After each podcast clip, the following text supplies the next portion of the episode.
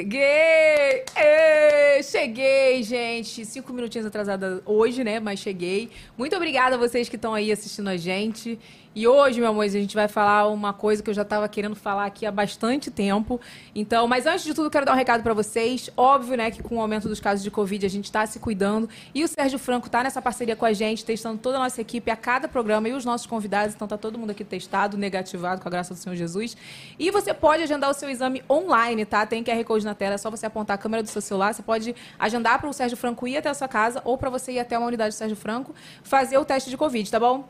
É isso, né, Renato? É isso mesmo, Evelyn. É sempre bom lembrar que o Sérgio Franco é referência em análises clínicas é, e ele está há mais de 80 anos no segmento nesse Isso é- segmento. É, referência, né? É Tá- referência. Tá, cuidando, inclusive, do meu pré-natalzinho da Lana. Isso, ó. E o Sérgio Franco faz parte do Grupo DASA, a maior rede de saúde integrada do país. Arrasou, Sérgio Franco, muito obrigada, viu, por essa parceria. É, gente, como eu falei pra vocês, o, o programa de hoje pra mim tá muito especial, porque eu já conheço a história da Ludmilla há muito tempo. E já falei, já dei spoiler de quem é a nossa convidada, né? Mas antes de tudo, solta o vídeo dela aí, Matheus. Do Acre direto pro VacaCast. Lá vem ela, Ludmila Cavalcante. Ela é influenciadora, mãe e, acima de tudo, uma guerreira. Vamos conversar sobre a sua luta para reaver a guarda da sua filha, como é ser mãe de dois bebês autistas e sua carreira. Eu tô esperando esse papo faz tempo. Vem conversar com a gente. Ela chegou com muito entretenimento. Esse é o PacaCast que está acontecendo. Ludmilla Cavalcante! Tô feliz de você estar aqui. Eu também, eu tô muito feliz. Ai, Carol, para primeira baixa, você tá muito baixinha a, a voz. Foi, foi. Melhorou, Aí foi Matheus? o Renato que tava aqui. Tá bem? Verdade, que testou o microfone não foi o Renato. Renato, dois metros de altura. Pode puxar o microfone um pouquinho mais pra perto de você, Lud. Isso, Melhorou. Vai ficar melhor, que o povo quer te ouvir. E a gente de rosa combinando. Combinando com o cenário. Verdade. Foi propósito, tudo propositalmente. Foi. Olha aqui, você fez boa viagem. Incrível, amiga. Dou 24 horas viajando. É, Cheguei, né? incrível. Só Jesus, né? E o povo, sabe? Tá viajando! Nossa, eu não consegui ver nada, porque o pessoal tava todo me xingando, algumas pessoas xingando que eu tava viajando, mas eu tava sem sinal de internet, então. É difícil Nem- ser nem mãe no. Brasil, né? Nem doeu. verdade. Nossa senhora, você não pode fazer nada, filha. Você não pode sair, você não pode viajar, você não pode beber, você não pode ter amigo, você não pode viver, não. Você acha que é uma coisa do Brasil é uma coisa assim do mundo? A mulher em si, ela já é muito criticada por tudo. o Cara, homem pode tudo e a mulher pode nada. Em relação à maternidade, eu acho que as pessoas normalizam muito a, a maternidade sobrecarregada, né? Você precisa ser uma mãe sobrecarregada, senão você não é uma mãe incrível, senão você não é uma mãe uou, maravilhosa, não. Se você for uma mãe, se você não é uma mãe sobrecarregada que tá se descabelando, cuidando de 50 meninos, casa, emprego e toda aquela situação, não, não tá bom, não. Não tá bom, não. Acho, acho que você tá precisando de alguma coisinha a mais. Eu acho, eu concordo. Concorda, Renato? Eu concordo. Concordo, super, mais do que ninguém. É um absurdo como as coisas acontecem. Tipo, um pai, o pai pegou Cadê uma você, fralda. Renato? Você Cadê você quer me ver? Quero. Tá Hoje aí. eu tô até arrumadinho. Tá preto! Tô Ê! preto! Parabéns! É, é que a câmera desligou. Deixa eu te falar. É, um pai pega uma fralda, uma fralda pra trocar. Nossa, que maravilhoso. é um homem. Do... Agora a mãe vai ali pra beber. Deixa sem minha câmera, depois a gente vê. É, a, a mãe vai ali sair. Acho, Ih, que absurdo. Mulher desgraçada que largou o filho em casa e foi beber. É, é um. é, tipo, eu, às vezes eu fico vendo. As, pior que é, quando você lê esses comentários, é sempre comentário de mulher. É verdade. Criticando. Isso que é o pior. Mas É. assim, eu te chamei só pra ver se teu microfone tá funcionando. Tava. hoje. Não, meu microfone. O programa tava Mas olha ruim. só, deixa, eu- deixa eu só explicar então isso do, do microfone. Pois no, no nosso programa passado, a gente chamou uma cabeçada de gente pra cá. E o microfone da produção ficou desfalcado, não tinha. A gente, ah, foi por isso? A gente vocês teve- botaram o microfone da Shopee. Aí a gente pegou o microfone da Shopee aqui e deu tudo errado, entendeu? Eu fiquei com aquela voz de, de atendente do Big Brother. Olha aqui, antes da gente contar pra todo mundo, porque muita gente não conhece a sua história, antes da gente entrar a fundo, né, em toda, toda a questão, todo o caso, eu tenho um recadinho pra dar pra vocês, gente. Ó, se você opta por depilação com lâmina, o verão tá aí, tá chegando. Se você não quer sofrer, meu amor, se você quer ficar maravilhosa, você precisa testar essa dupla de milhões aqui, ó, que é o creme para depilação Gillette Venus e Gillette Venus Suave. Gillette Venus, meu amor, é a única lâmina feita exclusiva pro corpo da mulher. Não é isso, Renato? Fala aí. É isso mesmo, Evelyn. E quando a mulher percebe que a, que a depilação com lâmina liberta ela, tipo, que ela, ela é muito prática, ela pode fazer a qualquer hora, tipo, a vida dela com certeza vai mudar. Mas antes da gente falar mais alguma coisa, Matheus, solta o vídeo aí pra gente. Bota aí. Conhece a dupla de Vênus? Creme protetor, feito pra você usar no banho, e lâmina suave, deixando sua pele protegida, perfumada, macia e pronta pro verão. Gillette Vênus, sua pele merece maciez e proteção. Renato, isso que tu falou é verdade. De, de, de, quando, tipo, quando a mulher ela percebe que ela pode fazer, de, liberta ela, né? Ela pode fazer a hora que ela quiser, não precisa marcar horário, não precisa sair de casa. Ela faz a hora que ela quiser, ela fica livre, ela descobre o poder dela. Exatamente. entendeu? A gente fez uma enquete lá no Twitter, há um tempinho atrás, onde a gente perguntou. É, você deixa de fazer alguma coisa porque não se depilou? Tipo, era tipo 60% das pessoas deixavam de fazer. Não ia à praia, não saía, não ia namorar, nada, porque não tinha se depilado. Olha que absurdo É uma coisa dessa. É claro que a pessoa é, é, é, tem também o direito de não se depilar. Cada um se- depila quem quer. Mas se você gosta. Se você pra opta, mulher- né, pela é, depilação. Se a mulher, a- a- se é a mulher que gosta de, de, de manter a depilação em dia, pô, depilação com lâmina é tudo de bom. É tudo verdade. de Não, e Ó. depois que ela percebe que a lâmina não escurece, que o que escurece são outros fatores também, ela dá uma liberdade. Uma, É. uma tem uma liberdadezinha, assim. Porque É a maior parte verdade. das pessoas fala assim, ai, tiro com cera, dói, mas é porque não escurece. Ué, mas isso tem, por isso que no finalzinho nós vamos ter o quê? Doutora Mariana Veloso aqui para poder esclarecer mitos da depilação. Porque tem gente que, que acha que tem várias coisas que acontecem pela depilação com lâmina e não é. É. Não é isso? Por isso que agora você é caçadora de mitos da depilação. Agora eu sou caçadora de mitos da depilação. Tá, meu mozinho? Embaixadora de milhões essa, hein? Nossa. Olha aqui, tem QR Code na tela aí pra você conhecer um pouquinho mais de Gillette Vênus. Aponta a câmera do seu celular e é isso. Muito obrigada, viu, Gillette Vênus? Olha aqui, pra quem chegou agora, tá aqui é, vendo o podcast e não conhece a sua história, e também até pra quem sabe um pouco da sua história, mas ouviu por alto, assim, né? Porque tem muita gente que acaba pegando pedaços. Eu quero que você conte desde o início a história toda. Então, assim, o microfone é seu, meu amor. Pode falar. Eita, vamos lá, que é, é babado. Mas o- eu vou contar ela, o enredo desde o início pra vocês conseguirem entender o, porquê chegou a esse ponto. Eu conheci o pai das meninas lá em Rio Branco, conheci no Acre, ele tem empresa lá. Então ele tinha acabado de chegar em Rio Branco, ele era solteiro, só pra deixar esse detalhe claro também, porque ele não, não tinha namorado, não tinha ninguém na época. E aí a gente demorou pra ficar, não tava muito afim de conhecer ele. Ele foi naquela situação de homem que quer conquistar a mulher, que saiu pro Samis pra jantar. E aí a gente começou a ficar. Quando a gente começou a ficar, foi aquele, aquele negócio bem avassalador, que daí não é que você começa a ficar e vê a pessoa uma vez por semana. Começa a ficar e já começamos a ficar mesmo, já viajamos e já conheci a família dele, já conheci a filha, o, o filho, já conheci todo mundo. E aí começou aquela história e eu tava de mudança marcada pra Florianópolis. Eu queria ir embora. Eu era maquiadora na época e eu queria, porque queria ir embora. E aí a gente passou o Natal lá em Tupã, que é a cidade próxima de onde ele mora. E eu falei pra ele, tá, Natal a gente passa aqui, mas o ano novo tem que ser lá em Florianópolis, porque eu quero passar com a minha prima, quero passar com a minha tia e tal, mas muito tempo que, a gente, que eu não vejo elas. Aí a gente pegou e foi pra Florianópolis passar o Réveillon lá. E quando eu ia pra Florianópolis, eu já não ia mais voltar, porque eu ia ficar lá trabalhando. Já tava com isso decidido. E passou, terminou as férias, ele olhou pra minha cara e falou assim: Eu não volto pro Acre sem você. Ou você volta comigo, ou eu não volto, vou ficar aqui perdendo. Enfim, aquela história. Eu tava bem, bem apaixonada na época, voltei pro Acre. Quando a gente voltou pro Acre, eu já voltei direto pra casa dele. A gente já, continu, já tipo, ficou morando junto. E ele sempre falava que queria ter filho, queria ter filho, queria ter filho. Eu nunca imaginei que eu ia ter filho.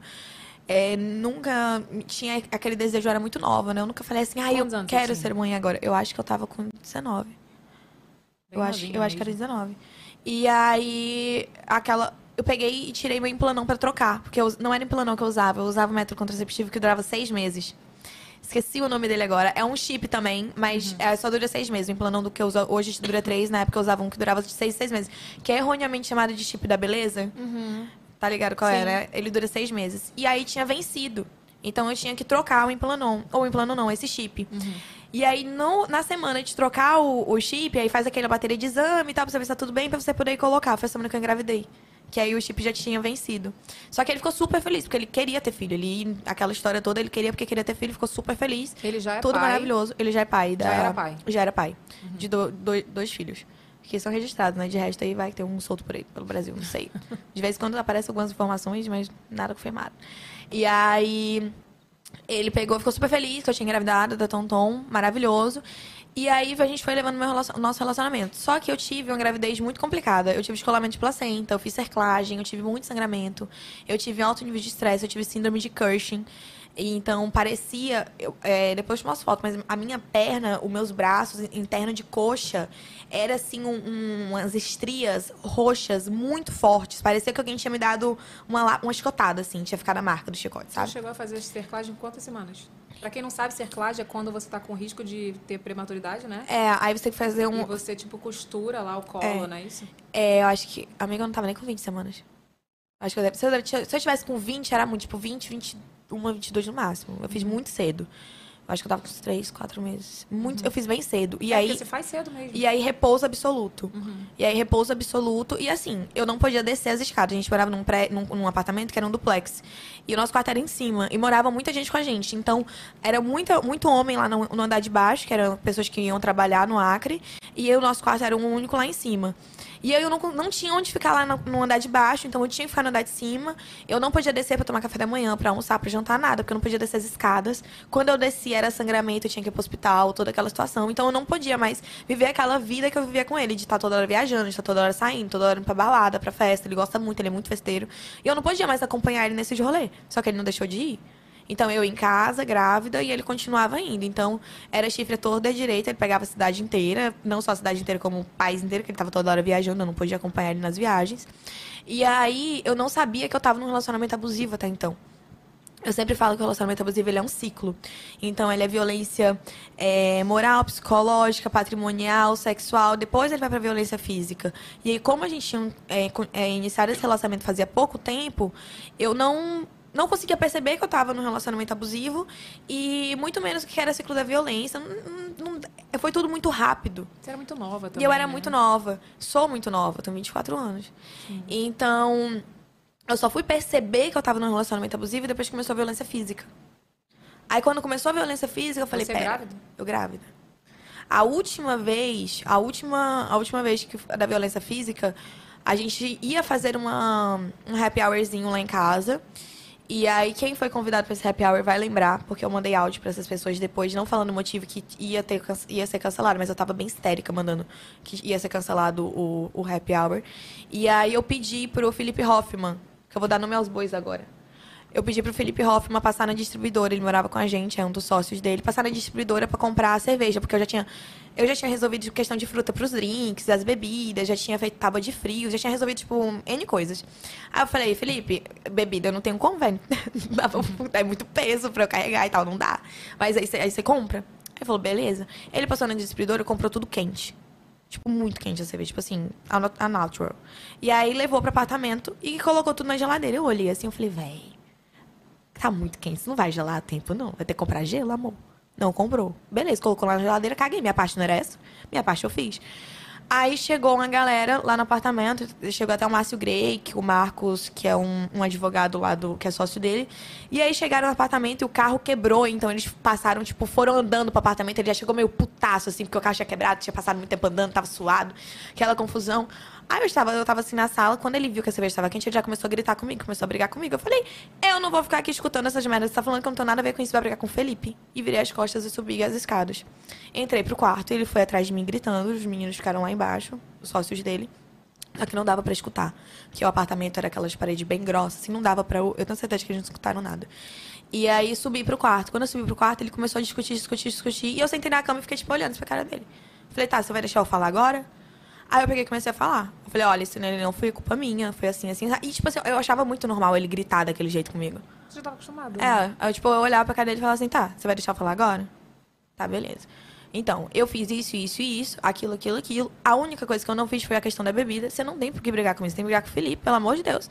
Ou então compra gelo e coloca lá pra bebida gelada. Tipo assim, o mundo não vai se acabar por causa disso daí. Aí ele me deu um tapa na cara e começou a última violência. Tipo, o último dia de viol- violência. A gente tinha uma viagem marcada pra São Paulo no outro dia.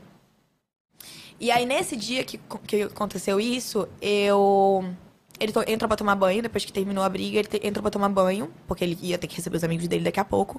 E eu fiquei na cama, tipo assim, em estado de choque. Peguei meu celular e mandei. Peguei o meu celular e o celular dele e mandei mensagem pra todo mundo falando que não era pra eles irem pro apartamento que tava cancelado. Você tá sem clima, né? Tipo assim, E, tipo assim, tava cancelado, tipo, não ia ter nada lá em casa.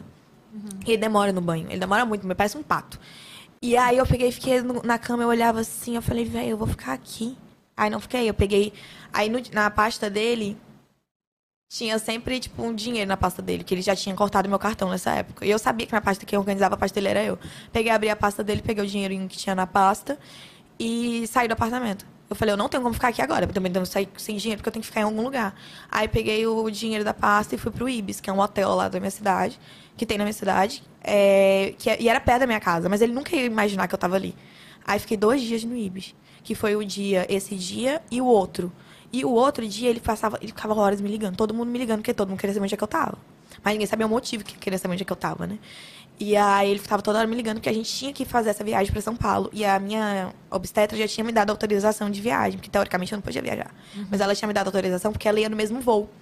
Então a gente, tipo, planejou. Ah, a minha obstetra vai estar no mesmo voo de ida e no mesmo voo de volta. A gente comprou o mesmo voo que ela e ela me deu autorização de viagem, então eu ia poder viajar.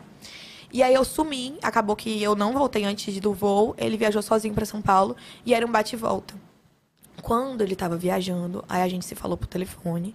E eu falei pra ele, eu falei assim, não dá, não dá pra ficar. Eu não mereço isso, a minha filha não merece isso. Você tá colocando minha gravidez em risco. E eu nunca imaginei que eu ia ser mãe, mas eu tava grávida já. A minha filha, a minha filha tava ali, minha filha ia nascer. Eu queria minha filha. E eu falei pra ela, não dá, eu tô colocando minha gravidez em risco, tô colocando minha vida em risco, minha filha em risco, não dá. Aí no primeiro dia ele meio que ignorou. Aí no segundo dia ele já veio com umas histórias de você não vai sair daí mesmo, né? Tipo assim, colocando culpa em mim como se eu não quisesse sair do apartamento. Tipo assim, a gente já terminou há muito tempo e você que não quer sair daí. Eu fiquei tipo. Como assim? Como assim? Tipo, a gente terminou ontem? Como assim? E aí ele porque falou: não, faz o seguinte, vê um lugar pra você ficar e quando eu voltar eu não quero mais você aí. Aí quando ele falou isso, aí eu peguei e fui atrás de apartamento pra alocar. Aí eu mandava foto pra ele dos apartamentos e tal, até que ele achou um. Ele que achou esse apartamento, nem fui eu.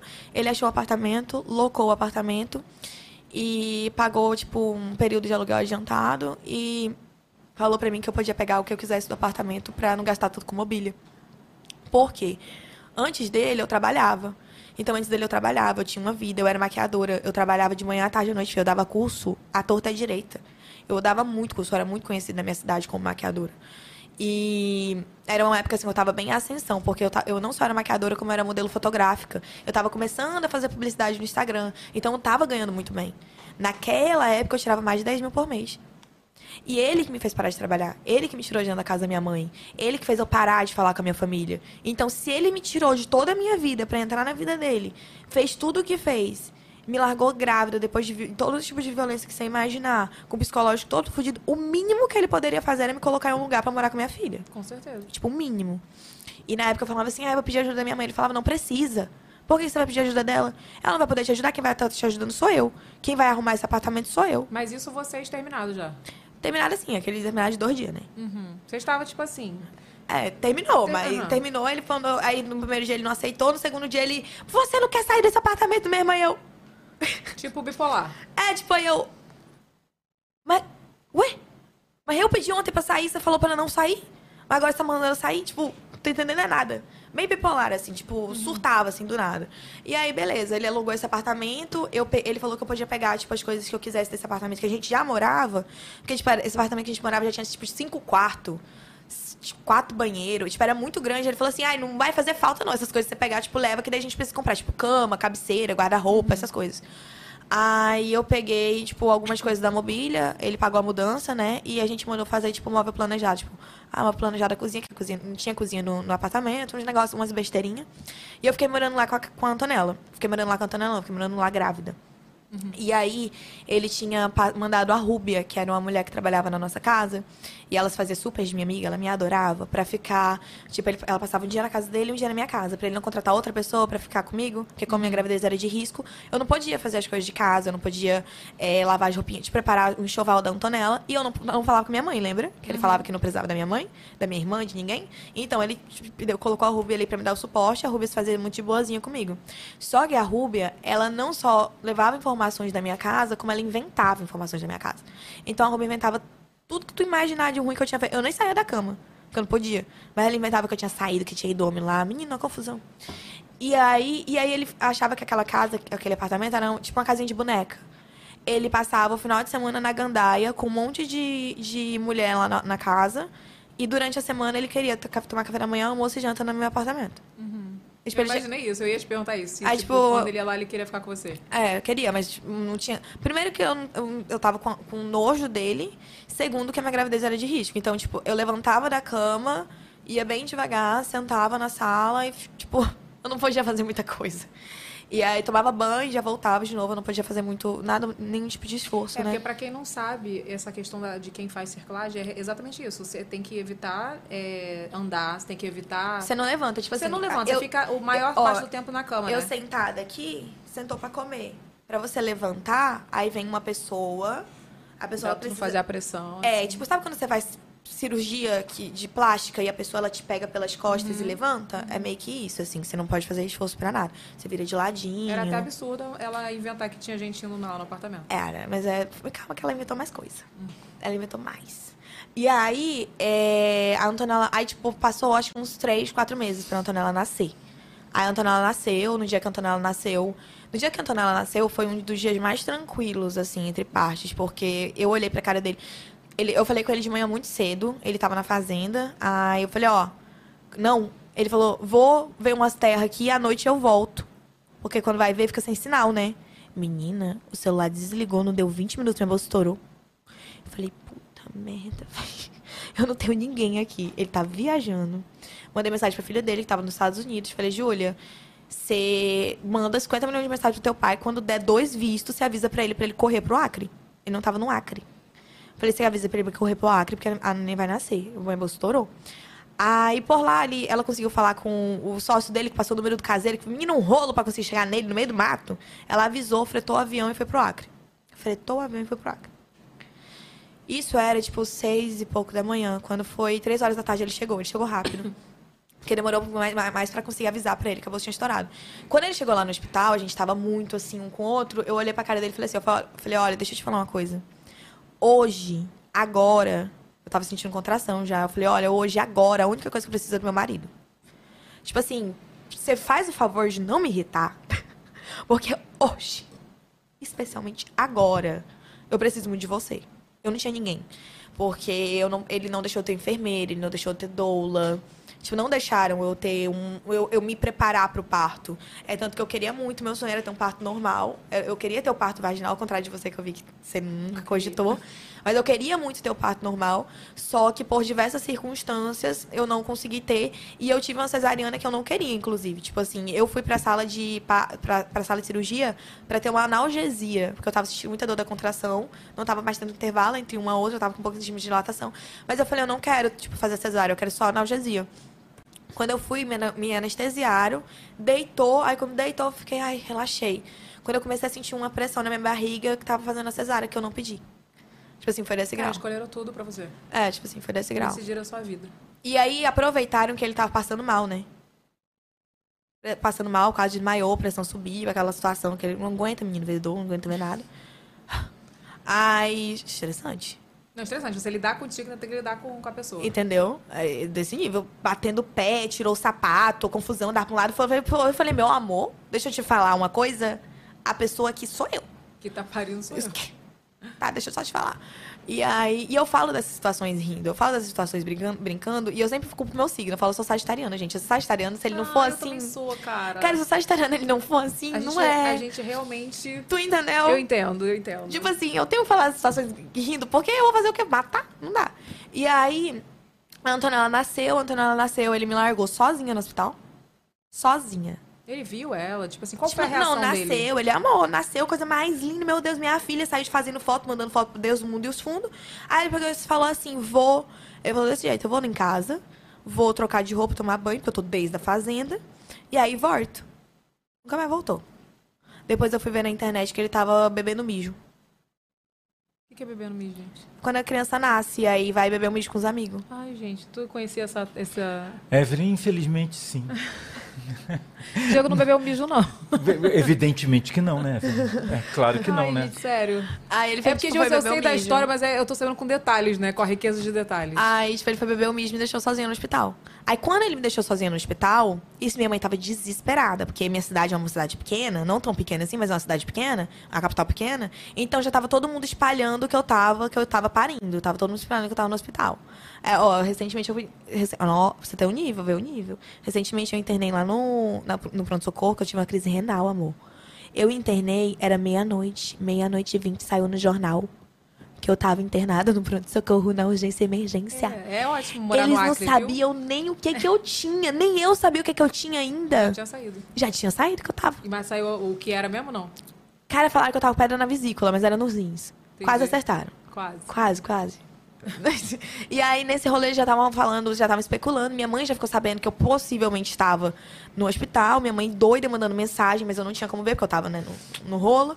E aí, quando foi no outro dia, eu mandei mensagem. Eu falei, cara, não dá. Você falou que eu não preciso da minha mãe, mas também você não fica aqui. Eu preciso de alguém. Aí peguei mandei mensagem pra minha mãe, foi minha mãe, minha madrinha minha irmã pro hospital. Aí elas começaram. Tipo assim, foi um reencontro. Porque eu acho que eu passei, tipo, mais de um ano sem ver minha mãe. Tipo, o período que eu fiquei com ele. Mas não obrigada, assim, só sem contato. não, só sem contato. Tipo, quando eu voltei de Florianópolis, que eu fui direto pro apartamento dele, aí ele já não, tipo, deixava eu falar com ela. Eu falava com a mãe dele, com a Lourdes Calisto. falava com a mãe dele, falava com a Gislaine, que é a irmã dele. Todo mundo me amava e falava que a família dele era mais que o suficiente. E, na, cara, quem tá ali no meio não, não, não vê. É típico do perfil do, do abusador mesmo. Ele quer tirar você do seu É. ciclo, ele quer te afastar de todo mundo, da sua família, de quem te dá segurança, de quem pode te proteger. É. Então, Entendeu? tipo, e quem tá ali no meio não, não, não visualiza, quem tá ali no meio não vê. E aí, é, a gente, aí, beleza, passei dois, três dias no hospital, aí voltei pra, pra casa. Quando eu voltei pra casa, e ele pegou e mandou a Rúbia, que é a mulher que trabalhava, pra ficar, tipo, um mês comigo. Como ele não ficava e ele não, deixa, não queria que minha mãe ficasse comigo, então ele fez a Rúbia ficar, tipo, num plantãozão, assim, do meu porpério, né? De 30 dias ali comigo. Aí, beleza. Nesses 30 dias que a Rúbia ficou ali comigo, foi, foram 30 dias até que tranquilos, assim, porque ele quase não ia lá. E quando ele ia, ele ia muito bonzinho e tal, porque ele tava doido pra quebrar meu resguardo. Ele queria muito ficar comigo. Então ele tava muito bonzinho. Ele ia lá cheio de amores, levava frutinhas, levava comida e cheio de amor, sabe? Só que eu já com aquele ranço não tava afim. Só que eu também não impedia por causa da Antonella, eu não podia impedir. Então eu sempre deixei ele ter contato livre com ela. Ele chegava lá a hora que ele queria e eu não ligava, não me incomodava. É... Ah, tem outro episódio. Antes dela nascer, eu tive uma. Eu não sabia que eu tava com infecção urinária. Foi tipo o que a Flávia Pavanelli teve recentemente, que a gente Era achava que era uma dor, uma dor muscular, uma dor muscular. Eu acordei um dia berrando de dor. Ele, nesse dia eu liguei pra ele de madrugada, ele foi lá no meu apartamento, me pegou, me levou pro hospital. Chegando no hospital, eu não sabia o que que era, a gente achava que era pedra, não era, E era você grávida. era infecção. É, eu tava grávida, sei lá, de uns oito meses. Era, aí eu tava com infecção urinária. Barrigona, eu tava com infecção urinária, que a gente não sabia, achava que era pedra. Até descobri que era infecção urinária, eu tava, tipo, berrando de dor. Grávida com cerclagem, não podia tomar qualquer medicação. Então, era aquela situação horrorosa. Só que ele tinha um churrasco pra ir. Aí ele me deixou lá no hospital e foi. É, cara. Aí eu vi ele dois dias depois, que foi o dia de sair do hospital. É, aí eu vou lembrando assim das. Aí, enfim, ela nasceu e passou esse período do porpério. Quando passou esse período do porpério, exatamente 40 dias, ele chegou lá em casa e ele pegou e falou, tipo, chegou lá em casa, ele e o filho dele. Aí o filho dele ficou brincando com a Antonella, assim, no sofá. E ele foi pra cozinha ficar falando alguma coisa com ela. Que eu até hoje não sei o que que foi. Mas depois que ele terminou de falar com isso com ela, ela já tava, tipo, com as coisinhas dela pronta pra ela ir embora. Que nesse, nesse momento ela já tava indo embora, tipo, 18 horas. 17, 18 horas ela já ia. Aí ela pegou as coisas dela e foi. Só que ela não me deu tchau. Ela só saiu do apartamento. Aí ele pegou e ficou lá um tempo com a Antonella. Deu tchau, tchau e foi embora. E eu fiquei com a Tonton. No outro dia de manhã, a Rubia já não voltou. E ele já parou de me responder. Tipo, coisa que isso não tinha acontecido antes. E aí, a Rúbia simplesmente não não voltou mais. E aí eu peguei e mandei uma mensagem pra Rúbia. Falei, Rúbia, tá tudo bem? Tipo assim, aconteceu alguma coisa, ficou doente, um acidente, sei lá, qualquer coisa, né? Mulher sumia assim do nada. Ela pegou e mandou um áudio pra mim, muito desaforado, falando, eu não trabalho mais pra você, eu trabalho só pro seu Márcio, e pra fulano, e pra fulano, e pro ciclano. Você é uma mentirosa, você é uma falsa, você é isso, isso, é aquilo, outro. Tipo, começou a falar várias... Eu tenho até hoje esse áudio dela aqui no meu celular. Começou a falar, tipo, várias coisas absurdas, e eu, tipo... Até hoje eu não sei que direito foi que rolou. Eu não sei se ela quis pagar uma de doida pra justificar, ou se o Márcio pediu pra ela falar isso pra ela, ou, se o Márcio alguma coisa mentiu também. alguma coisa pra ela, tipo, não sei. E aí, beleza, eu falei, ah, então tá bom. Antonella, é eu e você, você e eu. Vamos seguir aqui a vida. Beleza. E aí, agora, agora, a partir desse momento, eu já não vou ter mais noção tanto de tempo, de tipo de meses, quantidade de meses, por aí vai. Mas aí foi uma sequência de coisas. O primeiro, a, ele tirou a Rúbia, depois ele parou de ficar, tipo, indo ver a Antonella com frequência. Logo em seguida ele viajou e foi embora de Rio Branco. Isso eu lembro, isso eu lembro que foi em dezembro, porque o dia do meu aniversário foi a última vez que ele foi lá no meu apartamento ver a Antonella, dia 11 de dezembro E ele ficou, tipo assim, quanto tempo sem ver a Antonella? de 2019 até ali para São Paulo. Ele passou todo esse período sem ver ela. Dia 11 de dezembro de 2019, que foi o dia do meu aniversário, foi o dia que eu fui no mercado com ele, a gente fez tipo feira do mês, comprou fralda, leitinho pra Antonella, a gente deixou em casa, ele se despediu dela, mas ele não avisou pra mim que tava indo embora do Acre e vazou. E não voltou mais. E não me avisou. E aí, a gente vivia com um padrão de vida, tipo assim, por mês, incluindo todos os gastos, incluindo aluguel, aluguel, alimentação, funcionária, as coisas da Antonella, é, é, como é chama? Pediatra, incluindo todos os gastos que tinham, e mais o dinheiro extra para as diversidades da vida, eu tinha, tipo, uma média de 10, 12 mil reais por mês. E, ah, tipo assim, ele pagava as, as coisas fixas, luz, água, gás, essas coisas, e me dava o resto do dinheiro para eu resolver. Tipo, consulta médica, é, mercado, me- fa- farmácia, tudo eu, com o dinheiro que ele me dava, eu comprava. Simplesmente ele não deu mais nenhum real. Só que ele não Sumiu. avisou. O problema foi que ele não avisou. Tipo assim, tu- se a pessoa depende de você, você fez um acordo com ela, que enquanto ela se estabilizasse, você ia dar suporte, até porque ela não precisava de ninguém da família dela, porque você estava ali para isso, E ele era o pai, né? e ele era o pai da criança, eu não tava pedindo pra ele me sustentar, eu tava pedindo pra ele ser homem naquela situação e cumprir com o que ele honrou, tipo, honrar com o que ele prometeu, ele simplesmente sumiu. Então, tipo assim, a gente de quase 12 mil reais por mês, simplesmente foi pra zero reais. E aí, dois meses depois, ele começou que eu tinha uma economiazinha ali, né? Então eu fui, tipo, lidando e tentando falar com ele, tentando falar com a fa- família dele. E aí a Júlia, filha dele, eu lembro de como se fosse hoje essa ligação. Eu falei, Júlia, pelo amor de Deus, o dinheiro tá acabando, tem o fralda, leite, pandemia começando. E ela pegou e falou assim: pode ficar tranquila, porque sem casa e comida vocês não vão ficar. Porque eu não vou deixar. A filha dele falou. Nossa senhora, graças a Deus. Porque era a minha única, minha única preocupação. Começou, começou o Covid, começou a pandemia. Ele ligou pra mim e falou assim, ó. Eu demandei, eu depositei, tipo, mil e poucos reais. Quanto é que era o salário mínimo? Tipo, mil cento e vinte e três. Alguma coisa assim. Um dinheiro quebrado. Eu depositei tanto na tua conta pra você ir no mercado e comprar tudo pra Antonella. Depois o resto a gente vê. O resto, aluguel, luz, saúde, comida. Tipo assim, compra tudo que a Antonella precisa e depois o resto a gente vê. Eu sempre fazia o que ele mandava. Então, o que foi que eu fiz? Ele mandou eu ir na farmácia pra comprar, com uns mil reais, fralda, leite, mamadeira e, tipo, lenço umedecido, coisa que bebê precisa. Ele mandou eu ir pra farmácia usar o dinheiro pra comprar isso. E eu fiz isso. E mandei ainda nota pra ele depois, que eu tenho essas conversas salvas até hoje. E aí ele pegou e sumiu, não, não falou mais comigo. E aí eu não tinha feito feira, não tinha comprado água, não tinha feito nada, porque o dinheiro que ele me mandou, que era o único dinheiro que eu tinha, eu tinha feito o que, ele, o que ele falou. E ele sumiu, ele não falava mais comigo. E aí, nessa época, minha mãe já tava muito comigo, minha mãe não deixou faltar comida lá em casa e tal. E eu sem entender nada. E aí, quando ele aparecia, ele falava: Não, tá, o negócio tá muito ruim. É porque começou o Covid, eu não tô mais exportando. Que ele exporta castanha, amendoim e açaí. Eu não tô mais exportando, a empresa tá fechada. Não tá entrando dinheiro. Segura as pontas aí, porque daqui a pouco eu consigo te mandar mais. Então ele nunca chegou pra mim e falou assim: Olha, você só tem mil reais pra viver por mês, te vira. Não. Ele falava assim: Não, peraí que eu vou resolver, vou resolver, vou mandar aí, não sei o que, não sei o que, não sei o que. Ele mandou entregar um sacolão uma vez lá em casa. Sacolão mesmo. assim. E. Porque eu, eu, eu acho que ele viu que a situação tava tão feia por merda dele que ele tipo, mandou entregar um sacolão lá em casa. Eu fiquei super feliz. Eu agradeci horrores. Porque pra mim não tem problema, não. E aí ele pegou e ficou mandando de mil reais. No segundo mês eu já tava mais cabreira, né? No segundo mês eu falei, peraí. Eu posso, eu vou comprar comida e o necessário. E se ele não mandar mais, eu vou conseguir sobreviver com a Antonella, tipo, de boaça. Eu não precisava ter comprado tudo aquilo ali. Eu comprei porque ele mandou. E aí, no segundo mês, já foi me virando. Só que na minha cabeça, ele tava mandando aqueles mil reais e tava pagando o aluguel e a luz. Pandemia. Então, eu tava tranquila. Eu falei, ah, eu consigo viver com isso daqui muito de boa.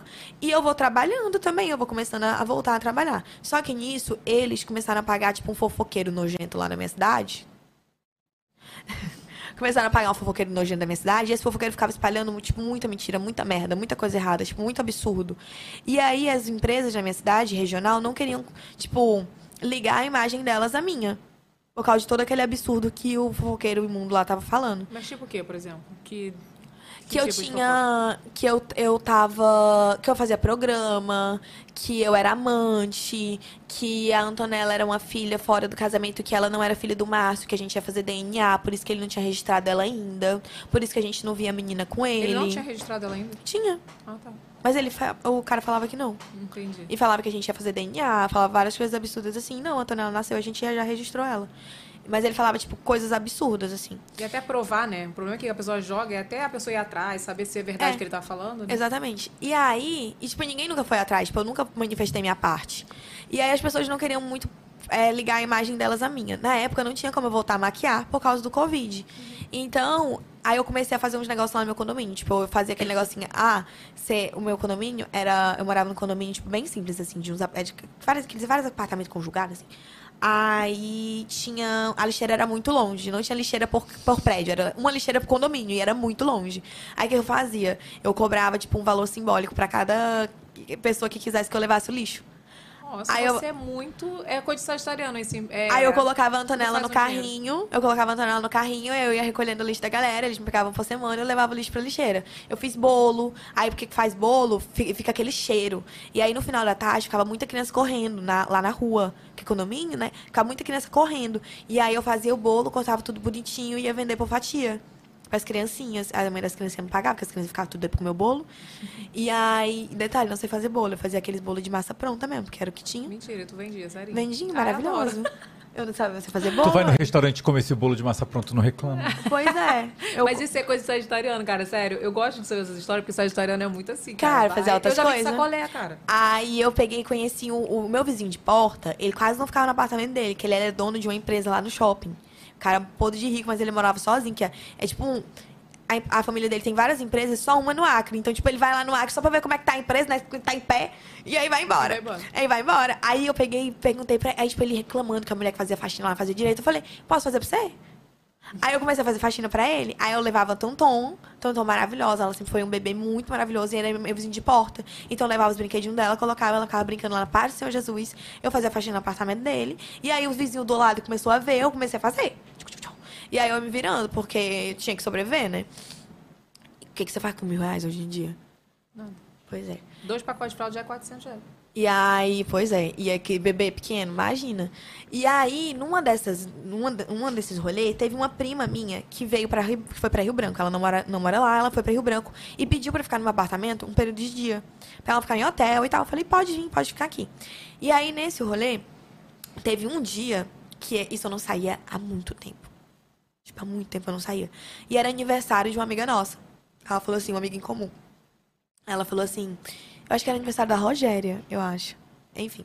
E aí ela pegou e falou assim: vamos deixar a neném e o. Ela tem um, um- filho também que é pequeno. Ela falou assim: vamos deixar os neném, porque à noite a Antonella sempre dormia muito cedo. Então a Antonella dormia tipo sete e meia da noite e ela dormia no quartinho dela, no bercinho dela, e ela só acordava no outro dia de manhã. Ela sempre foi um bebê que dormiu muito. Eu nunca tive problema de noite, assim, de sono com ela. Uma, muito maravilhosa. E aí, obrigada, Rúbia, porque foi por causa da Rúbia que ela tem uma higiene do sono muito boa. A Rúbia foi muito, muito legal comigo, assim, nesses primeiros 30 dias antes dela começar a me odiar. Ela que ensinou a fazer É, a rotina. Ela que ensinou a fazer a rotina. E aí. Sagitariano, né, menina? Coisa. Não consigo. É, enfim. E aí, a Antonella sempre dormiu muito bem. E aí, o que, que eu fiz? Fiz a Antonella maravilhosa, ma- in- incrível, dormir de noite. Deixei ela lá no bercinho dela, porque a Antonella, ela pedia, tipo, ela nem acordava. Ela só fazia, ó, ah, pedindo a mamadeira. Aí você ia lá, dava mamadeira pra ela, não podia tirar ela do berço, que ela ficava com ódio. Tinha que dar uma madeira assim, ela dormia naquele travesseiro anti-refluxo. Ela tomava a madeira dela, ela mesma rotava e virava pro outro lado e dormia. Incrível, menina, uma bebê maravilhosa.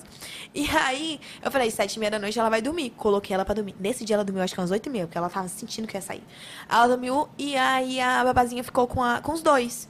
Com o B e com a Tonton. E aí eu saí, acho que eu deve ter saído umas 10 horas da noite, deve ter voltado, tipo, sei lá, umas duas e pouco da manhã.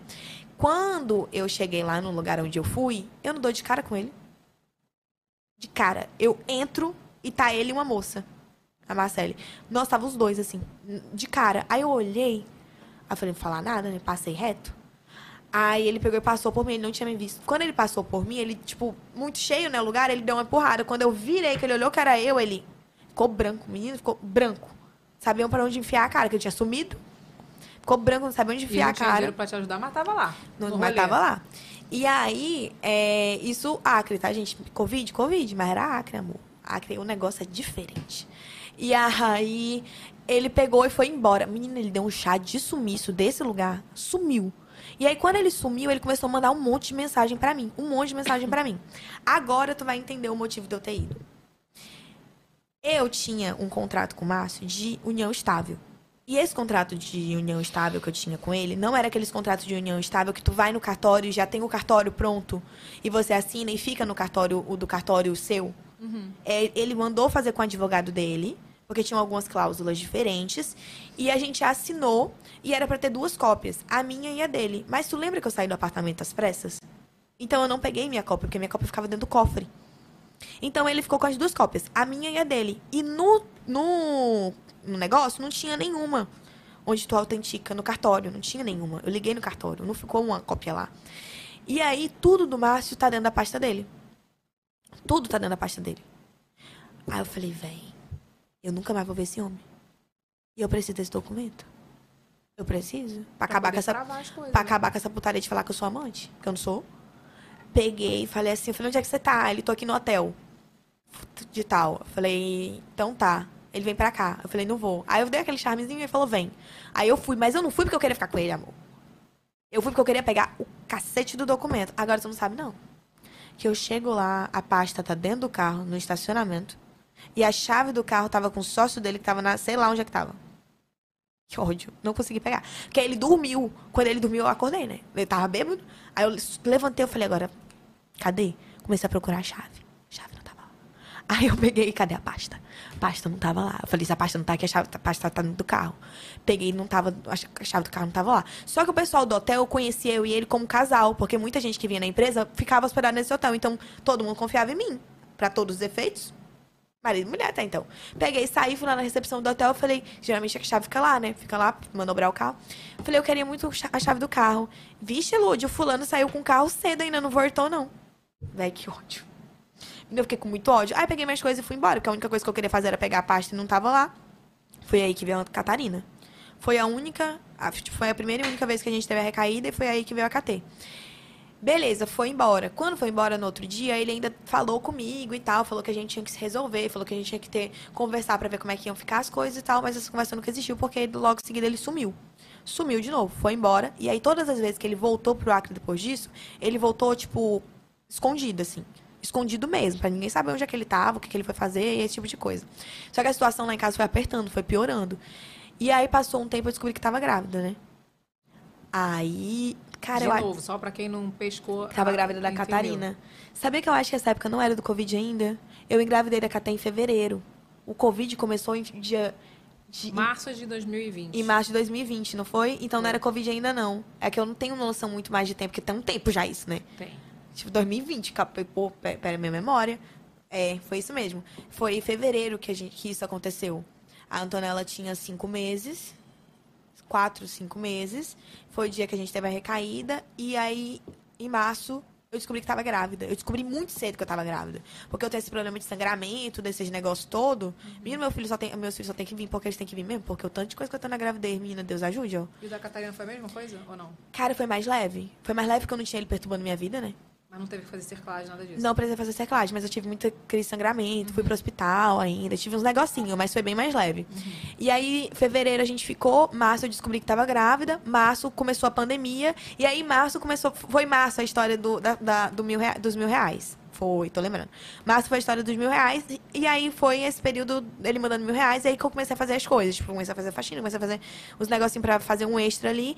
E aí, só que chegou uma hora que eu descobri que ele não tinha pago nenhuma luz nesse período inteiro. Porque na- no período da pandemia, a luz não podia ser cortada. Né? Aí te- Não sai- lembrava disso, é verdade. foi. Um período da pandemia não podia cortar a luz de ninguém. Só que aí teve um momento que podia. Que é liberar, tipo assim, ou tu paga tudo, ou tu não, ou tu não tem luz. Aí cortaram a luz lá de casa. Aí quando cortaram a luz lá de casa, acho que a gente passou um, tipo, uns 10, 15 dias sem luz. E aí eu falei, eu preciso arrumar dinheiro pra pagar isso daqui. E aí eu comecei a vender as coisas dentro de casa. Então eu vendi bomba de amamentação, vendi televisão, vendi várias coisas dentro de casa que a gente não precisava. não, não precisava, assim, eu não conseguia muito útil pra viver. Eu tava vendendo. Aí eu peguei e consegui o dinheiro pra conseguir pagar e ter luz de novo lá no meu apartamento. Aí eu voltei pro meu apartamento. Eu fiquei no apartamento da minha mãe por esse período todo. Agora, da minha mãe é um apartamento desse tamanho. Era ela, eu, o meu irmão, a Antonella e eu grávida. Tipo, não tinha espaço pra ninguém. Eu, eu e a Antonella estávamos dormindo no sofá. Tipo, não tinha Tu espaço. deixou o o outro apartamento lá. Deixei porque não tinha luz. E Aí quando eu consegui pagar, eu vendi as coisas, aí quando Aí eu tu consegui voltou. pagar, eu voltei. Aí quando eu voltei, aí eu peguei, entrei em contato com um advogado. Com a Defensoria Pública para advogado, tipo, é, entrar com pedido de alimentos. Aí quando a gente entrou com pedido de alimentos, a gente descobriu que ele já tinha entrado com pedido de alimentos. Que deu jurisprudência. Mas eu não- nunca fui intimada. Mas peraí, eu acho que a gente pulou uma parte da história. Porque você acabou perdendo a guarda da Antonella quando a Catarina foi nascer, não foi isso ou não? Foi, só que ele não chegou lá ainda. Ah, tá, isso eu tava É antes. Verdade, é verdade. É Aí, que eu já tipo, estou antecipando. Eu não entrei com pedido de pedi- entrei com pedido de pensão. Aí quando eu entrei com pedido de pensão, eu descobri que ele já tinha entrado antes com pedido de pensão. E esse pedido de pensão dele, eu nunca fui intimada. Eu nunca tive tipo o conhecimento desse processo, mas ele já tinha conseguido em caráter de eliminar pra me dar a pensão provisória de um salário mínimo, que era os mil e tantos reais que eu nunca tinha entendido. Por isso que do dia pra noite ele começou a mandar só esse valor e eu não tava entendendo nada. E ele também nunca me explicou, ele nunca me contou. Porque o mínimo que ele poderia fazer era chegar pra mim e falar assim: Olha, Ludmilla, deixa eu te falar uma coisa. Entrei na justiça, tá aqui o processo. A partir de hoje eu te mando só esse valor. Era só isso que ele precisava ter feito. Mas ele nunca fez. Então eu tava ali, ah, Sem saber. sem saber, sem entender nada. E sem poder fazer muita coisa, né? Eu ia fazer muito o quê? Não tinha nada pra fazer. Grávida no meio da pandemia, com a bebê de meses em casa, a Antonella nem andava ainda. Eu ia fazer o quê? Todo mundo, as grávidas estavam tudo morrendo naquela época. Tudo morrendo, era um massacre de grávida que eu nunca vi coisa da- daquela minha vida. Acre ainda, que eu, é, foi muito difícil a época da pandemia. Foi muito difícil para todo mundo a época da pandemia, mas no Acre foi muito pesado. É, a- o nosso sistema de saúde lá é muito- era muito pequeno, não tinham feito ainda aquele hospital de emergência só para Covid, demoraram para fazer. Ai, foi um, um- negócio. Então eu tinha muito medo de morrer. E eu tinha muito medo de sair e morrer, porque o problema não era morrer, eu deixar a Antonella. Então eu, me resguardava demais, eu não saía pra lugar nenhum quando eu tava, quando tava nessa época do Covid. Aí, beleza. Quando deu jurisprudência, aí a gente começou a movimentar esse processo de pensão. Que era que ele já tinha dos alimentos. Aí começou. Tipo, eu provar que eu tinha uma união estável com ele, que a gente morava junto, o padrão de vida que a gente tinha, o apartamento que a gente morava antes. Ele nunca me dava dinheiro em, dinheiro em transferência bancária pra minha conta. Eu tinha um cartão no nome da empresa dele, da Calixto Foods. E aí, desse cartão, era o cartão que, tipo, eu pagava as coisas quando eu morava com ele. E depois que eu fui pra esse apartamento, ele nunca me dava dinheiro em conta, ele sempre me dava dinheiro em espécie. Quando ele começou a me dar dinheiro em conta, era os mil e pouco que o juiz determinou. Então era muito difícil para eu comprovar a renda que a gente tinha. Porque ele era muito esperto. E eu nunca tinha me ligado dessas coisas. Pra mim era questão de praticidade eu usar o cartão da empresa, por exemplo. Nunca imaginei que fosse outra coisa. Ele sempre me dava dinheiro em espécie. Como é que tu prova dinheiro em espécie? Não prova. E aí o processo começou a correr e tal. Só que quando esse processo começou a correr, já era um período muito difícil. Porque eu descobri que ele não estava pagando a luz, depois eu descobri que ele não estava pagando aluguel. E o dono do apartamento queria o apartamento de volta. Porque ele não atendia o dono. Ele falava, e eu não era, e eu não era locatária, eu era moradora. O locatário era ele. Então, e eu não tinha dinheiro. É tanto que nessa época, o, eu junto com o dono do apartamento, eu cogitei pagar a dívida com as coisas que eu tinha no apartamento. E eu assumi a dívida dali pra frente. Tipo, anterior eu- vendia as coisas que estavam no apartamento. Então, a cozinha planejada que tava lá ficava, fogão ficava, micro-ondas ficava, geladeira, os ar-condicionados, as coisas, as reforminhas que eu tinha feito no banheiro. Tudo colocando na ponta do lápis, eu ficando sem mobília no apartamento, não ia dar pra pagar o suficiente do mês de aluguel atrasado que ele tava devendo. Ele tava devendo muito aluguel atrasado. Não ia dar pra pagar. E é outra coisa, se eu deixasse lá e eu não desse conta de pagar as coisas desse apartamento, eu ia sair com a mão na frente e outra atrás. Eu não ia, sair- não ia ter uma cama. Eu ia alugar uma kitnet e ia dormir no chão, porque eu não ia ter mais móvel. Eu falei, vai, tá muito errado isso. Não dá. E nesse meio tempo, ele tava mandando uma mulher chamada Juliana Caraça, que era uma amiga dele que eu conhecia há muito tempo. Lembra que eu te falei que ele não deixava eu ter meus amigos, que eu não tinha minha família, etc? A Juliana Caraça era a única amiga que ele deixava eu ter. E a Juliana Caraça tinha filho e tal, então eu achava que ela ia. que ela tava sendo verdadeira comigo, que ela tava sofrendo junto comigo por toda aquela situação que tava rolando, tudo Mas que ela tava era, tipo, uma acontecendo. infiltrada lá. Ela era, tipo, infiltrada. E aí ela falava pra mim, ela, Fia, isso não pode acontecer, pelo amor de Deus, Márcio não pode fazer isso, mas eu vou tentar falar com ele, eu vou tentar falar com ele. E aí foi quando aconteceu a história sobre a Antonella ir pra São Paulo, que todo mundo falou que eu vendi a Antonella. Ah, ela vendeu a filha dela. Não, não vendi ninguém pra Por fazer que, nada. que houve essa, essa fofoca, assim, esse, esse burburinho? O, o fofoqueiro que eles pagavam pra falar mal de mim começou a espalhar isso. Que você, tipo, Que eu vendi ela pra comprar uma casa. Nem tenho casa, mas eu, mas eu comprei uma. Entendeu? E aí ele pegou e foi com essa história, aí ele pegou e falou. é, ah tá, e a Juliana pegou e ficou fazendo esse intermédio. Esse intermédio durou tipo dois, três meses ainda. Foi um período muito grande. Só que isso, a corretora do apartamento batia na minha porta todo dia. Todo dia a mulher batia na minha porta querendo esse aluguel. Todo dia ela ficava mandando mensagem dia e noite, noite e dia. Vinha o dono do apartamento. Eu tava grávida, no meio da pandemia. Todo mundo surtado. Eu sozinha com a bebê. Eu quase não tinha contato com a minha família por, causa da pandemia. Ele não me respondia. A filha dele falava pra mim pra eu ficar tranquila, porque eu não ia ficar sem ter onde morar, mas ela também me dava uma solução. Era muita coisa. Tu imagina assim, você muito pilhada, você muito nervosa, você muito preocupada. Eu já daqui a pouco ia ter neném. Eu tava grávida, daqui a pouco a, Catarina ia nascer. E Como é, que a filha era dele. como é que eu ia ter a Catarina com uma bebê de colo, que era a Antonella, que a Antonella, a, a Catarina nasceu, a Antonella tinha 11 meses. Não, a Antonella tinha acabado de fazer um ano. Mas nesse período a Antonella tinha 10, 11 meses. Como é que eu ia ter a Catarina com uma bebê de colo? No meio da pandemia, você tem onde morar? Sem ter dinheiro pra absolutamente nada, eu ia fazer o quê? Tipo assim, pensa, pensa de uma forma muito racional. Você, não, você fica perdido, você não tem pra onde, o que fazer, pra onde ir. E aí, e o, o dono do apartamento aqui no apartamento, aquela confusão, e a conta de luz já começando a atrasar, o dinheiro já não dava mais pra nada, eu já não tinha mais condições de ficar fazendo as coisas que eu fazia, porque a barriga cresceu, o apartamento era. O, o condomínio era uma ladeira assim, ó. Eu já não tinha mais condição de descer até o último apartamento pra voltar trazendo lixo. Eu já não tinha mais condição de ficar fazendo faxina, eu já não, não tinha mais condição. E aí, estava tipo no estágio final, quase final da gravidez. E aí, ela, a Juliana Caras fazendo esse intermédio, ela falou assim: Fia, eu consegui falar com o Márcio. Ele vai falar com você. Aí ele pegou e começou a me ligar. Quando ele começou a me ligar, ele me ligou pedindo desculpa.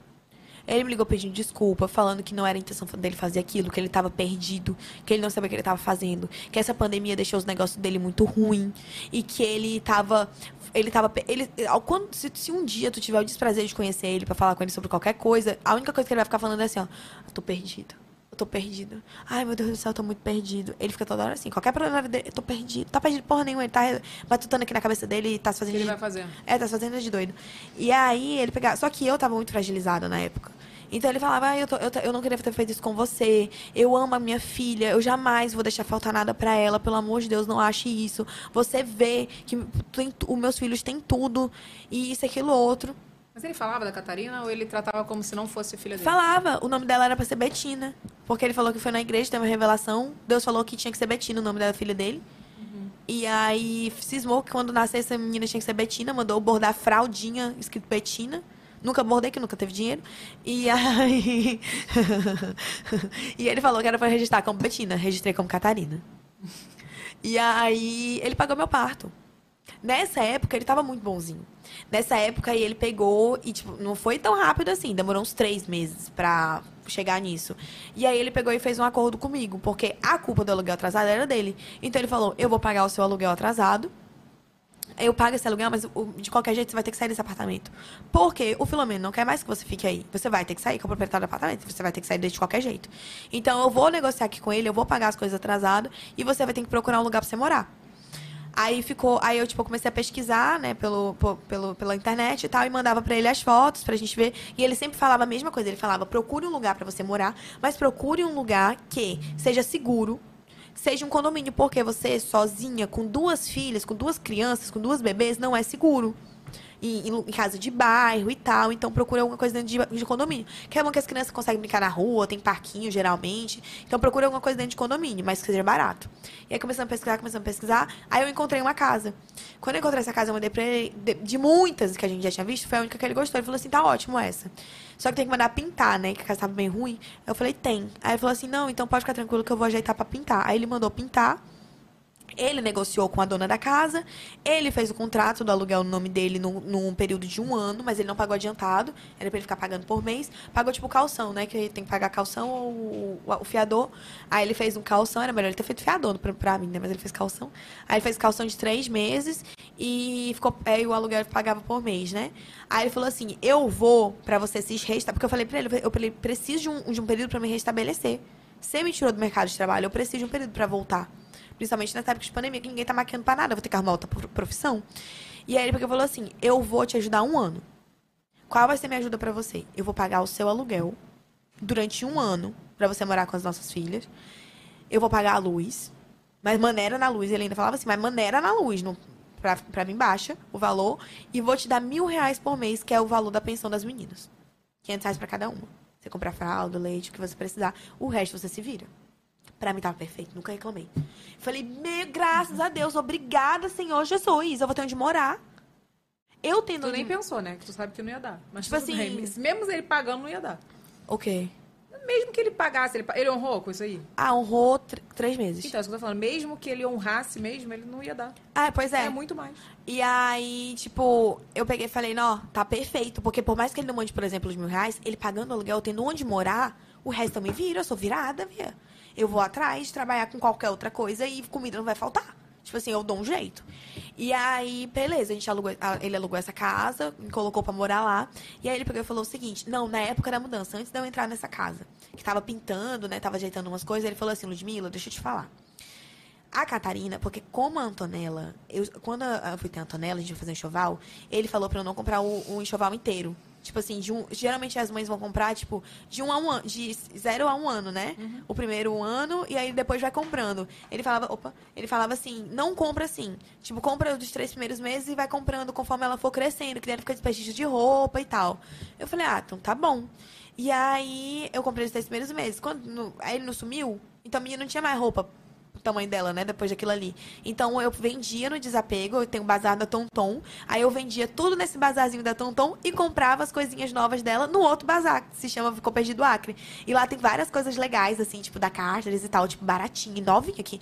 Esse menino desse tamanho quase não usa as coisas, né? Vende novo. E aí eu comprava as coisinhas dela lá. Então era tipo, usava, vendia, usava, vendia. Ficava perdido, vendia, ficava perdido, vendia. A, Anton a Catarina não tinha roupa, não tinha nada. Tipo, nada. Não tinha uma mantinha, não tinha nada, porque tudo eu vendi. Aí, nunca imaginei que ia ficar grávida de novo. Aí ele falou assim, Ludmilla, você já já tá a neném. E aí, é, tem o período de você ir pro hospital, tem o período dela nascer, você tem que comprar as coisinhas dela. Faz o seguinte, não tem outra pessoa pra ficar com ela, além de mim, que sou o pai dela. Foi por isso que ela foi. Então, você traz ela aqui pra São Paulo, e aí quando você vier, eu vou com você pra gente comprar umas coisas pra Catarina.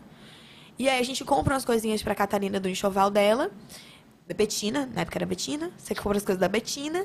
Você volta pra Rio Branco e a, a Antonella, você assina pra mim uma autorização de viagem, porque eu não posso, eu não, muito leiga, né? Eu não sabia que você não podia viajar com a criança é, em nível nacional sem autorização do pai. Você não pode ir pra fora do país, mas dentro do país você pode. E aí ele pediu autorização minha de viagem para ela para ele poder voltar com ela de, de São Paulo para Rio Branco. Eu muito leiga li o documento. O documento não tinha nada demais, o documento tinha falando ah, que a criança ia ficar com ele no estado de São Paulo até que eu solicitasse o retorno dela. E, aqui, e tinha escrito autorização de viagem no cabeçário. Aí eu falei assim, ah, então tá bom. Assinei, entreguei pra ele. Isso não é entregar guarda pra ninguém. A Guarda não é assim, você não assina o papel entrega a guarda da criança. E aí eu peguei fui pra São Paulo, eu não encontrei com ele lá, ele mandou um segurança dele e a Juliana Caraça, que era essa amiga. Aí esse se- segurança dele ficava monitorando 24 horas por dia e me ficava me levando nos cantos pra poder comprar. Tipo, quem passava cartão, quem falava assim, ah, isso aqui não leva, isso aqui leva, isso aqui é muito caro, isso aqui não é muito caro, era o cara. E aí eu passei acho que quatro dias em São Paulo. Quando foi no quarto dia, aí me despedi da Antonella e ela foi pra Marília pra poder encontrar com, com o Márcio. A Juliana levou. Nisso aqui, aí eu Porque voltei você pra. ia parir, né? Porque eu ia parir. Nisso aqui eu voltei pra Rio Branco. Eu não podia mais viajar nessa época. Eu tava no nível já de, de semanas de gravidez que eu não podia viajar. Mas eu falei pro meu médico que eu ia viajar. Só que a minha barriga era muito pequena, amiga. Minha barriga pra parir era tamanho da tua. Minha barriga era muito pequenininha. Eu não sou de fazer barrigão, tipo, a minha barriga fica muito pequena. Então, nem no aeroporto me pediram nem, tipo, ah, deixa eu ver algum cartão de. Nada. Pedi pra ver nada, meu grávida no aeroporto. Passei maravilhosa, como se eu não estivesse grávida. Incrível. E aí eu tava morrendo de medo de O meu deixar já ele estão embarcar. pedindo, eu nem tô com as semanas de, de bloqueio, já estão me pedindo por causa do tamanho da barriga. Cara, não me pediram. Não me pediram, eu já tava pra parir, não me pediram. Eu, eu, eu já tinha pedido até o tampão. Aí viajei de volta pra Rio Branco. Quando eu viajei de volta pra Rio Branco, aí eu fiz a. Aí já, aí já é, tá, fui fazer a mudança. Eu só fiz a mudança quando eu cheguei em Rio Branco.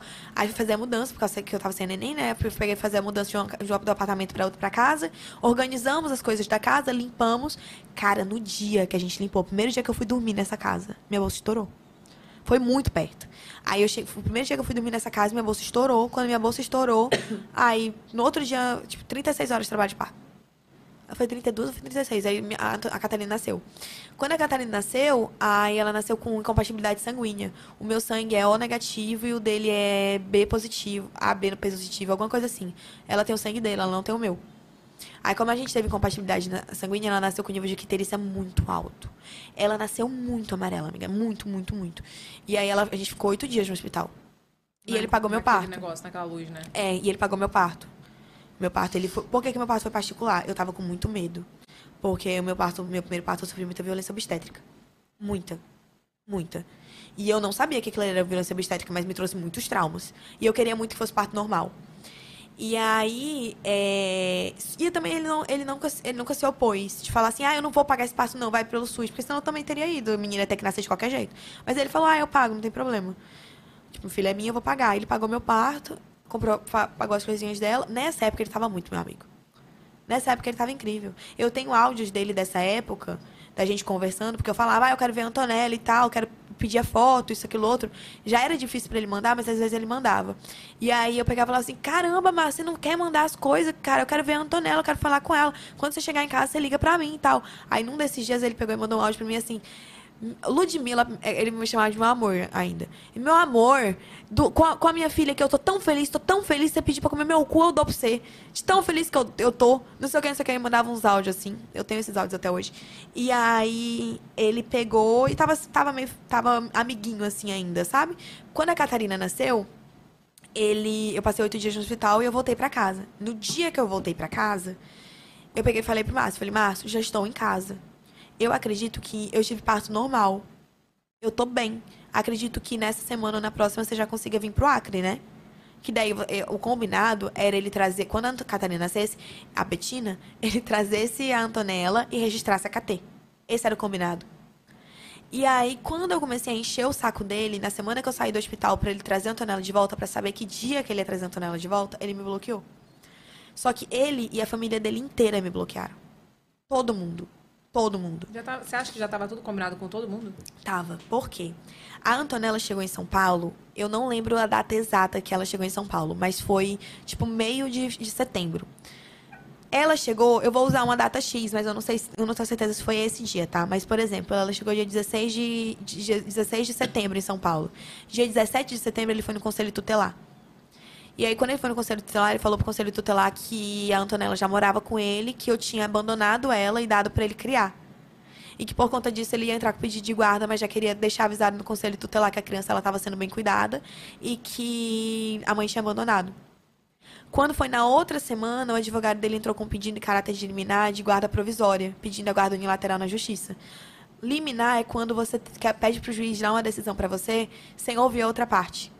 Como ele alegou no processo que a criança já morava com ele, que as coisas da criança estavam lá e que a mãe abandonou, o juiz deu a guarda provisória para ele sem me informar e sem ouvir o meu lado. E eu não sabia de nada, porque eu não tinha sido intimada. Eu nunca imaginei isso. Quando ele fez isso, eu tinha acabado de chegar em Rio Branco para fazer a mudança e para parir. Então eu não estava nem cogitando isso. Quando eu comecei a pedir para ela voltar e ele me bloqueou, na mesma semana eu fui atrás do advogado, que era o mesmo advogado que estava cuidando do processo de pensão, e falei para o advogado, falei, olha, doutor, é, o que, que a gente pode fazer em relação a isso? Ele levou e não quer trazer. Eu dei esse documento aqui para ele.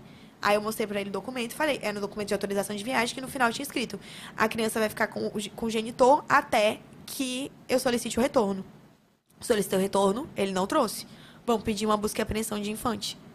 Vamos pedir uma busca e apreensão de menor de idade. Quando a gente foi pedir a busca e apreensão, a juíza Marra, lá da minha cidade, com todo respeito, eu não gosto dessa juíza. Essa juíza ela não deveria estar na vara da família. ela é uma juíza que ela faz decisões extremamente descabíveis. É, com todo respeito, Vossa Excelência, muda de vara. Porque é, é horrível o trabalho que ela faz na vara da família. Uma amiga minha, recentemente, com um processo de pensão e de guarda também, foi humilhada durante toda a audiência por ela. Foi humilhada. As coisas que a Willy foi me contando, eu assim, ó. Tipo assim, eu queria, eu queria chorar ouvindo as coisas que a Willy estava me contando que aconteceram na audiência. E lembrando que a audiência é toda gravada, então sim, eu tenho como provar, não me processa não. e aí, é, a, a Marra falou que como tinha dado jurisprudência, porque tinha um processo de guarda já correndo no estado de São Paulo, é, esse processo de busca e apreensão não poderia ser mantido. Ele ia ter que ser enviado para São Paulo. E enviado para São Paulo une os dois processos e se mantém a guarda provisória. Mas lembra que a gente tinha um processo de alimentos lá em Rio Branco? Esse processo de alimentos, ele era processo de alimentos e de guarda também. A guarda da Antonella era minha, natural, naquele processo. Não tem como você falar de alimentos sem falar de guarda. Como é que você vai dar alimentos para uma mãe que não tem a guarda da criança? Isso não existe, não é? Então, essa juíza, Marra, ela não deveria ter mandado o meu processo para São Paulo para dar jurisprudência. Ela tinha que ter eximido esse processo aqui. Esse processo de São Paulo não podia existir. Porque tem um outro processo com a mesma causa e com o mesmo objeto Antes, né? que ele mesmo moveu no estado do Acre. Esse processo é o primeiro. Esse processo é o principal. É esse processo que prossegue. Não é esse de São Paulo. Não. Ela extinguiu esse processo, jogou para São Paulo e uniu com o que já estava lá, então ele permaneceu com a guarda provisória. Você tem noção? Aí começou o inferno. Aí começou o inferno. Eu passei quatro meses sem ter autorização de vela. Quatro meses, sem ver foto, vídeo, nada. Eu não tinha uma informação. Eles viviam trancafiado com ela dentro de casa, então ninguém da cidade via ela. E a cidade inteira massacrando. Quando a, Anto- a Catarina nasceu, eu tava com 40 dias de porpério, 30 dias de porpério, 40, 30, 40 dias. A filha dele fez um, várias postagens no Twitter. Tô absoluto nada. Eu postei nos meus stories que eu eu não tinha falado nada sobre a Antonella estar ou não comigo nos meus stories. Eu não tava quase, eu não postava também a Catarina, que a Catarina tava sofrendo muito racismo nessa época. E aí era muito pesado, as coisas estavam mandando pra uma bebezinha, tipo, recém-nascida, então eu não mostrava ela. E aí, é, eu, eu postei num num- numa, noite nos meus stories que no outro dia eu vo- ia voltar a trabalhar. Eu ia fazer uma permuta, tipo, 100% permuta, um provador 100% permuta, só pra mostrar serviço, que uma loja deixou eu fazer. Eu nem ia pegar, nem era permuta não, era 100% de graça mesmo, porque eu não ia pegar roupa nenhuma. Eu só ia fazer De mesmo. graça mesmo, só pra Era- mostrar serviço. É, tipo, só pra mostrar serviço, pra verem assim, ah, ela voltou a fazer provador e tal, era só isso que eu queria. E aí ela emprestou as roupas pra eu fazer esse provador, sabe? E aí eu postei num dia anterior, que no outro dia eu ia voltar a trabalhar e que eu tava muito feliz. E aí essa menina pegou e no mesmo dia mais tarde postou uma série de twitters horrorosos. Com várias mentiras. Falando que eu tinha dado a Antonella. Falando. Nossa, ela inventou várias coisas, amiga. Ela inventou muitas coisas. Era muito pesado os twitters. Muito pesado. E aí, quando isso aconteceu, começou um linchamento virtual. Esse linchamento virtual durou. Sabia que não foi quando. Foi, não foi, não. Foi no início do meu porpério. Foi no início do meu porpério, sabe por quê? Quando eu me manifestei sobre esse esse absurdo que ela fez sobre esse linchamento virtual, eu fiz eu postei uma nota de esclarecimento no meu Instagram. E todo mundo veio me perguntar por que, que eu demorei tanto para vir fazer essa nota de esclarecimento. E eu falei, eu demorei, eu só estou vindo fazer hoje essa nota de esclarecimento porque eu estava no meu porpério. Eu tinha acabado de sair do hospital com a minha filha. Eu não tinha condições de vir aqui antes. E agora eu tô. É, eu, eu, eu fiz a nota de esclarecimento com 40 dias de porpério. Só que tu não tem noção do linchamento virtual que eu sofri, não. Eu sofri um linchamento virtual de, do nível de que uma mulher. Uma, eu fui no mercado comprar, fazer feirinha, e uma mulher cuspiu na minha cara no, no caixa. Porque, tipo assim, no, no caso, para as pessoas, é, era que você deu a guarda, você, tipo, entregou a menina, não queria, Não, é é que eu vendi ela. que você vendeu. O pessoal falou que eu tinha não vendido quis ela. saber da sua filha. É, tipo assim, vendeu ela. Daqui a pouco eu vou fazer o mesmo com a Catarina, porque todo mundo falava que eu ia tipo, passar por esse período dos 40 dias e ia devolver a, ia mandar a Catarina para ele também, porque eu queria ir viver minha vida e não queria ter minhas filhas. Era isso que eles falavam. Aí o inferno começou. Por quê? Quando começou a acontecer isso, aí foi, começou a ir atrás de, pro- de, de processo, correr atrás de coisas, eu não tinha dinheiro. A. A. Advogado público, defensoria pública, é muito devagar. A defensoria é muito morosa. é muito morosa. O nível de assistência que, ele dá, que eles dão pra vocês é muito baixa. Tipo assim, tem uns que dão o nome deles ali, tipo, porra, tá ali porque o cara é top mesmo, mas tem uns que não. E eu não tive essa sorte. Eu tive o CAV, que é o Centro de Atendimento à Vítima. Depois que eu fiz a nota de esclarecimento, eles foi aqui, ó. Eu fiz a nota de, esclare... eu fiz a nota de esclarecimento dia 18 de dezembro. A Catarina nasceu dia 1 de novembro. A gente saiu do hospital dia 8 de novembro. Ela deve ter feito por essa data a, o o, a, os twitters. E eu só me manifestei dia 18 de dezembro, assim que acabou o meu porpério. Porque eu não tinha condições de fazer isso antes. E aí, é, começou. A Defensoria Pública não estava dando o auxílio que eu precisava. E aí eu peguei fui atrás de um advogado particular. Aí eu peguei e consegui um advogado particular. E essa advogada falou pra mim assim, Lud, eu não vou cobrar pra você. Eu não vou cobrar. Porque ela já me conhecia antes e tal. Ela falou, não vou cobrar de você esse processo. Se precisar que você pague alguma coisa, eu aviso. Mas eu vou fazer esse processo pra você. E eu fiquei muito feliz. Muito feliz. Porque eu não tinha dinheiro pra pagar advogado. E eu tava com um advogado particular, boa. Só que foi se passando o tempo e ela não estava dando a atenção que ela deveria dar no meu caso. Foi aí que eu descobri que advogado pro bono não dá. Você tem que pagar. Você tem que pagar para você poder cobrar. E Aí foram acontecendo algumas merdas no meu processo que. E eu até então eu não entendia nada de processo. Então eu não sabia dizer se uma peça estava boa ou ruim, se o processo, se ela estava fazendo algo certo ou errado. Eu não sabia dizer, eu não tinha nenhum contato com o processo. Foi o meu primeiro processo, eu não sabia de nada. E você tentando contato com a sua filha nesse tempo. Isso, tentando todo. contato. E não conseguia. Não conseguia. Não tinha nada. Aí eu peguei e mudei de advogado. Aí eu mudei para advogado, tipo, é, já tinha um anterior, aí mudou pro segundo, que foi essa. Aí mudei pro terceiro. Aí o terceiro, a terceira, ela era uma advogada boa, mas ela era uma advogada que estava começando a passar por alguns problemas pessoais. E esses problemas pessoais estavam atrapalhando muito o meu processo e os outros processos também que ela tinha. Então, tipo assim, besteira, cara. Era tipo assim, um agravo de instrumento que era para ser protocolado no estado de São Paulo, porque o processo obviamente corre lá. Ela protocolou no Acre. Tipo assim, coisa bes- besta. Não pode. Então teve, tiveram alguns problemas também com o processo. É, aí depois dela, a história já tava começando a dar uma viralizada. Aí eu conheci a doutora Aline, que ela é uma advogada muito boa, muito, muito boa. E ela acompanhou o meu caso um período de tempo. Pra eu conseguir fazer, quando você tem um processo de guarda, você precisa fazer um estudo psicossocial, que é feito com assistente social e com a psicóloga. Esse estudo psicossocial, eu já estava tentando fazer ele há quase nove meses. E a minha fila de espera era só para daqui a um ano e meio. E não tem como você fazer uma audiência sem estudo psicossocial. Então, com certeza, a audiência ela ia ser.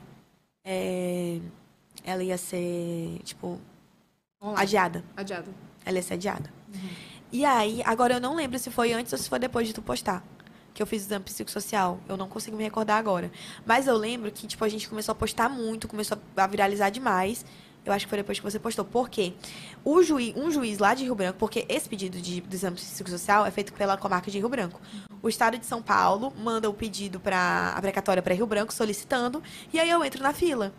A gente começou a fazer um escândalo tão grande na internet que o juiz pegou os prints de tudo, protocolou, o juiz pediu pro negócio lá do, do estudo psicossocial da psicóloga e da assistente social agilizarem o meu negócio. E foi por isso que eu consegui fazer o estudo psicossocial. E a gente fez estudo psicossocial, houve audiência. Na audiência, aquela Rúbia esteve. A Rúbia mentiu que eu, que eu usava maconha grávida. Nunca usei maconha. Não tem, mas não tem como fazer um teste pra provar que nunca usou? Tem o, o, o toxicológico, já fiz. Maravilhoso, incrível. Perfeito, não tinha nada. Maravilhoso. E eu fiz aquele E ela, não, e ela não toma nenhum, sei lá, não toma um processo? Você não pode processar ela por Posso, calúnia? mas já tem muito processo. Ela não vale meu dinheiro, não. Ah, mas já é mais É um. muito caro. Aí é, eu fiz aquele, aquele que rapa a cabeça, que o que raspa a cabeça é o melhor de todos, que pega, tipo assim, Todas, eh, qualquer coisa. de, do- dentro da barriga da tua mãe, amor. Tua mãe usou, tu já tá. É, dá. menina, esse, esse nível aí, o babado é- é forte, rapou minha cabeça, velho. E foi um rapão mesmo, porque tem que fazer a prova e a contraprova. Aí rapa de um lado e rapa do outro. E aí ela mentiu no- na audiência que. Só que ela mentiu tanto na audiência, ela mentiu tanto sendo testemunha, que o próprio Ministério Público fazia as perguntas pra ela, ela falava assim, é, não sei o que, não sei o que, ele, mas você não falou tal, tal, tal coisa? Aí minha advogada também perguntava as coisas, ela foi se contradizendo a audiência inteira. Todas a, todos os essas te- testemunhas que ele levou se contradizeram o, negócio inteiro. Então, tipo, o desembargador, o desembargador não, o juiz e o Ministério Público ficaram, tipo. Estão se contradizendo, estão mentindo.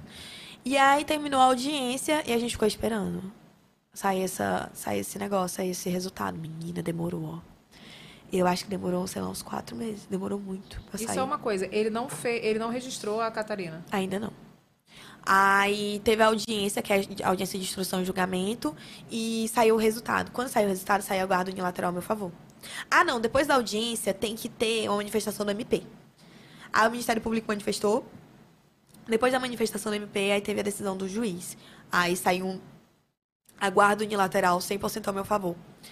Isso há um ano atrás. há um ano atrás. Saiu a guarda unilateral 100% ao meu favor, porque o genitor é, promove o afastamento da, da presença materna. O os estudos psicossociais demonstram que ambos os genitores têm condições de criar menor. Só que o, o genitor promove o afastamento, coisa que eu nunca fiz. Então, por conta disso, a guarda vem para mim. E isso foi o entendimento do estudo psicossocial, da assistente social, da psicóloga, do Ministério Público e do, do juiz, em primeiro grau. Aí ele reco... aí beleza. O juiz deu um prazo de 30 dias para ele trazer a Antonella. Era para ela voltar dia 5 de dezembro. Eu lembro. Quando foi dia 4 de dezembro, ele entrou com um protocolo no, em segunda instância, falando que no estado do Acre ele usou um. um- ele usou um, um laudo do, do, do Dr. Kleibitz. Ele tá me processando, o Dr. Kleibitz, você acredita? Neuropediatra da Antonella. E qual é a- o fundamento? Porque quando ele protocolou esse, esse quando ele fez esse pedi, esse negócio, quando ele recorreu, o Dr. Kleibitz deu um, um, um laudo, acho que é um laudo, um relatório, um laudo, é, com as coisas da Antonella, e lá no final do laudo ele fala: na Federação Acre não há tratamento terapêutico para crianças dentro do espectro autista, TEA, tampouco é, neuropediatras. E por conta desse laudo dele, o desembargador suspendeu o prazo da Antonella. Da Antonella voltar para casa. Dizendo que ela não ia ter tratamento não. É, porque daí é, estaria- traria um risco de dano irreparável. Para ele conseguir suspender esse, pra, esse efeito, para ele conseguir um efeito suspensivo, a minha advogada o meu advogado me explicou que ele precisaria se encaixar em duas coisas. Não é nenhuma nem outra, precisa encaixar nas duas. Precisa causar um risco de dano irreparável para infante ou precisa ter uma alta probabilidade de reversão de guarda. Nesse, nesse, nesse nível do processo, não tinha nenhuma possibilidade de reversão de guarda. Porque tudo tinha saído ao meu favor, tinha uma guarda, é, uma guarda que já tinha saído e o prazo já tinha sido expedido para ele, retornar. Não tinha nenhum fato, não tinha nada que fizesse ter uma mudança de guarda e não tinha risco de dano irreparável, porque no Acre tinha tratamento. Então o que, que eu fiz? Peguei todos os laudos possíveis e imagináveis, fui no CRM do Acre e peguei a lista de neuropediatras que fazem atendimento lá, que não é uma lista pequena. Inclusive, a neuropediatra da Catarina atende em São Paulo e ela é da, ó, atende em Rio Branco e ela é de São Paulo, ela é da, ela é da USP. E ela atende São Paulo. Ou atende Rio Branco. Ela é uma, uma ótima neuro. E aí ele pegou e fez isso. Eu fui lá e provei que ia ter, que tinha tratamento. E a gente pediu celeridade, tendo em vista que o recesso forense estava chegando. O desembargador protocolou no processo que, embora todos, os- todas as provas que eu levei aos autos do processo eh, fossem mais do que esclarecedoras por questão de tipo assim o processo ele precisa seguir uma regra. Então o o genitor protocolou eu tenho que responder aí abre-se prazo para o genitor protocolar e depois o, o desembargador manifesta. Então embora o as- o- as- os relatórios que eu levei fossem muito esclarecedores, ele precisava esperar que o genitor se manifestasse. Obviamente, o genitor só se manifestou no último dia de prazo, que era o dia que iniciava o recesso forense. Então, não deu tempo do desembargador dar a decisão dele antes do recesso. Aí a Tudo gente foi muito bem pensado para poder ganhar tempo. Aí a gente foi pro plantão judiciário. Quando a gente foi pro plantão judiciário, eu paguei pra ir pra três plantões judiciários. Falaram que não era caso de plantão. Aí eu peguei e falei, Natal, ano novo, minha filha já tá lá, vai fazer um ano. Tipo assim, já saiu a guarda unilateral pro meu favor, já provei que tem tratamento, minha filha tem que voltar pra casa. Não é caso de plantão. Três vezes. Aí foi janeiro. Janeiro, é, para voltar a correr prazo, advogar essas coisas, é só lá pro dia 25, salvo engano, de janeiro.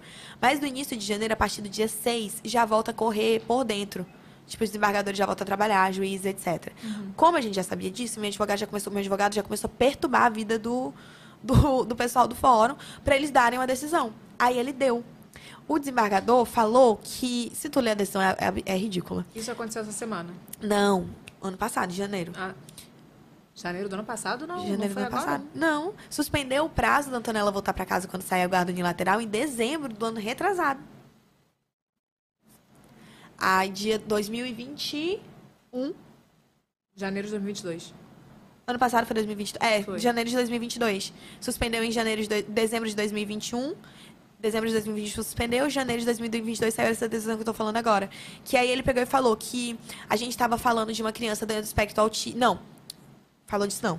Ele falou assim: ah, a gente tá falando de duas partes, de um processo com duas partes que têm narrativas totalmente opostas, que estão em litígio, que estão isso, isso, aquilo. Tipo assim, ah, as partes estão brigando. É óbvio que eu tô brigando. Ué, vou brigar. É óbvio. Aí ele falou assim, tipo assim, as duas partes estão brigando e por conta disso, por conta das narrativas diferentes, é, vamos esperar o julgamento do mérito. Ele não teve embasamento de nada. Tipo assim, a única desculpa que ele tinha pra permanecer com esse prazo com efeito suspensivo era o tratamento. Eu provei que tinha tratamento. Não tinha motivo pra ele continuar com prazo suspenso. Ele era pra ele determinar o retorno da criança pro Acre e o, o, o resto ele recorrer com ela lá em Rio Branco. Mas ele não foi isso que aconteceu. Ele falou que tinha que esperar o julgamento do mérito. Nessa história de esperar o julgamento do mérito, o Ministério Público manifestou. Quando o Ministério Público manifestou, o Ministério Público deixou muito claro. Eu mandei pra você essa, Mandou. esse negócio, lembra? O Ministério Público. é, o Ministério Público deixou muito claro que não era nem, não é, nem o tratamento terapêutico era justificativo suficiente. Tão pouco. Tipo assim, é que é uma palavra bonita, né?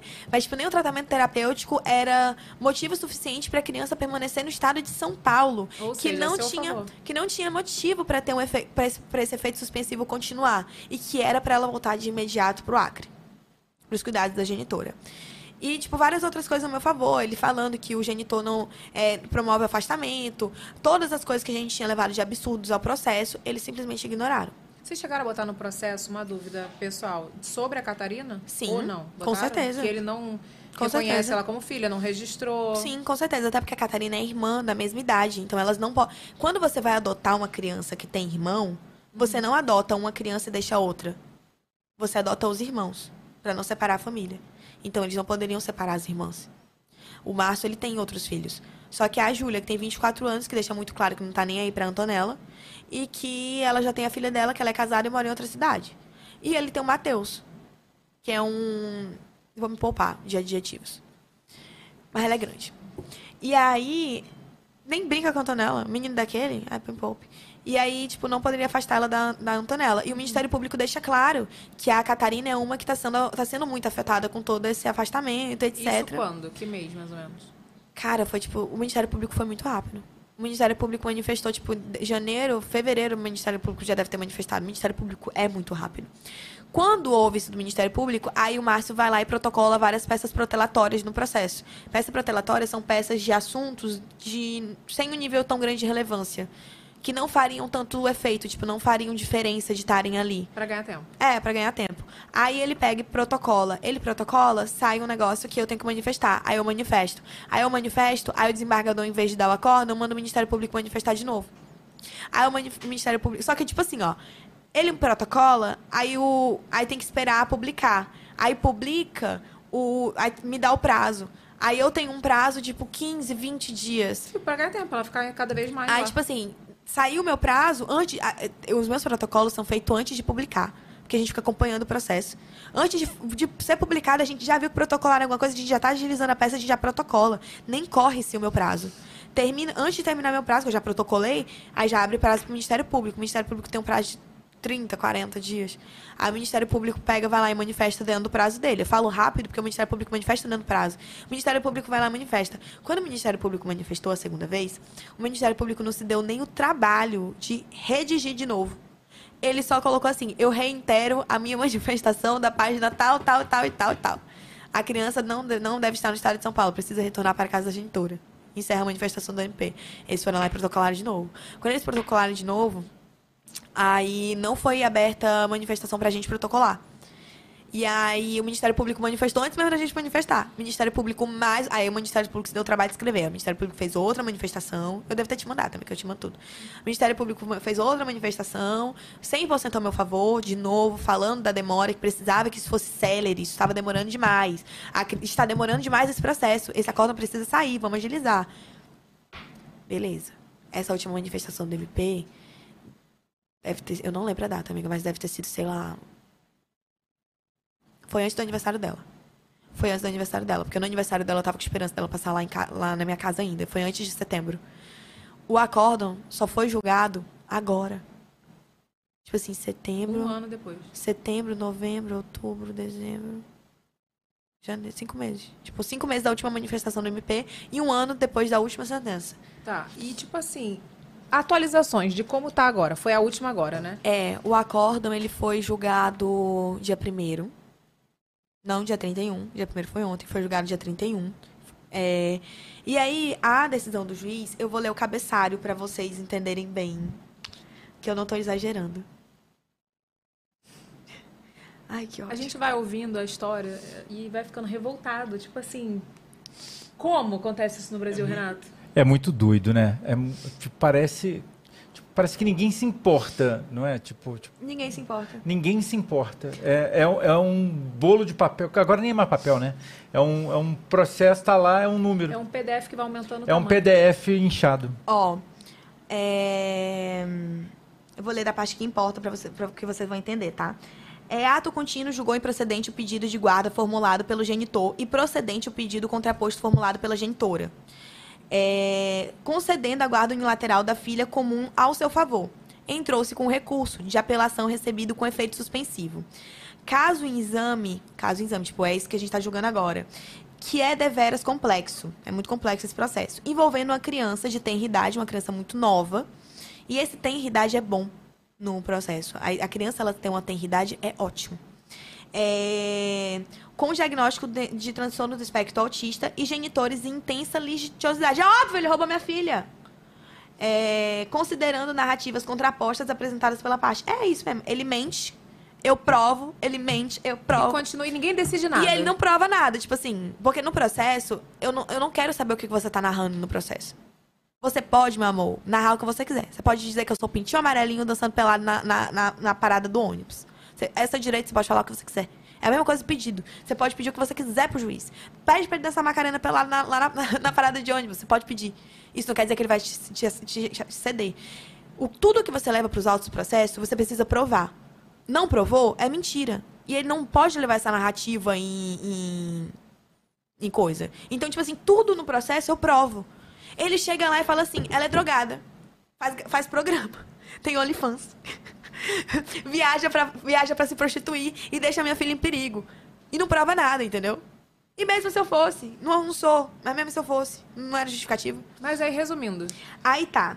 É, Narrativas contrapostas apresentadas pelas partes sem a- ali- ou- ou- olvidar que as partes residem em estados distintos de federação e muito distantes entre si. Menor que atualmente conta com 3 anos de idade, está acompanhada a, a- está na companhia paterna há quase dois anos.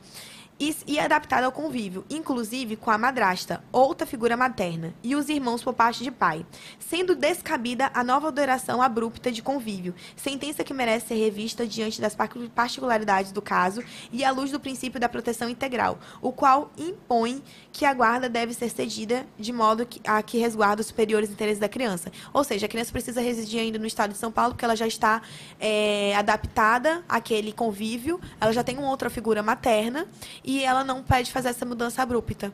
Porque ela já está lá há dois anos. Agora me responde, ela está lá há dois anos por quê? Eu quis que ela ficasse lá dois anos, né? Porque ela poderia estar lá só um ano.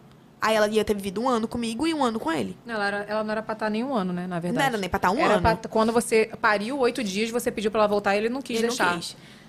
E aí foi essa justificativa. E o melhor de tudo é no, no final, porque esse acordo ele tem 38 páginas, mas a última é mais incrível. Que aqui eles falam, agora, agora eles estão falando que qualquer manifestação, não, qualquer oposição de embargos declaratórios com intuito de manifestação protelatória vai ter multa. Ele protelou esse processo inteiro, eu pedindo multa, nunca deram. Mas agora, se eu for, eu vou levar multa. E aí aqui em cima eles falam que eu tenho que fazer uma oficina de mães online. O que, significa isso? Eu tenho que fazer um curso eu aprender a conviver com ele. Cara, é, é, é- é desesperador. Eu tenho que fazer um curso de- disponibilizado pelo CNJ de formação e capacitação Renato, que... De relacionamento com um homem bizarro, é isso? É, com homem narcisista. Mas vem cá, você pode, você pode recorrer, você vai recorrer, óbvio. É você óbvio. não vai abandonar sua filha. É óbvio. E tudo que ele tá fazendo. É óbvio, porque o que acontece? A gente tem um direito líquido e certo. A gente tem um direito líquido e certo, a gente tem decisões extremamente obscuras. E a gente tem uma sentença que não tem cabimento. Pensa comigo. A gente tem um. um- Vamos lá, para o juiz ele dar uma decisão. Ah, tá, outro detalhe. Aqui, durante todas essas 38 páginas do acórdão, ele simplesmente coloca uma fenda nos olhos de tudo que a gente levou nos autos e ignora tudo que a gente colocou, que é de negativo do genitor. Ignora tudo e dá a sentença. Por que será, né? Por que será? E aí, a gente tem um laudo da- do, do estudo psicossocial, que é um laudo técnico, feito por profissionais, da assistente, da assistente social, do psicólogo, afirmando que a Antonella está correndo risco de dano irreparável estando lá, que a Antonella precisa da figura materna, que a criança é uma, que a Antonella é uma criança dentro do espectro autista, que precisa não só da mãe, mas com o contato da irmã, principalmente por questão de, de de evolução, social, de evolução. evolução. As duas juntas vão evoluir muito mais. É, a gente tem o estudo psicossocial, a gente tem três manifestações do Ministério Público em segunda instância ao meu favor. A gente tem uma- uma decisão do Ministério Público em primeira instância ao meu favor. A gente tem uma decisão de juiz em primeira instância dando a guarda unilateral para mim. A gente tem o, o mesmo desembargador, o José não sei o que, desse, desse processo, lá em, de- em janeiro do ano passado, falando que tudo que eu levei estava mais do que esclarecido. Por que, que ele está agora fazendo, dando essa decisão? Não é. O, o tempo que a Antonella ficou lá não é tempo para justificar essa decisão. Não é. O doutor Carlos Eduardo ontem soltou um rio, você viu? Não, não vi ainda. O doutor Carlos Eduardo ontem soltou um rios que é muito, é muito bacana de você ir vendo, porque ele é um advogado que ele trabalha com perspectiva de gênero, ele só atende mulheres vítimas de homens narcisistas em processos bem complexos como o meu. E ele está acostumado com o Tribunal do Estado de São Paulo. E ele falou é, que isso não é só uma aberração jurídica e que eu não sou um fato isolado, mas é porque a justiça odeia mulheres. A justiça odeia mulheres. E a gente incomoda muito. A gente incomoda demais. Hoje eu postei no Twitter por conta de uma nojenta lá da minha cidade. Que, ai, gente, tem algumas pessoas que eu tenho muito ranço. E que eu tava guardado por muito tempo e agora eu tô dando alguns adjetivos fofos. Mas é porque por tudo que você passou, eu acho até que você é fofa demais. É, tipo assim, um adjetivo fofo pra essa mulher é nojenta.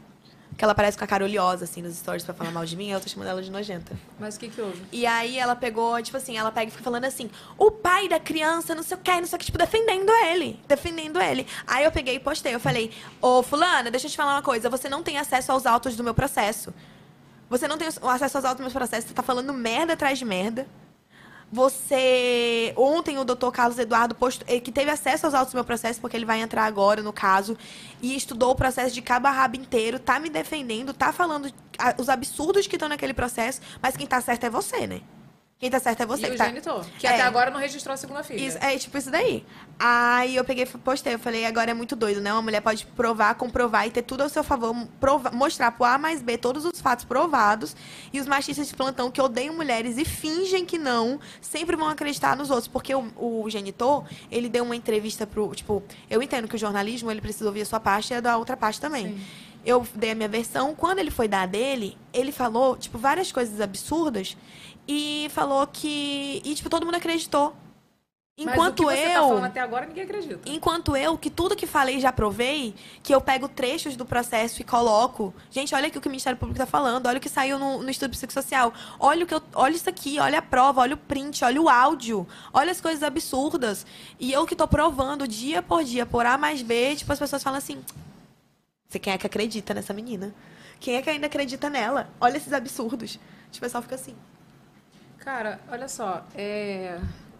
a, a gente vai ouvindo né, a história e a gente vai ficando revoltado. Inclusive, eu quero falar pra você, se você quiser fazer alguma pergunta pra Lud, se tiver alguma dúvida, se você quiser é, no final falar alguma coisa, manda no superchat que a gente vai ler. E eu vou dar uma pausa, porque É, realmente... Deixa eu te falar uma coisa, Evelyn. A gente tem 4.243 pessoas online, e mas só temos 900 likes. Então se aproveita e dá o like que a gente merece chegar a, pelo menos o que tá online aí assistindo, pra poder a gente chegar a esse caso. E outra coisa, eu tenho uma missão pra vocês, tá? Depois desse VacaCast.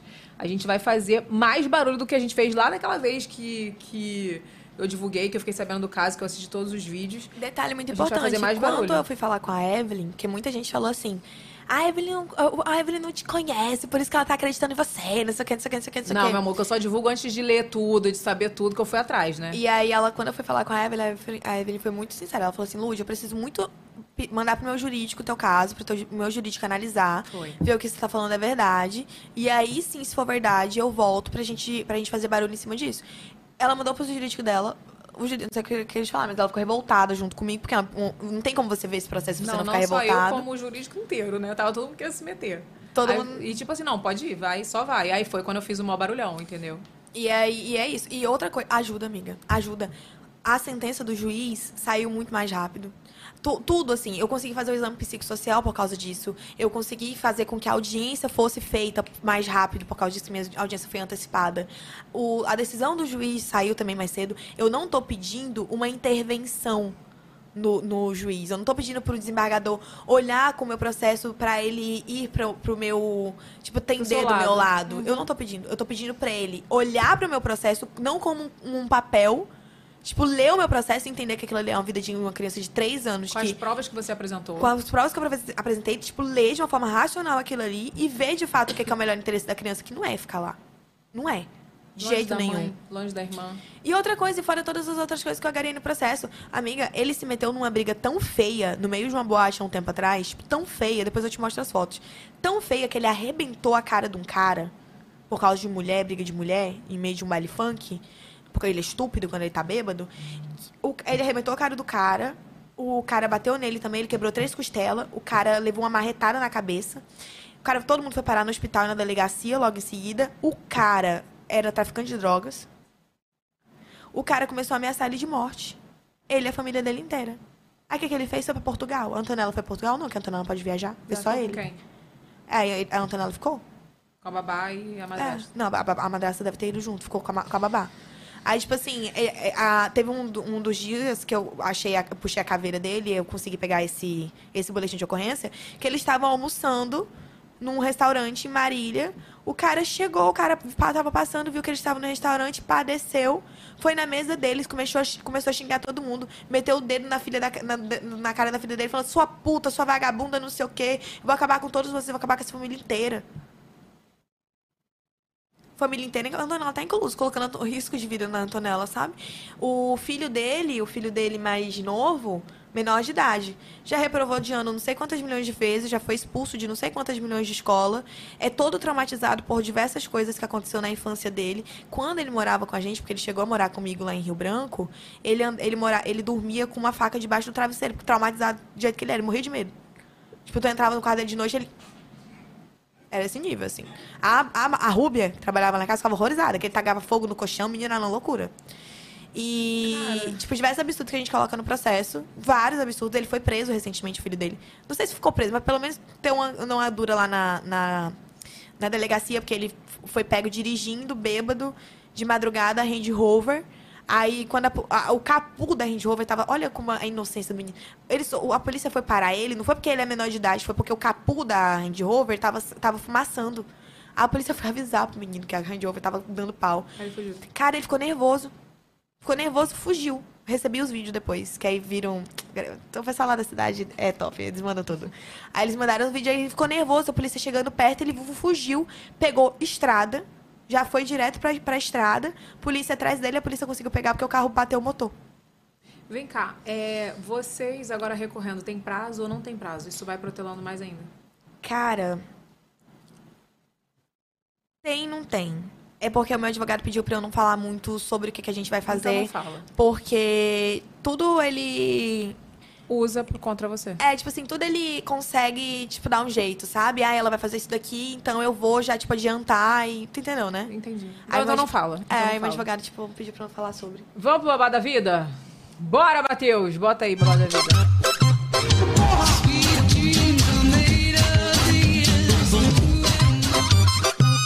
Chamar babado da vida, tá? Só pra te avisar, porque o clima aqui estava. Eu quero resolver essa situação. A gente, eu acho que todo mundo que começa a ver a tua, a tua história fica assim, cara, a gente tem que resolver. O que, que a gente É. pode fazer agora? O que, que a gente pode é, que a gente ajudar? tava, é o que a gente tava falando desde o início. Eu não, eu não, meio que não caiu a ficha ainda e eu, eu choro, porque, amiga, eu saí do Acre pra ir pra Porto Velho, uma hora da tarde, cheguei lá meia-noite. Então você imagina aquela cena de filme, na chuva, vendo paisagem. Então, tipo assim, eu tava numa cena de filme, entendeu? Chorando horrores. Ninguém do ônibus entendia nada. Eu chorei de uma hora da tarde até meia-noite. Eu já tava meio seca, desidratada. Mas é isso, a gente Aí cheguei em Porto história. Velho e depois não deu mais tempo de chorar ainda, não, que eu tava no modo resolução. Calma, a gente vai chorar juntas ainda, que a gente tem que conversar coisa em off. Olha aqui, o Babado da Vida de hoje é o seguinte: o Babado da Vida a gente vai, vai ouvir uma história de uma seguidora. E a seguidora é a Thalita. Ela disse que provou que os conselhos de mãe sempre salvam a nossa vida. Bota aí, Matheus. Evelyn, mulher, o meu babado é a minha mãe, por eu andar de moto, ela sempre falou pra mim, Thalita, você precisa sempre estar em dia com meia, com calcinha, depilação, se cuida, né? E um dia eu sofri um acidente de moto e nesse acidente eu fraturei a perna. É trágico, mas um pouco engraçado. E a minha preocupação nisso, porque eles rasgam a calça da gente, né? Pra poder imobilizar. E minha, minha, minha preocupação era essa, tava depilada. E aí, a sorte que eu sempre usei gilete, tem no banheiro fácil, né? Gilete Vênus. E aí, sempre tava em dia. A meia e a calcinha também sempre em dia. Aí, nesse dia, fui salva, tanto pela Gilete Vênus e pela minha mãe, né? Pelos conselhos. Gente, tanta, co- tanta coisa pra ela se, preocupar. Ela estava preocupada se estava Mas, apresentável pro SAMU. você sabia que essa é uma preocupação recorrente nas pessoas? Não, mas eu sei que é. Amigo, eu tenho, uma, eu tenho uma doença no esôfago chamada calácia. E eu já broncoaspirei alimento algumas vezes, é uma doença rara no esôfago. Uma das vezes que eu broncoaspirei alimento, eles precisaram fazer.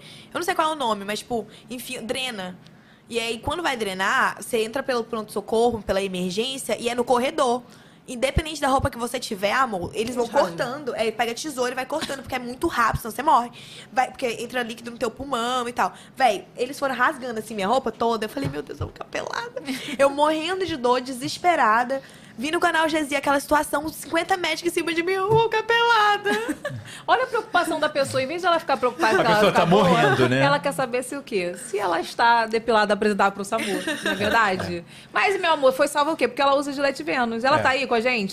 linha? tá. Vamos falar com a Thalita. Thalita, maravilhosa. Tá ouvindo, Thalita? A perna ficou Tô boa? ouvindo, vocês estão me ouvindo? Estamos ouvindo. Fala, pergunta de novo que estão A perna ficou boa? Tá tudo bem?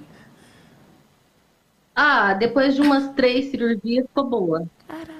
Três cirurgias? Sim. Nossa, foi grave então a- o, o acidente, né? Eu tive fratura de fêmur. Você precisou Nossa. usar aqueles ferros. Não, eu tenho prótese interna pro resto da vida. Caramba, cara. Caraca. Mas a Pepeca estava apresentável com o Gillette Vênus. Tudo, até a perna que quebrou. E de meia. A perna também, verdade, gente. Porque a perna a gente depila. Pois é, né? Olha, gente, eu Lógico. confesso, eu vou falar uma coisa pra vocês. Eu tô uma embaixadora meio estranha, porque eu tô dependendo agora de ajuda do meu marido pra me depilar. Aí eu fico com preguiça de pedir pra ele me ajudar. Então tem dia que ele olha e fala, tu quer ajuda? Porque tá tipo assim, a perna tá um urso, né? Mas enfim. Mas obrigada, viu, Thalita, por você ter contado a sua história. Um prazer te conhecer. Beijo. Vem cá, tu tá revoltada aí também com a história da, da Lud? Não, eu cada e, e quase tendo um processo também, né? Porque é revoltante.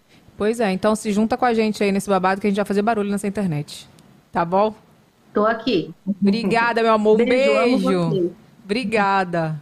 Que fofa, viu? Tava pre- ah, Esqueci da perna. A perna também estava depilada, meu amor. Não deu nem trabalho na hora de fazer a É, cirurgia. Ela, falou, ela tava com meio, tava tudo bonitinho a perna, pra, pra perna quebrar. Tá Ai, vendo? que Toda horror. maravilhosa. Aí, ó, tem QR Code na tela pra você saber maiores informações sobre Gillette Vênus, tá? E olha só, sabe o que que esse QR Code dá? Se, se você não encontrar Gillette Vênus e o creme protetor numa farmácia perto da sua casa, se apontar para esse QR Code, já cai direto na Amazon, pode comprar online. Ah, que maravilhoso. É, então, isso aí. online é isso aí. Porque É aí é sobre bom, isso. entrega pra todo o Brasil. Vem cá, agora falando ainda do processo, mas eu quero saber essa história do DNA. Me conta. Então, a história do DNA, ele ficou fugindo igual o Diabo Foge da Cruz, né? Quando eu entrei com o pedido de reconhecimento de paternidade, ele ficou fugindo muito de ser intimado. Então, já, tipo, o aniversário dela de um ano, ele não tinha sido intimado ainda, porque ele tava fugindo real. Pra ficar claro, da Catarina. É, da Catarina. E aí, tipo, ele tava fugindo muito e tal. Aí teve um dia que eu tava fazendo provador numa loja, na frente do AJ dele. Ele, foi na J dele, eu tava na frente da loja. Cara, eu tava. Deus. Deus não, né? Porque, né, deu ruim. Mas eu tava, tipo, aqui e a- era na frente, a loja toda de vidro, essa vitrine. Aí eu olhei, parou o carro, que eu já sabia que era o carro que ele tava usando, já tinha me avisado. Me avisam tudo.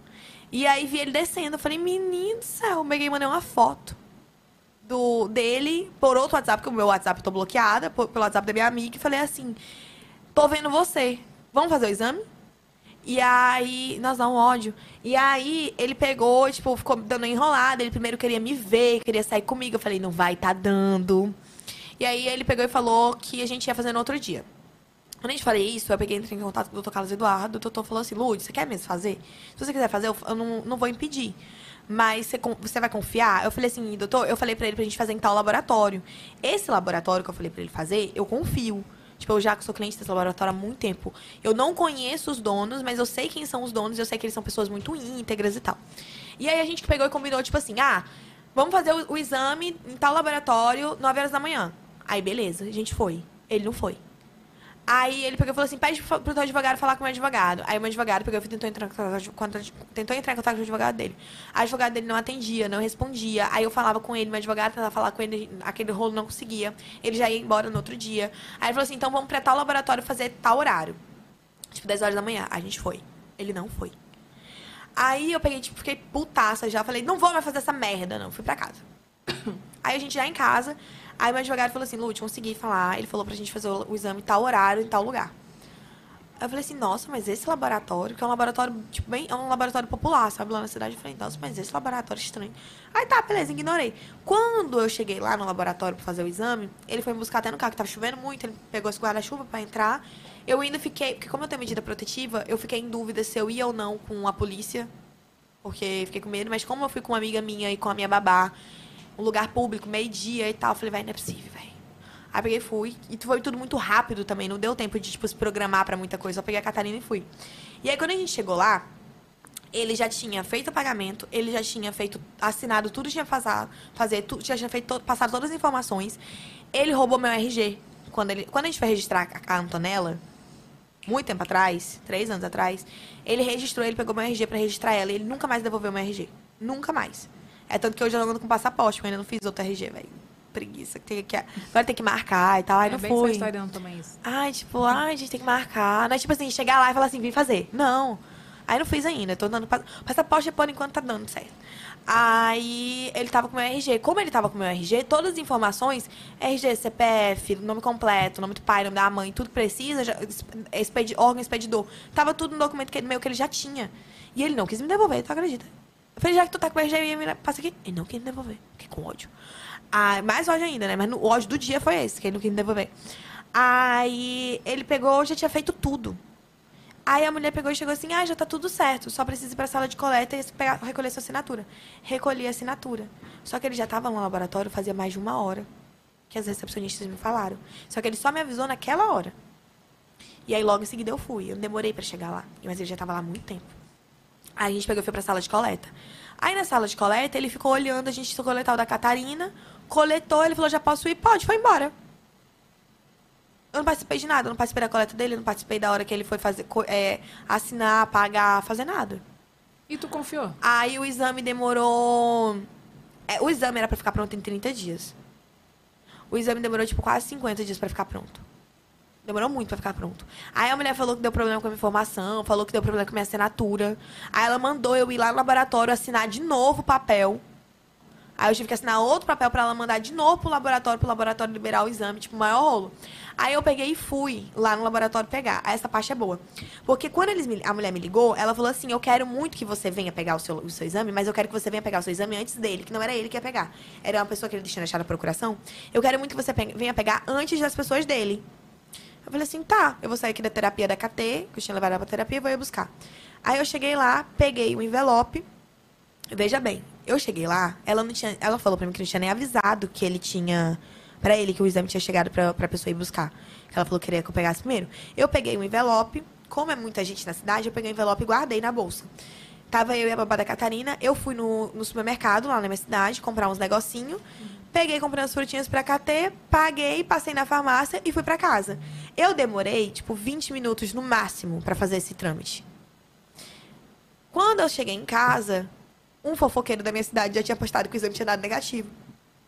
Só que tu entende que não tinha dado tempo da dona do laboratório avisar pra ele que o exame tinha chegado. Se ela falou pra mim que ele não tinha avisado pra ele ainda, só tinha avisado depois que eu saísse de lá, não tinha dado tempo dele pegar o resultado do exame, dele ah, tipo, ah, é, saber que o resultado do exame tava lá, mandar a menina buscar na mesma hora, ela pegar o exame, abrir e mandar pra ele que deu negativo.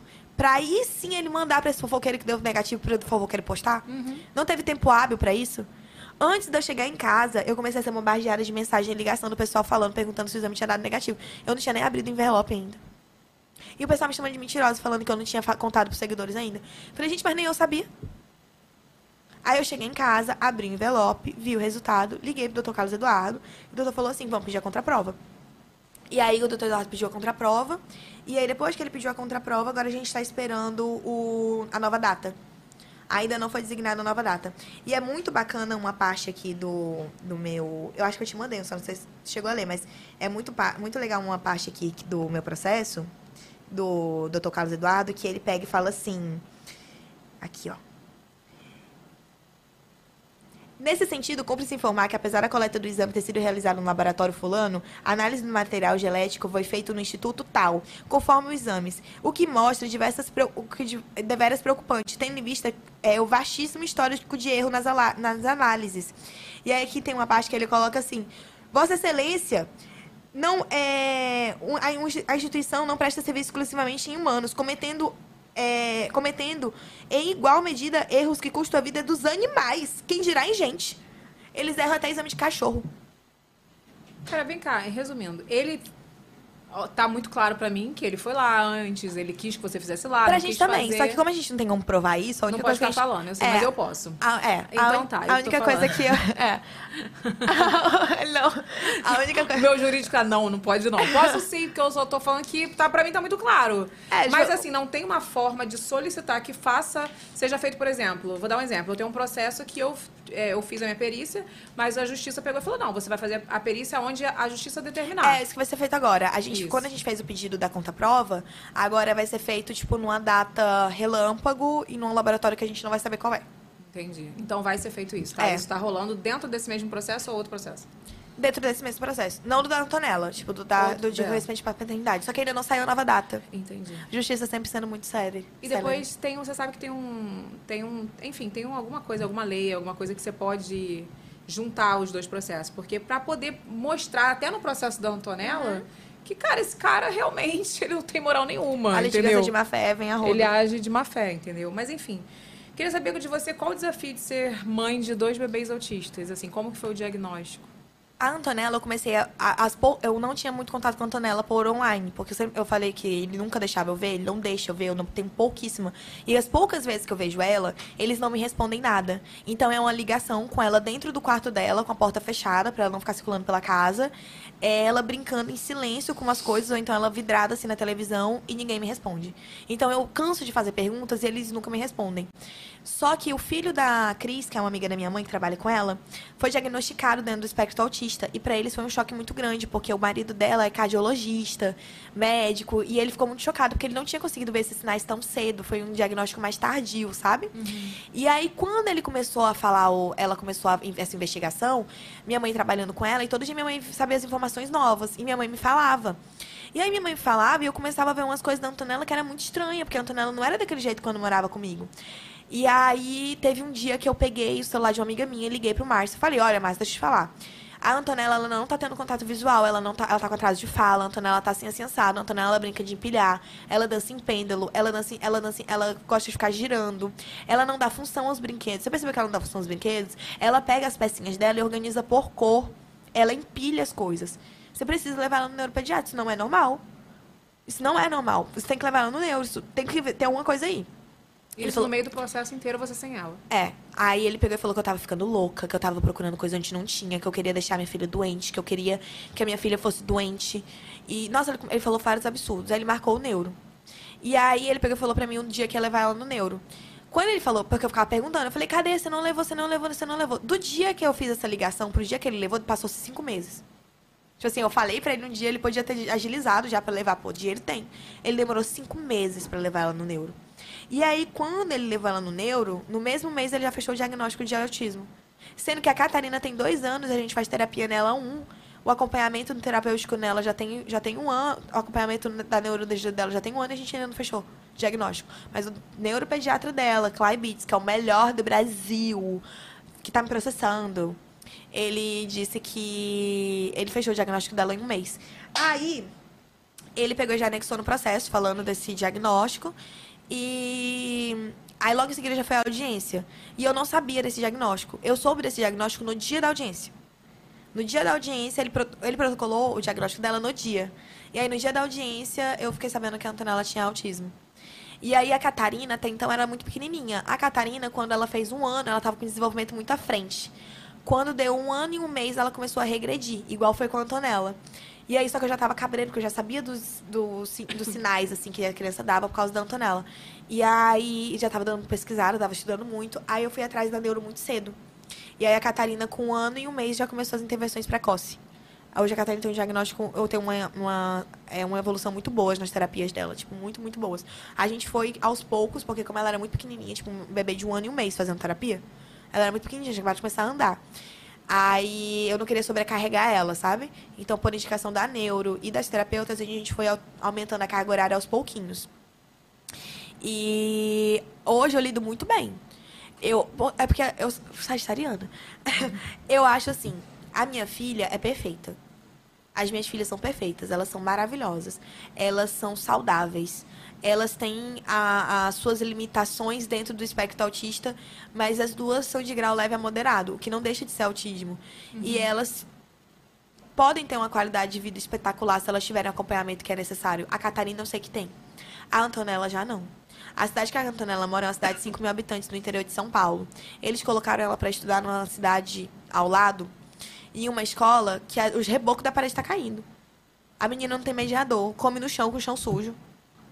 Amiga, tu é uma mãe zelosa que nem eu- quando, quando terminar aqui, eu te mostrar as fotos da escola que ela está estudando, que ele colocou no processo, ele anexou no processo recentemente, achando que ela estava numa escola incrível. Tu nunca ia deixar o Lucas naquela escola. A criança comendo no chão, chão sujo, as, as professoras tudo de chinelo. Aí a criança com um copinho descartável assim, aí com a mão assim pra apoiar, porque ela tava sentada no chão. Aí com a mão no chão. Tipo, não é, não é ela, ela não tava dentro, em cima de um. De uma. Sei lá, um piquenique. Não, ela tava com a mão assim no chão sujo. Aí pega aquela mão suja, mete na comida, que leva pra boca e assim vai.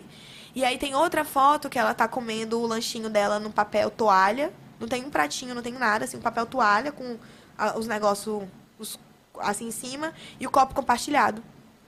Totalmente errado. Tipo assim, não tem nenhum copo específico pra cada criança, é copo compartilhado. Eu, eu- acho isso um absurdo. Não. Eu não coloquei filho no mundo pra cri- ser criado caldo de batata. Ela não tem intermediador. Tem uma, uma, um vídeo que a própria escola publicou, porque ele me mandou foto dessa apresentação depois de eu fazer muita raiva, de eu pedir muito. De eu insistir demais pra ele mandar um vídeo. Ele me mandou 20, min- 20 segundos dessa apresentação. 20 segundos. Só que a escola postou, eu não sabia qual era a escola ainda. Eu descobri qual era a escola, entrei no Instagram e eu vi que a escola postou. E aí, por diversas partes né, né, nessa, nessa apresentação, a Antonella é uma criança autista, ela precisa ter um. Desculpa, que eu tenho problema no esôfago. A Antonella precisa ter um mediador. Principalmente nas apresentações apresentação da escola. O mediador fica do lado da criança pra ela ficar só. No, na apresentação, a Antonella não só ficou sozinha, como tinha parte da apresentação que ela tinha que fazer em dupla. E aí, todas as crianças com as suas duplas tinha uma professora lá com outra criança, em vez de colocar essa criança para fazer dupla com a Antonella, a outra professora aqui do mesmo jeito, e a Antonella no meio do palco, girando sozinha. Aí ela estende os bracinhos assim, pro, pra dar a mãozinha pro amiguinho, pra poder fazer a coreografia, ninguém dá a mão pra ela. Aí ela vai em outro amiguinho, faz assim, ninguém dá a mãozinha pra ela, ela faz assim, ó. Aí ela faz assim, olha pra um lado, olha pro outro. Aí já tá em outra parte da coreografia e ela fica perdida no palco andando assim pro palco, pra um lado e pro outro. Isso não pode acontecer. Cadê a mediadora dessa criança que não tá com ela? Por que, que ela tá sozinha? Por que, que fizeram dupla se não tinha dupla pra todo mundo? Tá tudo errado. A minha filha ficou só, ai, beleza. Ah, mas é um caso isolado. Não. Porque eu fui fuçando no Instagram lá da escola, vi outro vídeo de um ao vivo de 12 minutos. E nesse ao vivo, a Antonella aparece no ao vivo, era uma. Eles ensinando a fazer omelete. E aí aparece a Antonella nesse ao vivo. Todas as crianças sentadas, participando da, do negócio. E a Antonella é a única criança que tá lá atrás, sozinha, sem participar. E quando ela vai participar, tipo assim, que ela tenta olhar o que eles estão fazendo, aí ela chega e faz assim, ó, tipo, as crianças aqui sentadas no banco, aí ela entre um, entre um ombro e outro, ela faz assim, ó. Pra tentar ver o que tá acontecendo. Como ela não consegue entrar na roda, ó, ela lá atrás, sozinha, todas as crianças aqui na frente. Aí depois ela senta mais aqui pro canto, fica essa mulher aqui fazendo sei lá o quê, porque ela só tá olhando a menina andar pra um lado e pro outro. Essa mulher aqui, ela tinha que pegar a Antonella e trazer essa, a criança pra cá, pro meio da roda. Até porque a Antonella tava quietinha, ela tava tipo assim, tipo, o que, que tá rolando? Vocês Não. colocaram isso no processo? Não deu tempo. Foi agora, foi a semana que eu vim. E aí, aqui atrás, ó, ele mostra a coisinha para as crianças e a Antonella tenta ver. Logo em seguida, ela vê que não vai ter muito sucesso, aí ela anda pra cá, ó. Ela dá uma chorada, tá vendo? Com a mãozinha no rosto, ela dá uma chorada e senta. Longe de todo mundo. Como você se sente de, como mãe? Vendo Ah, amiga, isso? chorei por três dias seguidos. Chorei por três dias seguidos. E, e é uma sensação muito grande de impotência, porque o que, que eu posso fazer? O que, que eu posso fazer em cima disso daqui? Nada. Eu não posso não fazer deixa nada. você ter contato, ele não deixa você ver. Não, quando eu liguei pra escola, a escola falou pra mim que não podia me passar mais informações porque quem tinha feito a matrícula e quem pagava a escola era ele, não era eu. Cara, tá tudo errado nessa história. Aqui, ó. Essa que eu postei no meu Instagram. Aí os rebocos da parede da escola tudo caindo. Ela usa uma blusa pra diferenciar que ela é autista. Eu nunca vi uma escola diferenciar a criança do autista da criança normal. Normal. Da criança fora do espectro, da, da criança atípica pra criança não atípica. Nunca vi nenhuma escola separar, mas ela usa essa blusa falando que ela tá dentro do espectro. É, eu vi ali com o símbolo, né? É. E aí, tipo, os copinhos tudo igual, ó. Aí as crianças comem em cima do, pa- do papel toalha. Tipo assim, é, é eu, só eu que acho isso, no, isso no- anormal? não, tipo? não tá normal. Aí, só pra gente ter noção da escola que é do lado da minha casa, amiga. Tipo, não é que é tipo assim, ah, é uma escola que existe na minha cidade. É a escola que é do lado da minha casa. Do lado. Onde as crianças dormem. Tudo limpinho, tudo novinho. A brinquedoteca da parte das criancinhas. Tudo separado. Todas as crianças têm nomezinho nas coisinhas dela. O parquinho lá dentro da escola, dessa escola aqui, além de ter dois playgrounds para criança pequena, que é tipo incrível, tem uma fazendinha. Tem, ah, tem as quadras de esporte, tem a piscina e tem uma fazendinha para as crianças. Para as crianças terem contato com os animais, para as crianças irem na horta. Isso aqui não é tipo uma escola que tem na minha cidade. Isso aqui é uma escola que é do lado da minha casa. Dá pra ir andando. É do lado a da minha Catarina casa. já tá estudando, não? Ainda não. A outra Deno, a Antonella começou a estudar no passado, com dois anos. Todo mundo, parentes deles e pessoas próximas, falam que é porque a madrasta não estava mais aguentando a rotina da Antonella e colocou ela na escola. A Catarina não está na escola por quê? Hoje a Catarina ela faz psicomotricidade, fisioterapia, terapia ocupacional, assistente terapêutica, fonoaudióloga, psicóloga e natação e musicoterapia. Espero que eu não tenha esquecido de nenhuma terapia. A Catarina faz isso tudo de terapia. A Catarina tem terapia de manhã e à tarde. E tem uma terapia que ela é à noite, no dia de sexta-feira. Ela já tem uma carga horária muito grande de terapia. A Antonella é uma criança dentro do espectro autista. A Catarina é uma criança dentro do espectro autista que não fala, que não fez o desfraude, que não tem contato, não tem muito contato visual, que está com desenvolvimento incrível na terapia. Eu vou colocar essa criança na escola para quê? Ela tem a sonequinha dela no período da manhã resguardada. Ela tem a sonequinha dela no período da tarde resguardada. A Antonella, a Catarina come a miga pratada inteira na hora do almoço. Mas ela demora duas horas para almoçar. Na escola, quando eles forem lanchar, ela vai ter uma hora para lanchar? Uma hora para sentar? É porque é outra carga, né? Outra rotina. Na paz do Senhor Jesus lá no canto dela, porque a, a Catarina, ela come, sabe a laranja? Ela come a laranja inteira, ela deixa só a, a, a, a, capa do- da laranja. Mas ela come uma por uma.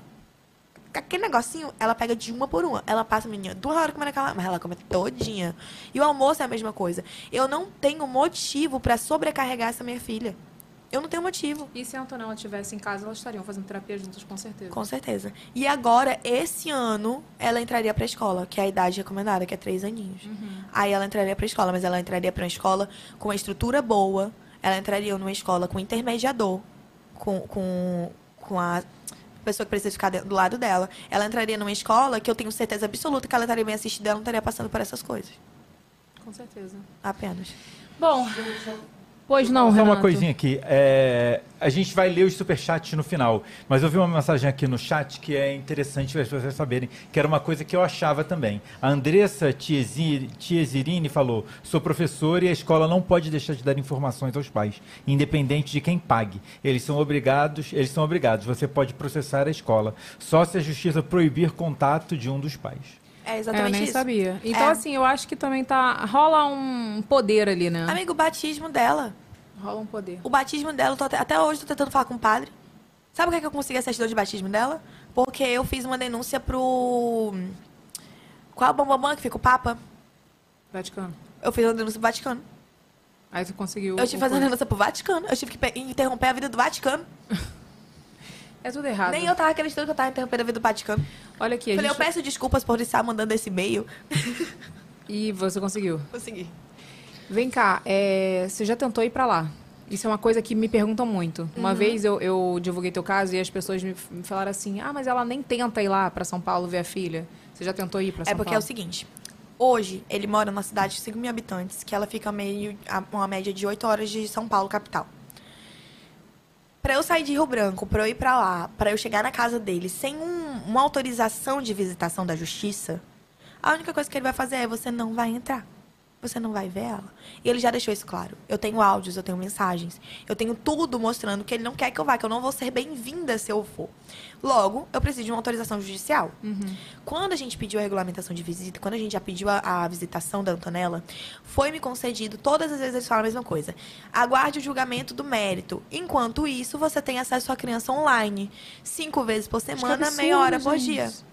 E aí o online ele não cumpre. A minha visitação é, mei- é cinco dias por semana, meia hora por dia. Ele não cumpre, ele não me passa informações. E eu posso executar é, 500 reais de multa diária, limitada a um período de, 15, di- de, 20 de 30 dias, aí reinicia de novo, que é o que a gente faz. E o dinheiro não vem pra mim, tá? O dinheiro vai pra ordem. Só pra vocês saberem, não tô rico por causa disso, tá? O dinheiro vai pra ordem, o dinheiro não vem pra mim. E aí a gente entra com o pedido. E aí, todas as vezes que a gente entrou com o pedido, foi concedida a visitação online. Até o julgamento do mérito. Tu tá assim, vocês estão assim, meio revoltada? É, é, como diria um, um grande amigo, é de cair o pum da bunda, né? É de cair o cu da bunda. Vamos pro momento jabá? Porque a gente tem que fazer jabá, não tem jeito, né? Vambora. momento jabá. Ah, tu fala isso ao vivo? Eu falo. Ah, eu achava que era tudo gravado. Não, a- os vídeos são gravados. Esse eu falo ao vivo. tu pode ver que não tem a voz, né? Porque quando, tem a vo- quando é gravado tem a vozinha. Momento. Então, até porque a- o nosso momento jabá de hoje você já comeu, meu amor. É Mount Pizza. Ah, Tem vídeo aí, Matheus? Bota aí. Vem comigo conhecer a Mount Pizza. Aqui só usamos ingredientes de primeira linha, pizzas super recheadas, bonitas e gostosas. Uma massa rica, que não te faz passar mal, empanturrar, ter azia, pelo contrário, te ajuda a ter uma excelente digestão.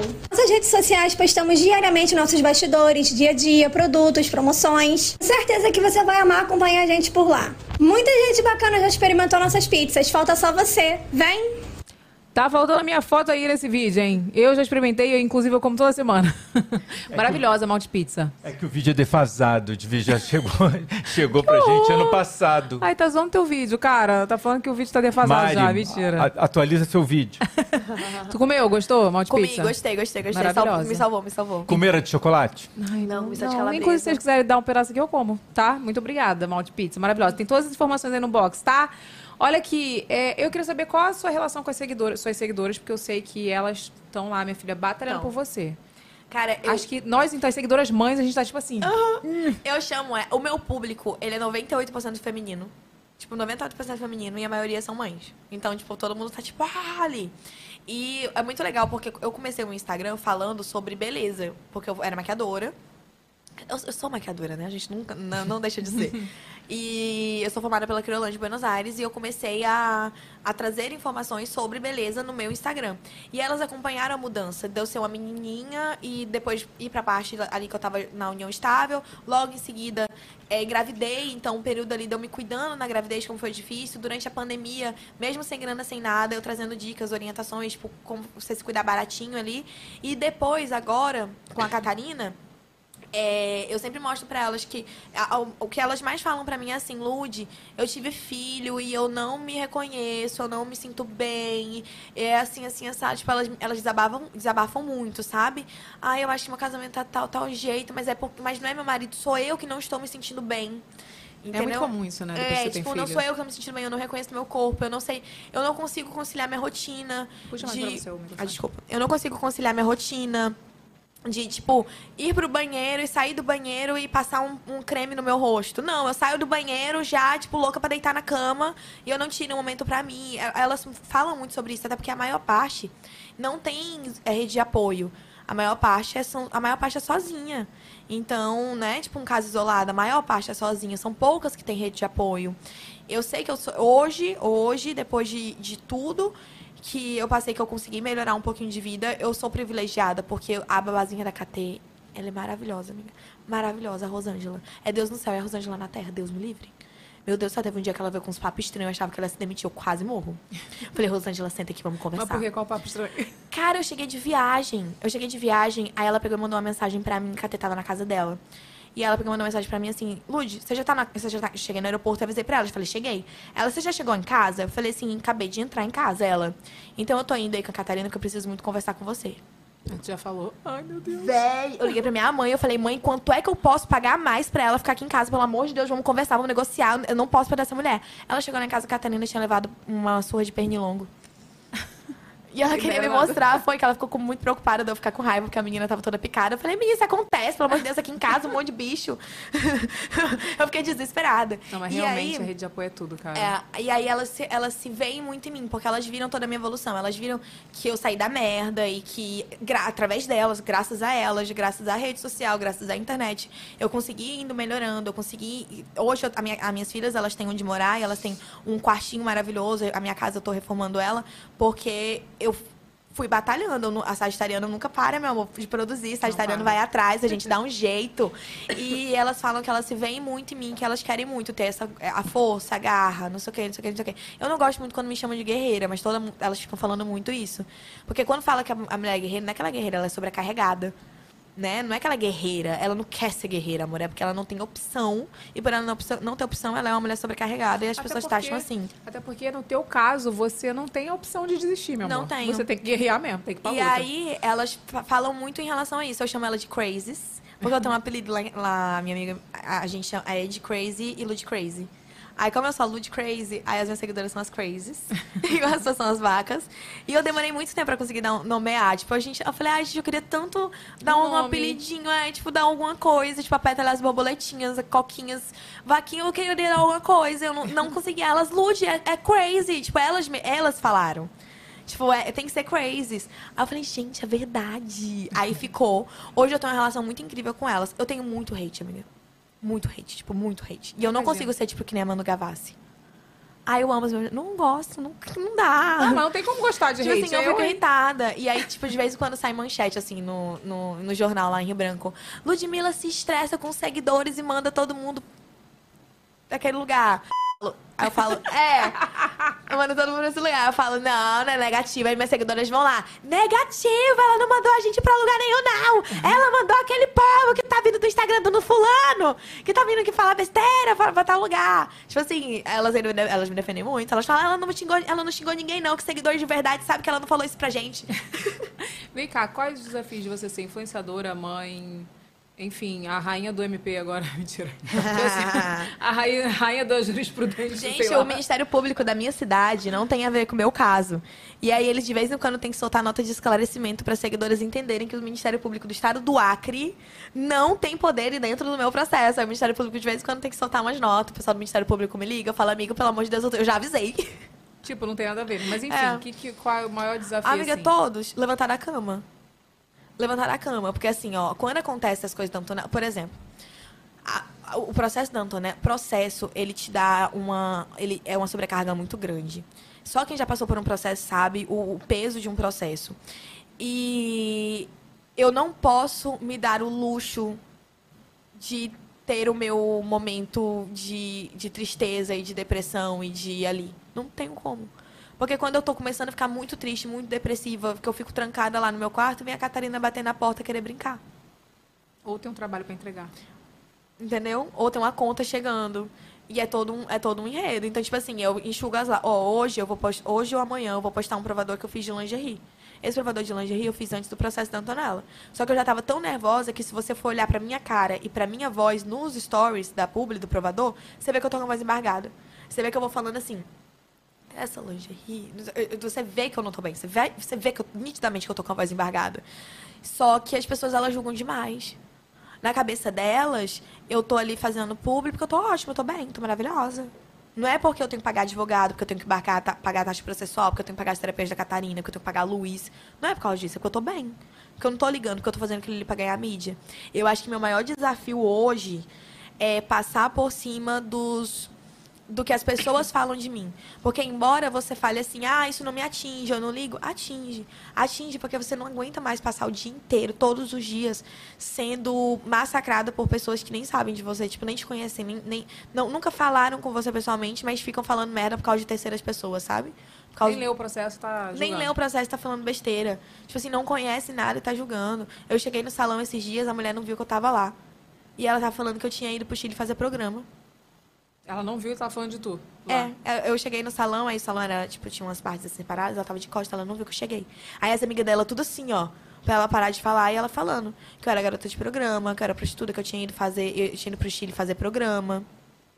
Ficou, nossa, ela inventou tanta coisa. Não, e as pessoas falam umas coisas meio absurdas, né? Tipo assim, beleza, você foi pro Chile fazer programa. Então, se você pudesse, né? Se você estivesse fazendo programa mesmo, você não precisava nem fazer seus provadores, fazer seus, seus Não, cara, não Sabe, as pessoas têm umas precisava. ideias, gente. Cara, ontem eu fiz. Ontem não, anteontem, dia, dia 31, antes do julgamento da Tonton, eu fiz esse provador de lingerie, né? E eu dou meu nome quando eu vou fazer as publi. Aí eu tava até falando pra menina que trabalha comigo, pra, pra Belly. Eu falei, Belly, é melhor abrir um OnlyFans mesmo, porque se for pra fazer essas fotos aqui de lingerie que eu tô fazendo, pelo preço do provador que eu cobro, e abrir um OnlyFans, eu vou pensar nisso, hein? A gente, gente para de falar de rir. OnlyFans, que todo mundo na minha família quer entrar pro OnlyFans. A gente falei, gente, toma vergonha na tua cara. Gente, Se olha no espelho, é gente. Até eu tô- meus tios estão querendo fazer OnlyFans. Todo mundo fica Eu, falando tanto disso que eu falei assim, eu, eu juro, eu vi as fotos do provador que eu edito e mando tudo em arquivo pra não perder a qualidade pro cliente, né? Uhum. Aí, eu, tipo, valor promocional, tipo, eu cobrei quinhentão, porque acho que foi quinhentão fazer esse provador. É, é, ba- tipo, publi não é, cre- não é caro. E aí, tipo, mandei pra contratante, eu olhei, eu falei... Eu falei assim, eu vou já devolver o dinheiro dessa mulher e jogar, jogar outra- tudo no e vou jogar essa- essas fotos em outra plataforma. Cara, Juro. é realmente, sei lá, enfim, eu acho que você tem um pouco da sua personalidade, eu acho, com certeza. Porque eu, eu já falei isso pra você algumas vezes, né? Quando a gente Já. conversa, eu falo, cara, tu me manda atualização do processo. A minha vontade é deitar na cama e não sair mais. É porque eu mando assim, ó, Evelyn, atualizações. Não, tipo assim, ela manda, né? Não, não, você não manda sempre assim, não. Porque às vezes tu tá acabada chorando, mandando É. áudio acabada. Não vem, não. É. Mas, assim, a- é, quando a gente vive, como eu tô vivendo com você esse processo aí, o quê? Mais de um ano. Mais um de um ano, ano. e pouco. A gente vive como se fosse nossa, Não, sabe? a Pétala e a Anice, que é a mãe dela, a Anice, como é que esse homem fez isso? Não sei o quê. Agora, se é comigo, eu fico imaginando quando era com a Pétala.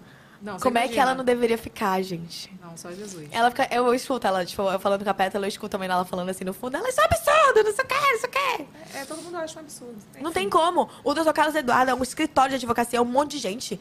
Eu não sei quem mais tava mais revoltado ali dentro. Não tem como você ler esse processo e você entender essa decisão. Tipo, não tem como. Você tem esperança pra 2023 que isso se resolva? Amor, eu só vou sossegar quando ela voltar pra casa.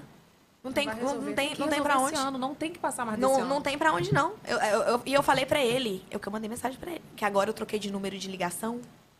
Mas já já ele bloqueia. Aí já já ele bloqueou. Acho que ele já bloqueou, que a última mensagem não chegou, não. Aí eu pe- É a minha parte de mandar, eu faço. Eu falei, não comemore. Você não vai destruir a vida da minha filha. Você não vai pôr mais um drogado delinquente sem nenhum tipo de educação e sem juízo no mundo. Você é um péssimo pai e você não vai acabar com a vida da Antonella. Sabe o que ele me respondeu? Eu fico muito ódio. Porque ele é igual a filha dele. Aí me coloquei assim, golpista corrupto. Porque ele é igual a filha dele. Eles, eles bate, bate, bate, bate, bate. E na hora de falar com você, eles falam assim... Paz do Senhor, irmãos. Tá nervosa, né? Tipo assim, É. você tá alterada. Mas por que você tá assim? É, eu sei. Tá Isso é- mas isso aí é, é perfil de psicopata, meu amor. É de narcisista. Narcisista, é. Cara, aí ele pegou e falou assim: nesse momento, acho que devemos pensar no bem-estar da nossa filha e no interesse dela, e não no seu. E nem nas suas diferenças comigo. É, Isso aí foi típico pra botar no processo, essa mensagem. O doutor Gustavo realizou. as- Isso aqui não foi ele que escreveu. Isso foi o doutor Gustavo Causa Vara realizou. Porque o Gustavo implorou pra eu nunca falar que ele era o advogado do processo. Não sei por que, doutor Gustavo. Não, não entendi. Por que será? Por que, doutor Gustavo Causa Vara? A gente chama ele de. Eu chamo ele de Gusta- Gustavo Causa Curta. Realizou a sustentação no tribunal e já me passou a decisão do tribu... eh, já me passou a decisão judicial. Espero que você possa evoluir e focar no bem-estar da nossa filha. Aí eu peguei e escrevi. Eu falei, primeiramente, fale você comigo ao invés de colocar outra pessoa pra escrever. Porque você estudou, ele estudou até a terceira série só. Ele escreve tudo errado. Mas eu entendo. Por que, que ele coloca. Porque isso aqui foi a madrasta que escreveu, que ela escreve desse jeito. Porque eu, eu- consigo diferenciar quando é ele que escreve, a madrasta e a filha. Ah, Os três escrevem totalmente diferente. Então eu sei que quando é cada um que escreve. Cada hora um escreve pra tu. Cada um escreve diferente, mas sempre o nome dele. Ah, isso aqui foi a madrasta. Aí eu peguei e escrevi, eu peguei e coloquei um monte de coisa. Peguei... Aí aqui no final eu pego e falo assim. É, segundo, você não é homem suficiente para sustentar suas falas, atitudes e muito menos para pensar no melhor interesse da Antonella. Dela ter mãe, dela ter convívio comigo e com a irmã, dela estudar uma boa escola, ter memórias afetivas saudáveis com a mãe dela no batismo, no aniversário, nas apresentações. Você não deixa participar em nenhum momento e muito menos deixa saber informações. Lembra da última vez que eu solicitei e você disse que eu era louca? Eu lembro. A Antonella não está sendo bem assistida, a Antonella não tem presença materna, a Antonella não tem um pai presente, porque você vive no mundo e você sabe disso, mas tem presa pelo Brasil inteiro, ele não fica lá. Ela é cuidada pela babá e pela madrasta. É... a Antonella já já vai entender as coisas e perguntar onde está a mãe dela nos momentos especiais. Ela vai olhar as fotos e vai perguntar cadê minha mãe? E você vai falar o quê? Vai mentir? Vai dizer que eu abandonei ela? É porque é no mínimo isso que ele vai falar, né? Aí eu peguei e escrevi, ah, eu escrevi mais umas coisas. Aí ele pegou escreveu assim: Uma pena você pensar dessa forma. Espero que você se acalme e pense que não se trata de você, mas do bem-estar da Antonella. Mais uma vez, eu gostaria de deixar claro. Aí pega e escreveu uma baboseira aqui, que vai cumprir a ordem judicial e tal. E conforme eu disse, vamos pensar na nossa filha e, é, e deixar as nossas diferenças de lado. O que passou, passou. Nossa, ele é pleníssimo ele, né? O que qual é, passou, qual é a passou. denominação que ele segue pra gente ir lá na igreja dele? Enfim, olha só, vamos, mudando de assunto. Que- Qual foi essa tour de você se candidatar a deputada federal? Cara, então, o meu pai é político. Meu pai é político, meu tio é político, a minha família paterna inteira é política. E eu acho que política, você ser político, não é você ocupar um cargo público. Você, para você ser político, você precisa ser político na vida. A nossa vida, a gente já precisa ser política. Você se revoltar com um caso desse como o meu, por exemplo, e você fazer algo para ajudar naquilo ali, para aquilo ali ter uma decisão justa no final, você já está fazendo um ato político. Você vê situações absurdas e você ajudar a resolver ou então a divulgar ou fazer alguma coisa em cima daquilo ali, você ser um militante eh, de uma forma racional, é, você já está sendo, você já está fazendo um ato político. Viver é um ato político. Você ser mulher no país que a gente vive, uma mãe solo, sair de um relacionamento narcisista com quem eu sofri, um relacionamento abusivo de um homem narcisista. Isso é um ato político. Viver é uma forma política. E muitas mulheres se identificam comigo, muitas mulheres se identificam com a minha causa, muitas mulheres elas, elas me veem ali. E vamos, vamos a, a números. Tu sabia que até 2017, eu acho que foi 2017, não tinha banheiro feminino lá em Brasília? Não tinha banheiro feminino. Hoje a Câmara dos Deputados ela é composta. Esse número mudou agora em. Eu não tenho o número atualizado agora de 2023. Na época da campanha tinha tudo na ponta da língua, mas salvo engano, por apenas 23% de mulheres. Tem a maior parte dos estados da Federação Brasileira, elas não têm mulheres na política. E isso em todos os cargos. Governador, é, deputado federal, estadual, vereador e por aí vai. Se você não está ali para decidir as coisas que precisam ser feitas em prol de você e das pessoas, que- da- das outras mulheres, quem é que vai? É um homem? Se a gente for colocar lá para ser votado, hoje a gente tem aqui para votar tal coisa em uma creche. Creche é problema de quem? Creche é problema de mulher, sabe por quê? Porque mulher dá um jeito. O tu já viu algum homem preocupado? Ah, eu tenho que ver onde é que, onde é que eu vou colocar meu filho, que creche que ele vai estudar esse ano? Não vai. Porque ele tá lá com o emprego dele, ele vai sair para trabalhar, e a mulher que se vire, porque a mulher dá um jeito. É verdade. A mulher leva o filho debaixo do braço, coloca o filho pra, pra ficar lá debaixo do balcão enquanto ela trabalha. A mulher dá um jeito. Se não tiver creche pro filho dela, ela vai dar um jeito. Creche não é problema de homem. Problema de mulher é resolvido por mulher. E a gente não tem mulheres no, no, no poder para resolver esse problema. Essa minha campanha, ela foi uma campanha que me trouxe muitos aprendizados, porque eu já só tinha participado das campanhas políticas do meu pai. E meu pai, por alguns problemas que aconteceram de perseguição política no estado dele, não pôde estar no estado do Acre. Então eu fui meio que sozinha, assim, né? Meio que sozinha, assim, de pessoas que tinham experiência política e eu, e eu presente do meu partido que me ajudou demais. Tipo, O meu partido ele é um partido que me acolheu muito. O meu partido é o Podemos, então. E ele é fundado por uma mulher. E essa mulher, ela fez questão de ter. Ela faz questão de ter mulheres. E ela fala: é, as mulheres que estão aqui, elas não são mulheres para cumprir tabela, não. Eu quero que essas mulheres elas tenham de fato recurso, eu quero que elas tenham. Elas estudem, elas façam tudo do jeito que precisa ser feito e diante disso, para elas terem possibilidade de ganhar. E quando ela me conheceu, ela me deu. A Renata Abreu, ela me deu muito apoio e tal. A Renata, ela tem vários. é, ela é do estado de São Paulo. Então talvez você não conheça, mas ela tem vários projetos de lei, de várias PLs que já foram aprovadas em prol das mulheres. E ela luta muito contra o sistema mesmo, contra o que o pessoal estava indo, sabe? E, e eu nem falo sobre é, direita ou esquerda, até porque o Podemos ele fala que ele não é partido, ele é um movimento. Eu me senti muito. Eu, eu gostei do, da ideia do negócio. E eles falam que tá, beleza, a galera tá brigando pra ir pra direita, a galera tá brigando pra ir pra esquerda, mas tem coisa que tá, tá precisando de atenção aqui agora, que é tanto pra cá quanto pra cá, e ninguém tá olhando, ninguém tá resolvendo. Vocês estão se matando por causa disso, disso e isso daqui. Quem é que vai olhar pra cá? Quem é que vai resolver isso? De uma forma muito racional, sabe? E a, a experiência na política foi muito bacana, foi muito legal. Foi um inferno. Nossa senhora, eu tava andando com segurança 24 horas por dia, Imagina. sendo ameaçada de morte. Galera na beira do meu portão pra fazer, tipo, pressão, assim, sabe? Porque pra uma forma de atingir as pessoas que estavam acima de mim pra cenário e pra governo, é, a forma de atingir eles era me atingindo. Porque eles sabiam que a gente estava muito próximo, sabe? Então eles me usaram meio que pra isso, assim, não era comigo diretamente. Mas foi muito bacana. Todo mundo elogiou depois, que para uma primeira campanha que foi feita em curto período de tempo, com pouca verba, mulher, muito nova e tal, eu tive uma votação de voto, eu tive um, um voto muito expressivo, tipo, pro, pro Estado, e- enfim. Tipo, todo mundo elogiou muito. E você pretende se candid- candidatar de novo? Hoje eu não sei, hoje eu não consigo pensar nisso. Hoje, agora, eu não consigo pensar nisso, porque eu acho que eu tô com algumas outras coisas muito pesadas, assim, na minha mente. Mas não sei. Eu acho que quem tem sangue político não consegue ver as coisas de não querer resolver. Por exemplo, Até mesmo no seu caso, né? Que você tá passando. por exemplo, filha. a lei da alienação parental. Você sabe o que é a lei da alienação- parental? A gente falou sobre isso em qual programa, Renato? Doutor Rodrigo. Verdade. É, que a lei da alienação parental ela foi um- uma lei feita com vazamento da- nos estudos do Richard Chá, do Richard Chá, É, isso aí. E é, e é, tipo, pedófilo, toda aquela questão, a lei da alienação parental. O único país que existe a lei da alienação parental é o Brasil. Essa lei ela foi uma lei feita muito rápida, é uma lei que tem coisas absurdas contra as mulheres, é uma lei que tá todo mundo lutando para ver revogação dela há muito tempo e ninguém consegue revogar. Misteriosamente ninguém consegue revogar. E ela foi uma lei que ela foi aceita de uma forma totalmente errada também. Ninguém que era contra, ninguém que era para as crianças e para com as mulheres estava lá na votação, só tinha macho.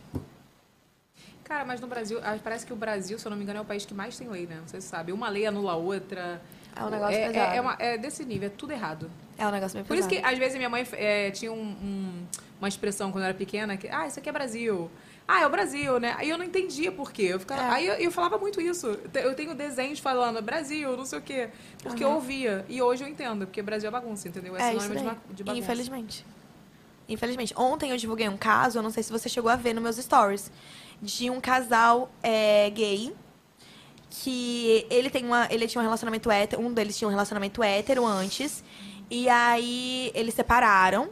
Então ele tava com uma a, a, a mãe com o padrasto e eles queriam a guarda da criança. E a guarda da criança não foi concedida a eles. Eles pediram a guarda da criança, o casal gay, que é casado, porque a criança já estava com estava com sinais de violência sexual e ela estava sendo espancada. Ela já tinha dado mais de 30 entradas na UPA. E a justiça não deu, a- deu- não deu voz para eles. A criança morreu. Não acredito.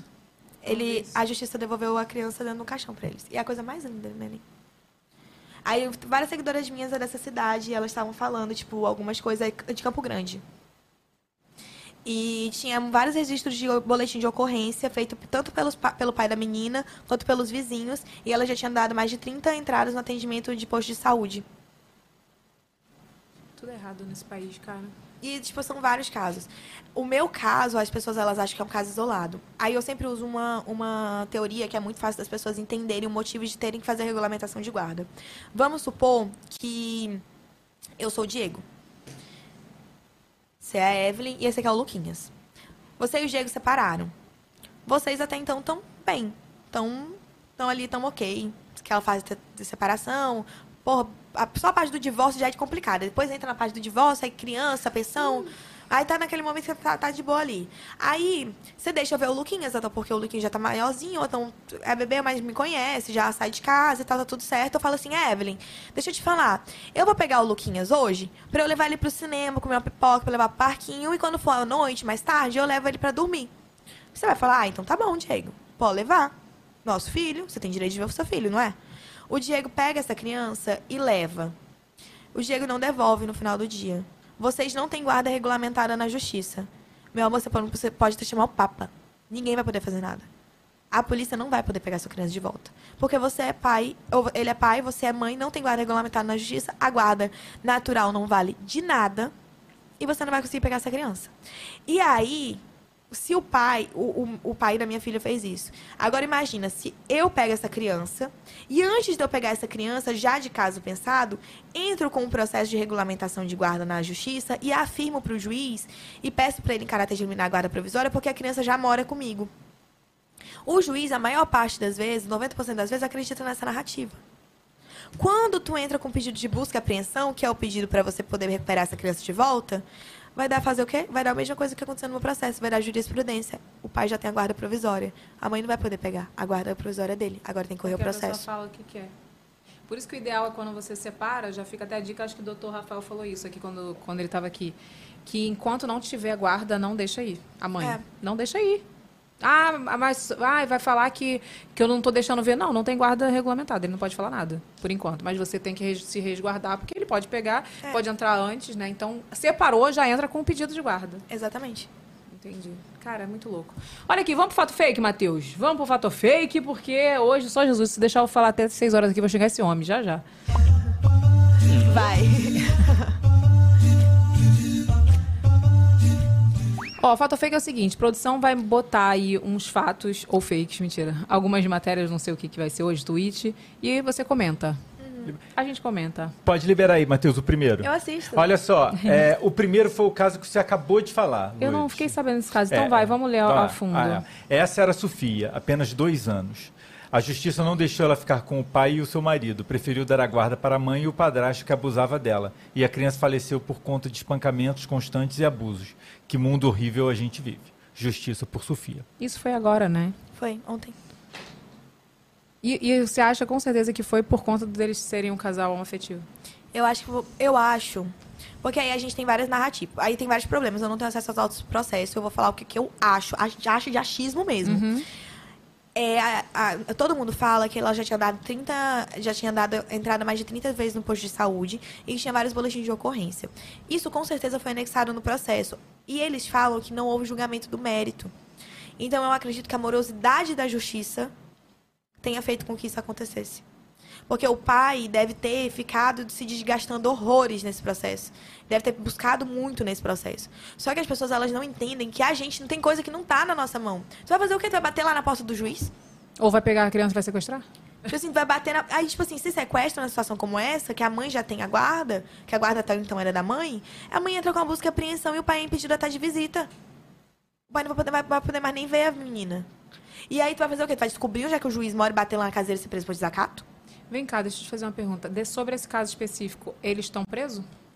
Eu não sei, foi ontem que ela faleceu. É, depois dá uma pesquisada aí, porque eu não consigo ver es- esses casos e não saber o que aconteceu com quem fez o negócio. Porque, assim, é, sendo bem fria, infelizmente a Sofia já morreu. Não tem o que fazer, certo? Agora, o que, que vai ser feito com quem cometeu o crime, né? É igual Tipo o assim, Henry. É igual o Henry. O, Henry, o caso do, do Henry Borel, cara, eu fiquei com crise de ansiedade. Tipo assim, porque eu vivi aquilo ali, sabe? Tipo, Quando eu falo para as pessoas sobre, sobre esses casos, elas falam que eu tô exagerando. Só que vamos lá. A madrasta não pode ter filho. Tem no processo o Márcio mesmo falando que ela tem problema de fertilidade. Ela não pode ter filho. Ela não quer ter filho, porque se ela quisesse ter filho, ela, já- ela tem dinheiro suficiente para ir atrás de fazer. Porque você mais do que ninguém sabe que FIV é caríssimo. E isso não seria um problema para ela. Ela falar assim, ah, eu quero ter um filho, ela vai lá e dá um jeito de fazer. No processo, tem uma parte que o Márcio fala que quando o assistente social pergunta se ele quer, a psicólogo pergunta se ele tem, pretende ter mais filhos com a atual dele, e ele fala não, não pretendo porque ela tem problema de fertilidade também não teve a intenção. E com a Antonella agora aqui, a gente tá completo. Beleza. Só que aí, em contrapartida, a gente tem o quê? Um pai que não tá presente na vida da filha, um pai que não toma decisões sobre a vida da filha, um pai que não leva, não traz, não resolve nada. A gente tem a babá, que fica com a menina ali um período grande do dia. A gente tem um pai que viaja muito. Agora tu pensa comigo.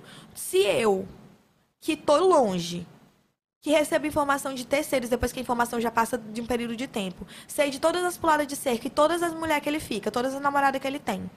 Tu acha que ela não vai saber? Qual é o tipo de contenda e briga que não deve ocorrer dentro daquela casa com a minha filha no meio? E sem contar o sentimento mesmo que você fica do. Assim, não que você fica, né? Das pessoas normais, acho que não. Mas nessa, nessa situação, a pessoa, a criança acaba sendo um. Entendeu? Aham, um E intermédio aí- ali, um estorvo. Entendeu? Aí, tipo assim, e aí nesse rolo todo, enquanto ele tá no mundo, quem é que tá cuidando da minha filha? É a madrasta. Nesse momento que ela fica com raiva, ela fica bem com a minha filha? Essa escola, tem várias outras escolas que são super boas na cidade. Por que que colocou nessa? Por que não colocou na escola melhor? Porque dinheiro não é um problema pra eles, eles são milionários. Por que colocou nessa? Por que não colocou na escola melhor? Por que colocou ela com dois anos de idade? Porque a própria família dele falou pra mim que colocou ela com dois anos de idade porque a madrasta não tava mais aguentando ficar com a menina com a, com a rotina dela, as coisas. Porque a rotina de uma criança autista é difícil. É muita terapia que você tem que levar, trazer. É muita coisa que você tem que fazer. É você tem que dar atenção, você tem que fazer curso de AT. Você Ela tem que sentar pra integral? brincar com a criança. Hã? Ela fica integral na escola? Não.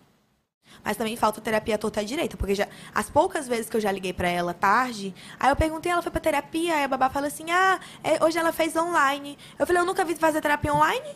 Na, na idade dela? Nunca vi fazer terapia online, ué. Porque terapia de criança é Denver, é, é brincando.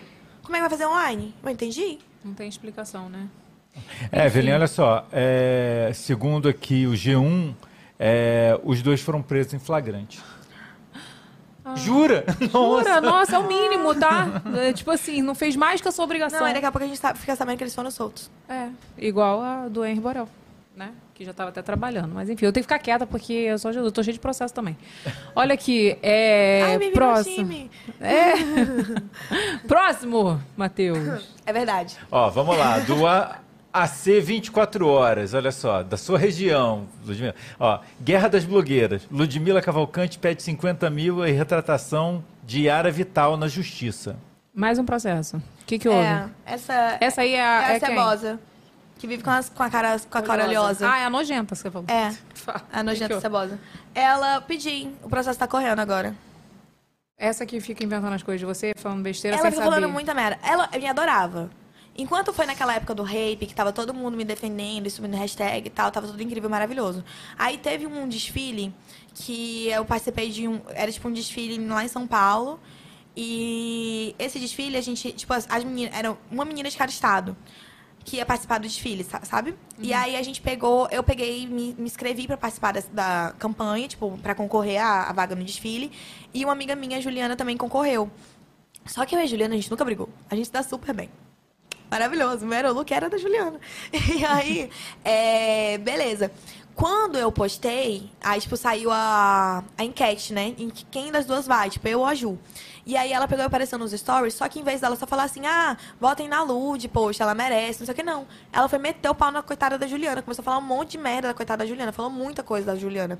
Ah, ela é mulher de médica, ela não merece, ela já é rica, e não sei o que, tudo na vida dela vem de mão de. Tipo assim, pegou algo interno dela, alguma coisa que ela pensava, que ela já tinha ressentimento, que ela já tinha brigado, sei lá, e come- começou a falar muita merda da Ju, e queria que eu comprasse a briga dela com a Juliana, só que eu nunca tive problema com a Ju. Na época que isso aconteceu, a Juliana ficou muito mal, porque foi muito pesado, e eu mandei até um buquê de flores pra Juliana, que eu nunca briguei com a Ju. E acabou que eu e a Juliana, a gente foi pra São Paulo. A Ju foi na refrescagem, e nós duas viajamos. E aí, da viagem, tinha uma outra pessoa, uma terceira pessoa, que a Yara queria muito que eu ficasse andando com ela, tipo, que eu fosse amiga dela, porque ela não queria que eu ficasse com a Juliana, porque a Juliana tava. Ela brigou com a Juliana. E aí eu não, tipo, não fiquei. Eu fiquei andando com a Juliana, porque a Juliana que é minha amiga. E aí, beleza, ficou de boa, tava eu, a Juliana, tava o irmão dela, tinha uma galerinha ali que a gente conhecia, a Rafa. Beleza, terminou ali a viagem, fui embora. E aí, quando eu voltei pra Rio Branco, logo em seguida ela já, virei a pior da pessoa do universo. Ela falou que eu sou grossa, que eu sou ignorante, que eu sou mentirosa, que eu sou isso, aquilo, outro. Aí ela fica, tipo, pra justificar as merdas que ela fala de mim, ela fica falando assim, ela trata todo mundo mal. Eu não trato todo mundo mal, não, meu amor. Eu não tratava nem você mal, mas agora eu trato. Você. Não é todo mundo. Então é verdade. É. Já tem data pro julgamento? Não. Cara, eu nem sei como é que tá esse processo. Ah, essas coisas de, de, de processo de danos morais demora. Cinco anos. É, tipo assim, é esse, é, tem- os o processo que eu sei bem é o da Antonella. O de resto eu deixo pro advogado, tipo. Tá certo, não é sua prioridade, né? É, mas eu tenho um drive gigante. Gigante. Com várias, tipo, tudo. Eu, eu separo, porque eu sou muito organizada. Aí eu separo por datas. Tipo assim, é não é incrível. sagitariana, não, hein, Renata? Acho que ela Não, tem amor, uma- Tem É um porque- ascendente aí, tem é um porque, o- ascendente é aí. porque no processo, amiga, tem que ser organizado pra poder que colocar ser. tudo por ordem. Aí, ó, 3 de julho, 8 de julho, 10 de setembro, de, ó, tudo por data, meu amor, maravilhoso. Meu drive é gigante. Tá certo, gostei. Olha aqui, a gente tem um último fator fake Parece a especial sua pastinha, Evelyn, de, de bloqueados. Eu tenho uma pastinha de bloqueados. Inclusive, tá o seu ex lá. Ó, Bloqueados, que eu xinguei ele feio pra caramba. Leitão. Olha aqui. e não é ele que coisa, é a madrasta. Ah, é outra? É o perfil dela. Depois tu me atualiza aqui. Olha aqui, a gente tem um fator fake especial, né? Patrocinado por Gillette Vendas. Quem vai vir aqui falar? A doutora Mariana Veloso, maravilhosa, que vai é, falar mais um mito sobre a depilação com lâmina. Bota aí, Matheus. Olá, eu sou a doutora Mariana Veloso, sou médica que atua na área da dermatologia. Hoje eu vim falar para vocês um pouquinho das dúvidas que nós recebemos. Qual a diferença da depilação com lâmina no inverno e no verão? E quais os fatores influenciam nisso? Em primeiro lugar, devemos sempre manter a nossa pele hidratada. No verão, o cuidado com a pele intensifica. Precisamos evitar, após o uso da lâmina, entrar no mar, porque assim vamos evitar uma ardência, irritações e vermelhidão. Importante evitar o uso de bronzeador e sim usar o protetor solar, porque afinal nossa pele precisa sempre estar protegida. Nunca usar a lâmina com a pele seca. Sempre ter produtos apropriados para a hidratação que vai manter a nossa qualidade de pele em dia para o uso de depilação com lâmina. No inverno, a nossa pele precisa de uma hidratação muito mais rigorosa. Evite banhos longos, use e abuse de sabonetes hidratantes, óleos de banho hidratantes. Mantenha a sua pele extremamente hidratada para quando fizer a depilação com a lâmina, a sua pele não apresentar irritações.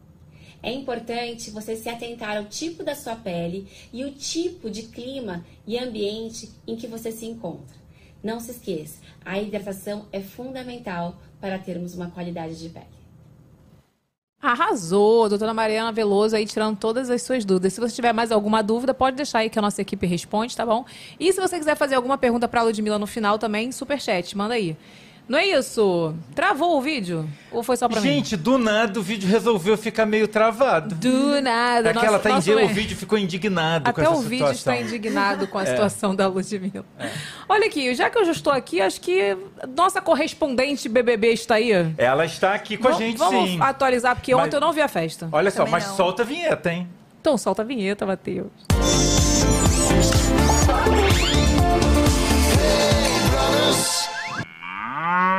Eu achei maravilhosa essa vaca no final. Cadê a Mandeliz? A Mandeliz, vem pra cá, Mandeliz. Tô falando igualzinho o Silvio Santos.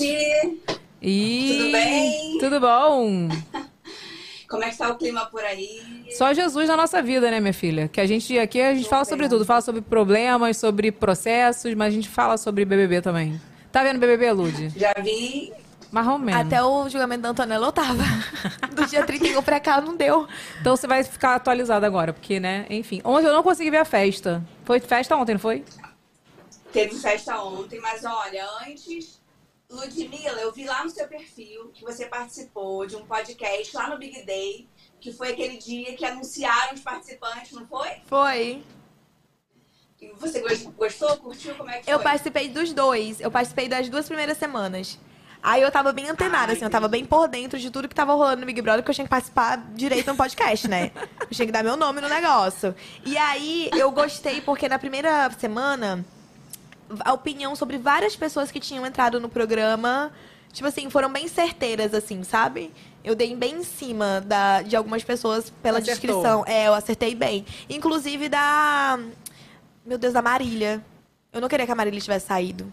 Eu acho que todo mundo ali era importante no jogo naquele momento. Só que a Marília ter saído foi uma merda pro decorrer assim, do jogo, sabe? Entendi. Então vai, ô Amanda. No nosso quando- último encontro, Hum. tava rolando o paredão, né? E todo mundo achando que o Gabriel ia sair com rejeição. Não, ele não saiu com rejeição, ele saiu com 53%. Ele saiu amado, gente. O que, que é isso? É, saiu, mas Ele tava assim, concorrendo é, com a mulher. ele saiu muito abalado. E isso ficou muito aparente em todas o- as entrevistas pós-programa.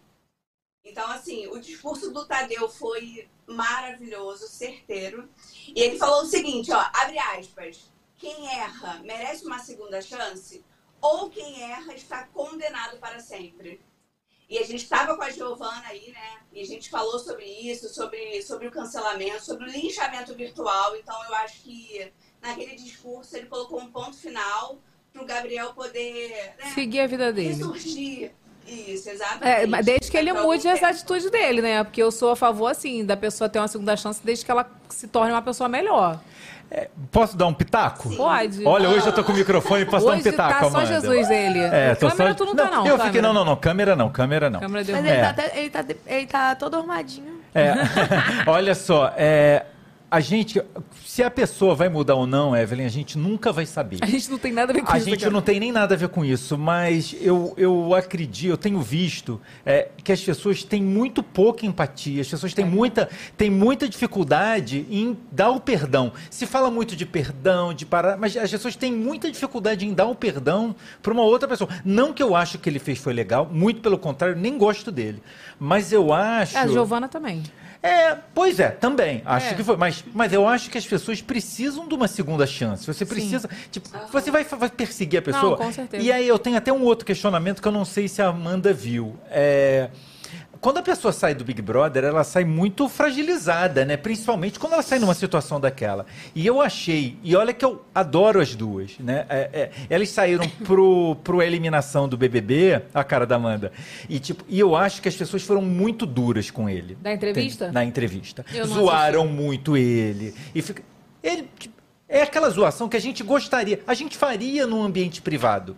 A gente se supermizou muito pior do que aquilo. Nossa, eu... Mas você não tá. isso, tipo, gente? não, de brincadeira, de brincadeira. Ele, elas fizeram brincadeiras com ele e Aham. trouxeram assuntos que eu acho que deixou ele pior do que ele já estava. Tipo, aquilo ali é como se fosse uma descompressão da pessoa. A É pessoa porque, na verdade, quando ele saiu dali, ele deveria, primeiro de tudo, a, a psicóloga ela é muito importante nesse primeira, nessa primeira saída. Eu não sei, não sei se ele teve. É. E outra coisa, todos os assuntos feitos ali, é, precisa que a psicóloga esteja no intermédio e fale assim, É. cara, faz essa abordagem, faz a abordagem de tal jeito. A própria Emily do BBB falou que fez cinco anos de terapia. É, mas Não, é verdade, eu falei sobre isso. É, exatamente. terapia. Exatamente. Então, o que acontece? Tipo, não que eu não ache legal, tipo, não é que a gente não gosta de dar uma zoada na pessoa, mas eu acho que tem momentos que você tem que ter um pouco de empatia com o outro. Claro. Entendeu? Tipo, não, tem pessoa- momentos não, a gente tem que ter Tipo, empatia. porque ele, tipo, embora ele não tenha saído com a rejeição que todo mundo achou que ele ia ser, aí a gente poderia puxar todo um discurso, porque é homem, porque é padrão, porque piriri, piriri, tipo, ele saiu bem pouquinho, bem pouquinho ali a diferença. Eu acho que mesmo assim, todas as pessoas merecem empatia. Ai, Olha só, vou, entrar agora no culto aqui, que eu vou já vou começar um culto. Legal, do nada. Primeiro boceja e depois dá, dá, dá uma orada. Coisa de grávida. Eu É. queria até pedir desculpa, meus seguidores, que eu tô bocejando coisa de grávida. Mas isso aí é bíblico, meus amorzinhos. É só você ler, tá? O amor de muitos esfriará nos últimos tempos. As pessoas estão sem amor. Tem mãe matando filho. É. Enfim, se, se a mãe tá matando o filho, tá abandonando o filho, se- e aí, como essa mulher aí que matou a Sofia e os pais, sei lá o que eles fizeram.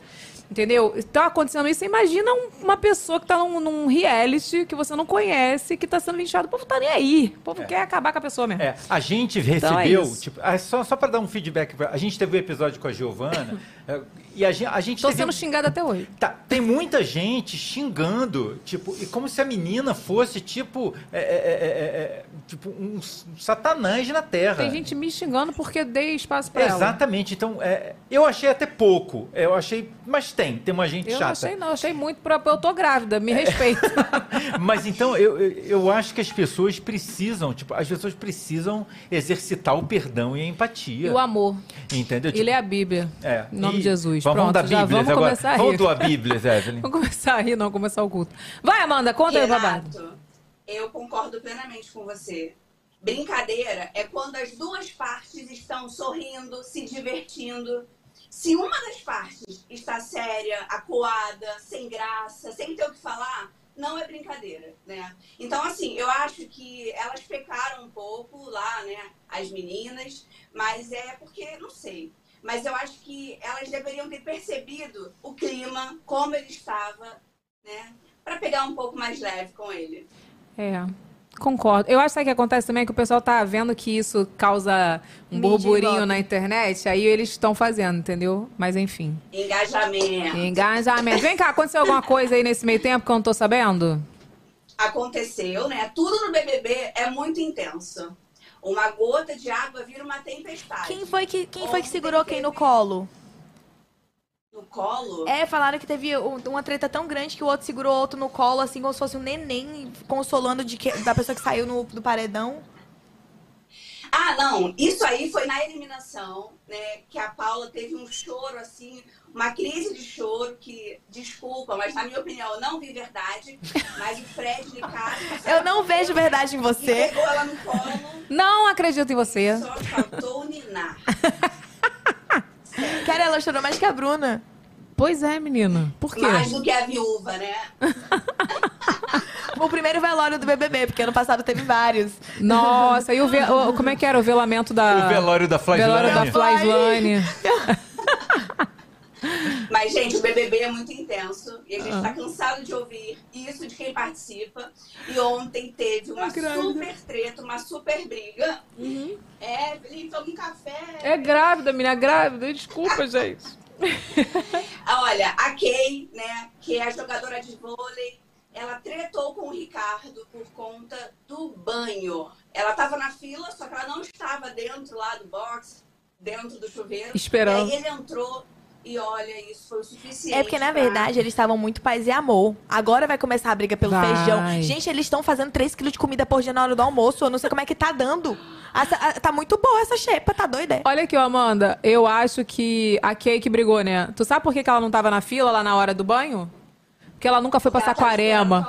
Porque É ela nunca foi pra falar, Evelyn. Saquarema, minha É. filha. Se tu quer vaga pra tomar banho, você a- acampa na porta do banheiro. Exa-? Era isso que eu ia falar, Evelyn. Esse povo nunca passou um, final de ano numa casa coletiva. Fernando de está aqui família. para provar que o povo falava, é minha vez. Se você não estiver na sua vez, meu amor, você vai perder. Olha, uma vez, olha, eu devia ter uns 20 anos, 18 anos. Eu fui pra uma casa em Saquarema com 18 pessoas. A casa tinha um banheiro.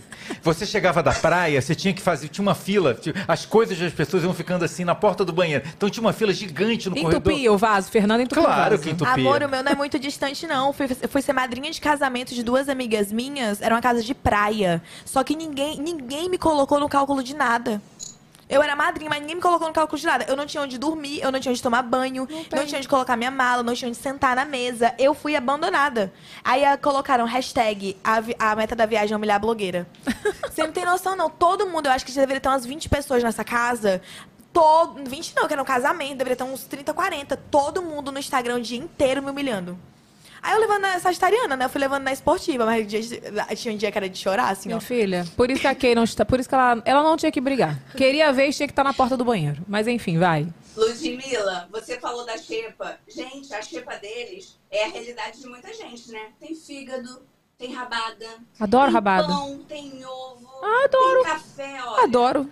Café. olha, gente, eu não quero falar não, mas tá melhor do que a comida da Só minha o casa, fígado tá? que eu tenho trauma. que Olha, minha mãe fazia bolinho olha de lá em fígado. casa. Se me arrumassem tucupi, eu ia fazer uma rabada, uma rabada de rabada mesmo lá. Não. Olha, ó, o meu cartão alimentação virou dia 30, dia 1 Não tem, eu só vou no mercado no final de semana. Lá em casa tá muito pior do que essa xepa. Ai, meu pai, mas Gente, e aí? eles têm frutinha fresquinha, cara. Tem ovo, eu já tô Ah, amiga, feliz. eles estão fazendo 3 quilos de comida na hora do... na- Não tá faltando comida. Eu não tô entendendo, não. É, tô, eu tô achando estranho isso aí, hein? Eu, hein? Mas enfim. É porque mudou da Americanas pro Mercado Livre. líder. É. Ontem teve festa do líder, né? E a produção arrasou. O cara de sapato é o líder dessa semana e ele é lutador. E aí eles fizeram uma produção, assim, de uma grande luta, um ringer incrível. Na minha opinião, uma das festas mais bonitas. Você viu quando ele foi ver as fotos da família? Aham. Ele foi ver a foto da família e o Fred, o Fred da Bia. é, olha, a cara de chinelo, a cara de sandália, a cara de não sei quem. Olha, e não poderia faltar a senhora super chinela. Não, não sei, tipo, ele dava uns codinomes assim pra família dele inteira falando de sapato. Tá a vendo? sapatilha. É, eu já falei, no outro programa eu falei, o Fred, o problema do Fred é esse. É que ele é engraçado, ele é legal, esse é o problema. E a festa, né? A bebida entra, Na verdade, A sai. verdade as sai. ficam afloradas, né? Hum. E o Ricardo, que é o facinho, o alface, que é o biomédico, ele fica flertando com todo mundo. Com todo mundo. Fica falando que vai beijar uma, que vai beijar outra. Enfim, ontem ele finalmente beijou, antes de dormir, a Sara, que é psicóloga. Ah. Né? E agora vamos acompanhar para saber se esse Vai virar casal. vai dar continuidade ou se vai ser uma noite nada mais. A pergunta é, teve química ou foi tipo Carol com K com Bill? Eu acho que teve álcool, não teve química. Cara, não tem nada. Até hoje não tem, tem- Que surto foi aquele? Mas, gente, eu posso falar uma coisa? O Bill, eu- ele, inclusive, ele me seguiu no Twitter, não sei porquê. Mas eu queria falar uma coisa, o Bill, ele não tem química com ninguém, gente. Todo mundo que ele beijava era meio. "Hum". Tu percebia isso? Sim, a Bruna ficou como na festa? Sem o, o Momô lá A dela? Bruna? É. Felicíssima. Ótima, até o raio-x hoje de manhã, de tanto que bebeu. Ah, eu gosto assim, quando. Ela é sagitariana, porque bem que tipo sagitariano sofreu, passou, tchau, acabou. Não, acho que ela é de peixes. É uma coisa Peixe, assim, né? Eu peixe não lembro não é qual é o assim, signo não. dela, mas na Sagitariana não. Sagitariano é bem isso, né? Sofreu um dia, outro dia tá ótimo. No Sagitariano você beijou aqui. Oi, amor, tudo bom? Deixa eu te falar. Vem cá almoçar. Aí você chama outro. É tipo isso. Então Olha, é isso, Gustavo né? e Kay lá no edredom, vários amassos quentes. E a Amanda e Cara de Sapato estão ali, né? Caminhando, mas todo mundo eu sinto que também, né? Algumas mulheres flertam com o cara Mas de ele sapato, não é casado? Ele é muito gente Ele é casado? boa. O sapato? Ele não é casado? Não, ele é solteiro. E quem é a mulher que, a- quem é a mulher que o menino, o Fred falou que era a senhora não sei o que, não sei o que, não sei o que. A mãe dele. A mãe, Ah, velho. a mãe dele. Ah, tá. Ela é tão jovem assim que ela confundiu com a namorada, esposa, É que sei eu lá não o quê. vi a foto, eu Ah, vi tá. só o, o dizer. Ah, entendi. O Instagram não entregou o E negócio a mãe inteiro. dele tá super, né? Dando força lá pra ele se envolver com a Amanda, porque a Amanda é super legal. gente. A Super Amanda é a que tá são lavando a cueca do amigos. Fred, né? Não vi isso. É, ela tá lavando a cueca do Fred porque ela falou que. Do Fred não, mentira, do Do Guimê. Guimê. Porque ela falou assim: Guimê, eu vou lavar suas cuecas, mas o negócio é o seguinte: quando eu sair daqui, eu tenho que ir pro show da Lecha. Gente, o povo se troca, né? Por uma cueca suja. Tipo, Pelo amor de mas Deus. Evelyn lava a cueca na máquina. Você não precisa, só, só precisa jogar na máquina a cueca. É, tem- não tem nem que argumentar, então, tá negociando com cueca de máquina. É que ele não deve saber usar a máquina. Ela já, ela já visionária, já Ela descolou. já visionária, Olha aqui. pensando no show da Lecha no camarote, que ela pediu o camarote do show da Lecha. Camarote. Ela não quer ir pro Guimê, amor, ela quer ir pro show da Lecha. Eu preciso fazer xixi, um minuto, tá? Segura as pontas aí. Tá. E aí, Amandinha, o que mais que nós temos? Não. E aí, e aí, né, eu acho que tá rolando uma grande amizade entre Cara de Sapato e Amanda. E, né, de uma grande amizade pode ser que flua alguma coisa. Então, assim, eu, Amanda, aposto num romance deles. Ah, eu acho E eu fofo. gosto muito dos dois. Chipo. Eu gosto muito Eu deles. É, eu gosto muito deles, Amanda, e acho lindo o, o carinho que ela tem com ele. Entendeu? Tipo, é, é, ele tá tendo várias crises de ansiedade lá dentro. Cara, eles são, eles são os únicos ali que de fato se respeitam. Tipo, e, tipo, foi, foi o match, foi aquele, aquela dupla que fizeram de pessoas que realmente tiveram uma conexão. Uhum. Entendeu? Tipo, eu achei incrível no dia que ele teve crise de ansiedade, que ela ficou. E ele já teve várias vezes depois ela ficou também, que ela ficou do lado dele, acalmando. E eles lá não podem tomar, né, remédio, Uhum. não pode nada. Então deve estar ruim, né? Gente, vai ficar muito Você nervosa. ter sem crise de ansiedade e não tomar um remedinho Nossa, ali, ficar um muito negócio. nervosa sem minhas três gotinhas de Rivotril. Pois é, né? A gente, quem, quem, olha, quem conhece sabe como é que é, né? Meu então, Deus. eu tá- acho muito tá até bonitinho. balançando. e eu gosto muito dela. Eu acho a Amanda incrível. Ela, é- as aulas de dança dela são maravilhosas. Ela dançando. Ela é incrível. Eu gosto muito, o Brasil muito se dela. identificando com Contem ela. ironia. É, não, não, tipo, mas, mas o, o- o- a graça dela é dançar muito Gente, eu tenho, mal. eu tenho uma amiga minha que dança igual. Pois é. Sou eu dançando música baiana no final do chá revelação da Evelyn. Não. Eu acho a relação deles dois muito respeitosa. Eles são muito amigos, É. sabe? E eu acho que vai ser um romance que, se der certo aí, ó, vai pra frente. A Márcia Sensitiva falou, antes de começar o programa, Hum. que teria um encontro de almas gêmeas. Quem será, né? Quem será? Eu acho que já rolou, hein? Quem será? Quem você acha que é o Amanda? Eu acho que é a Amanda e o Cara de Sapato. Eu gosto muito deles. Ah, então tá, né? Verdade. Então tá, mais alguma coisa Calma que você queira... aí, Ah, isso eu quero saber. tenho sim. Então vai, meu Hoje amor. tem prova do líder, Evelyn, quinta-feira. Tá torcendo pra quem? Ninguém, né? Porque a gente não tá Então. torcendo pra ninguém nesse BBB. Sim, tá torcendo pra quem, só? Tem um grupo que tá na xepa já há muito tempo. E eles estão na expectativa de ganhar. Então, hoje, acredito que a prova né, vai ser de resistência. E, dependendo do resultado, vai mudar o ritmo. Cara, é foda porque todo mundo ali é meio muito malhado, né? Eu ia sofrer nessas provas de resistência, eu sou sedentária. Eu odeio prova de resistência. Eu sou Mas olha só, mas Como de- espectadora, eu não Mas gosto. dependendo da prova de resistência, você, você ser sarado é, é pior. Por quê? É pior porque o consumo de de, o, o consumo de caloria de uma pessoa com muita massa muscular é muito maior do que uma pessoa sedentária. Porque o, o metabolismo é É acelerado. muito mais acelerado. Ah, então me manda que eu Você ganho. vê que geralmente, por exemplo, mulher se dá muito bem em prova de, de resistência. É que tem- verdade. é, não, é, não é força física. Agora, claro, uma prova, pra subir num negócio, descer do negócio, é mais difícil. Agora, Gente, eu não sei respirar, dá- eu dou a primeira corrida, eu fico ah, mas desviada. aí é um outro problema. Agora, ficar lá em pé, sentado lá no negócio, você fica, fica Realmente. tranquilo. Agora, pra quem vocês acham? Mas Quem é vocês isso. acham que vai ser líder? Ai, Se for de resistência, tem como Fred saber, meu filho. Bocurroso. Você tá torcendo Eu pro gosto Fred dele. Bocurroso, eu sei. Eu gosto dele, eu gosto do cara de sapato. Eu não queria que Eu fosse a gosto Kay. muito da Marvila. Tu tem ranço da Kay também? Tenho. Eu perguntei quem tem ranço da, da- aqui, todo mundo falou Kay. Eu não tenho, eu não, eu queria, eu não queria que, que ganhasse. Ó, lá eu tô, tô- agora, assim, nesse primeiro, Aí eu tô ela vai lá e torcendo. Eu tô torcendo pro Bocurroso. Gosto muito, achei ele muito legal. Esse é muito quem? legal. O Fred? O Fred. O Fred, Bocurroso. Eu gosto muito da Sara. acho a Sara muito, muito legal. Uma menina equilibrada, que pontua Qual é bem. a Sara? A Sara Aline, A psicóloga. a psicóloga.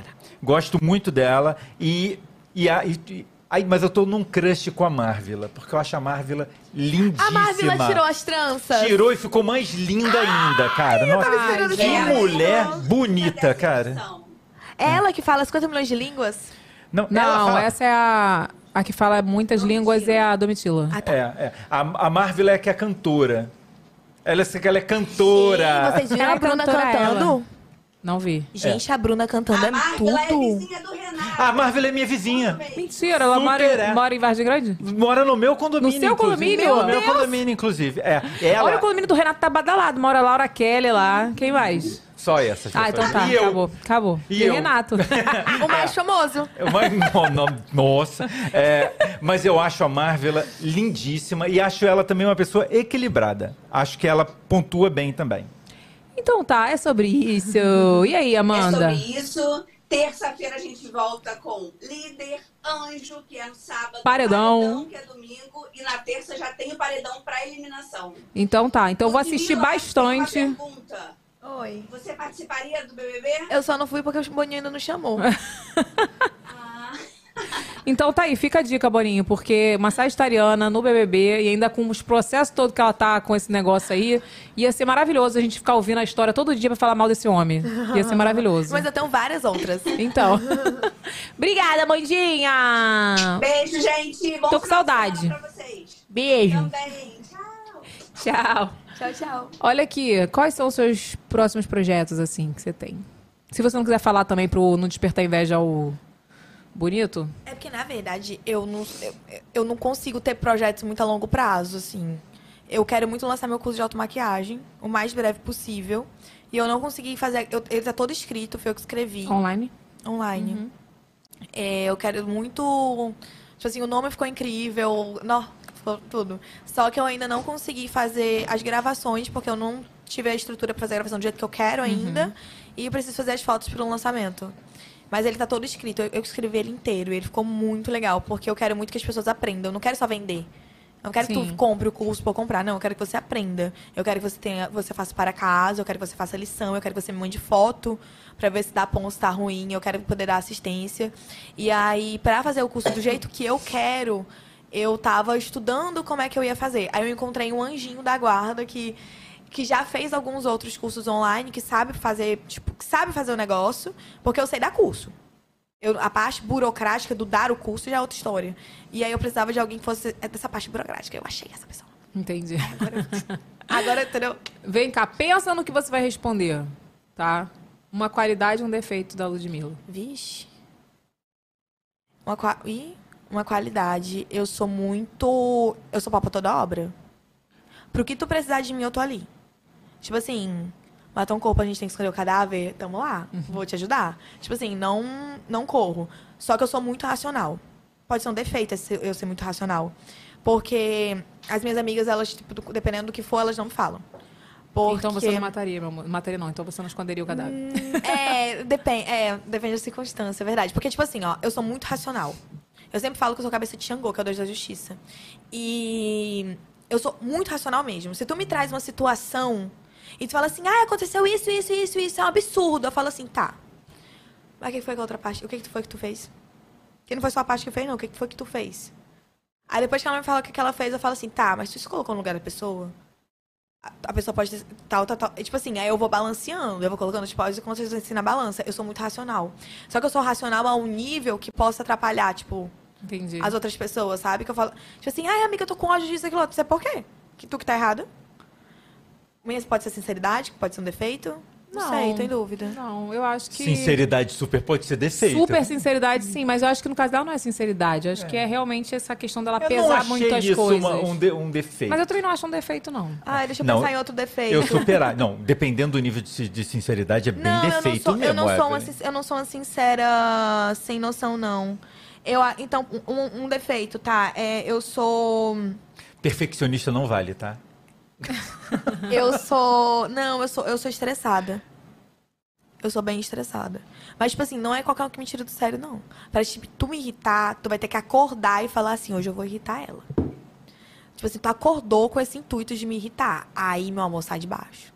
Nossa, Aí minha já era. mãe, minha mãe nem fala mais comigo. Tipo assim, minha mãe nem fala comigo no dia que eu tô irritada. não fala.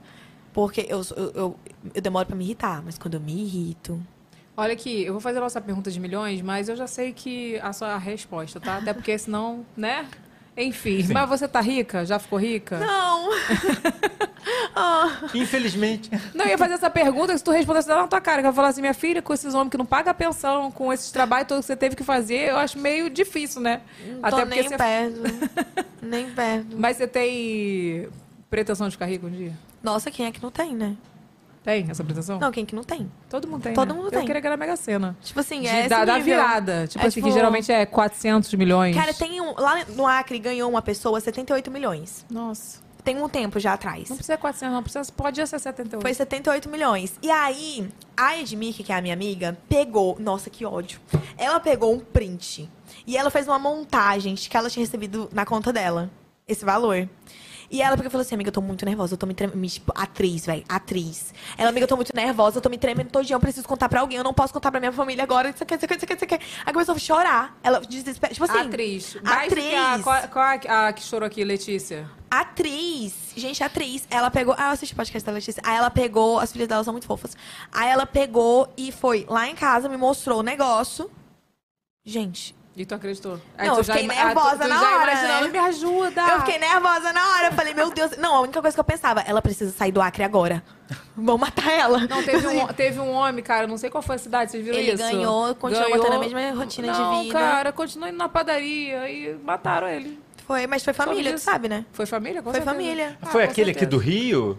Eu não sei Não, se era. Teve um aqui do não. Rio que foi a, mulher- a, a- a mulher que matou. Não, foi no Rio, não. Foi na... Eu não lembro de qual foi a história que foi, mas foi. Acho que fam- foi interior, assim, de São Paulo. É, É. foi família que matou ele. Ah, foi, com bri- foi, certeza. foi os irmãos, porque ele não queria dividir com os caras. Foi um negócio assim.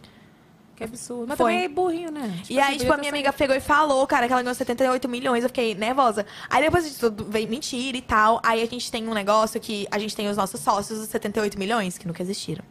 aí, tipo, a gente chega nos lugares, tem um bar lá, que é um- o bar do Ricardo, nosso amigo. Ele é um bar privativo. Tipo, tu não chega lá e chega. Não. É um bar privativo, só entra convidado, é um negócio mais off, porque é só ele que atende. E aí a gente chega, chega, a gente chega e tem os nossos amigos lá, que são os nossos amigos, os nossos sócios, 78 milhões. aí a gente pega e chega assim, sócio! Não sei o que. hoje? É, aí ele, aí eu e falo assim, amigo, não, a gente fez um voto de. um, um voto de pobreza. De humildade. Qual é o voto? Por isso que a gente não usa os 78 milhões. Ah, tá. Eu, e o- eu, ela e os nossos sócios, os 78 milhões. Todo mundo fez um voto de pobreza, ninguém usa. Aí quando a gente tá muito apertada, ela fala assim, amiga, eu acho que esse mês os 78 milhões vai rodar. Esse, esse, esse mês o, o pacto não vai conseguir rodar, ou não vai dar certo. Cara, eu não tenho sorte pra isso, não. Sabe por que eu não jogo? Nunca ganharei. É igual o Big Brother. O pessoal fala assim: você vai Big Brother? Eu falei, cara, eu não me inscrevi. Pois é, não tem como. Olha aqui, eu ia, eu ia dar uma bacalhada, mas eu vou pro superchat, que eu esqueci. Então vamos pro superchat. Ó, Miriam Souza, ela mandou e esqueceu de digitar. Parabéns. Então manda um beijo pra Miriam Souza, vai. Oh, meu Deus, Miriam. Tadinha, ela mandou e esqueceu de digitar. Miriam, pode. Miriam, pelo amor de Deus. Não dá pra te defender. Ó, Johanna Vaz, ela, diz, ela disse, Lude, não cabe um processo contra ele por alienação parental e a sua advogada já está preparando um embargo de declaração para que os desembargadores corrijam os erros desse acordo? A gente não vai... Se não puder dar... é, Não tem problema. Você fala. A gente não vai fazer um embargo de declaração, porque a gente fez um embargo de declaração ano passado. Embargo de declaração é quando você contesta a decisão do, do desembargador, porque é uma decisão uma absurda. E aí, só qual é o problema do embargo de declaração? Quem responde o embargo de declaração é o próprio desembargador que fez a merda. Hum, E a última vez que a gente fez o embargo de declaração, a gente só perdeu tempo, porque não adiantou de nada. Então, eu não vou fazer embargo de declaração nesse processo por conta disso. Porque, tipo, vai continuar em São Paulo, vai continuar com o mesmo Entendi. desembargador, isso não é a nossa intenção. E sobre caber um processo de alienação parental. O processo de alienação parental, se você for ver de fato quem é que sofre com ele, nunca é o homem, né? Então, não vai adiantar de nada, vai ser só um... Não vai adiantar, não vai, não vai acrescentar em nada no processo. Já tem os estudos psicossociais, o Ministério Público falando que ele pratica né, o afastamento da, o afastamento materno. Isso já é o suficiente, não, não cabe abrir outro. A gente abriu de danos morais, por conta do batismo que ele fez sem eu participar e Uhum. algumas outras coisas. entendi.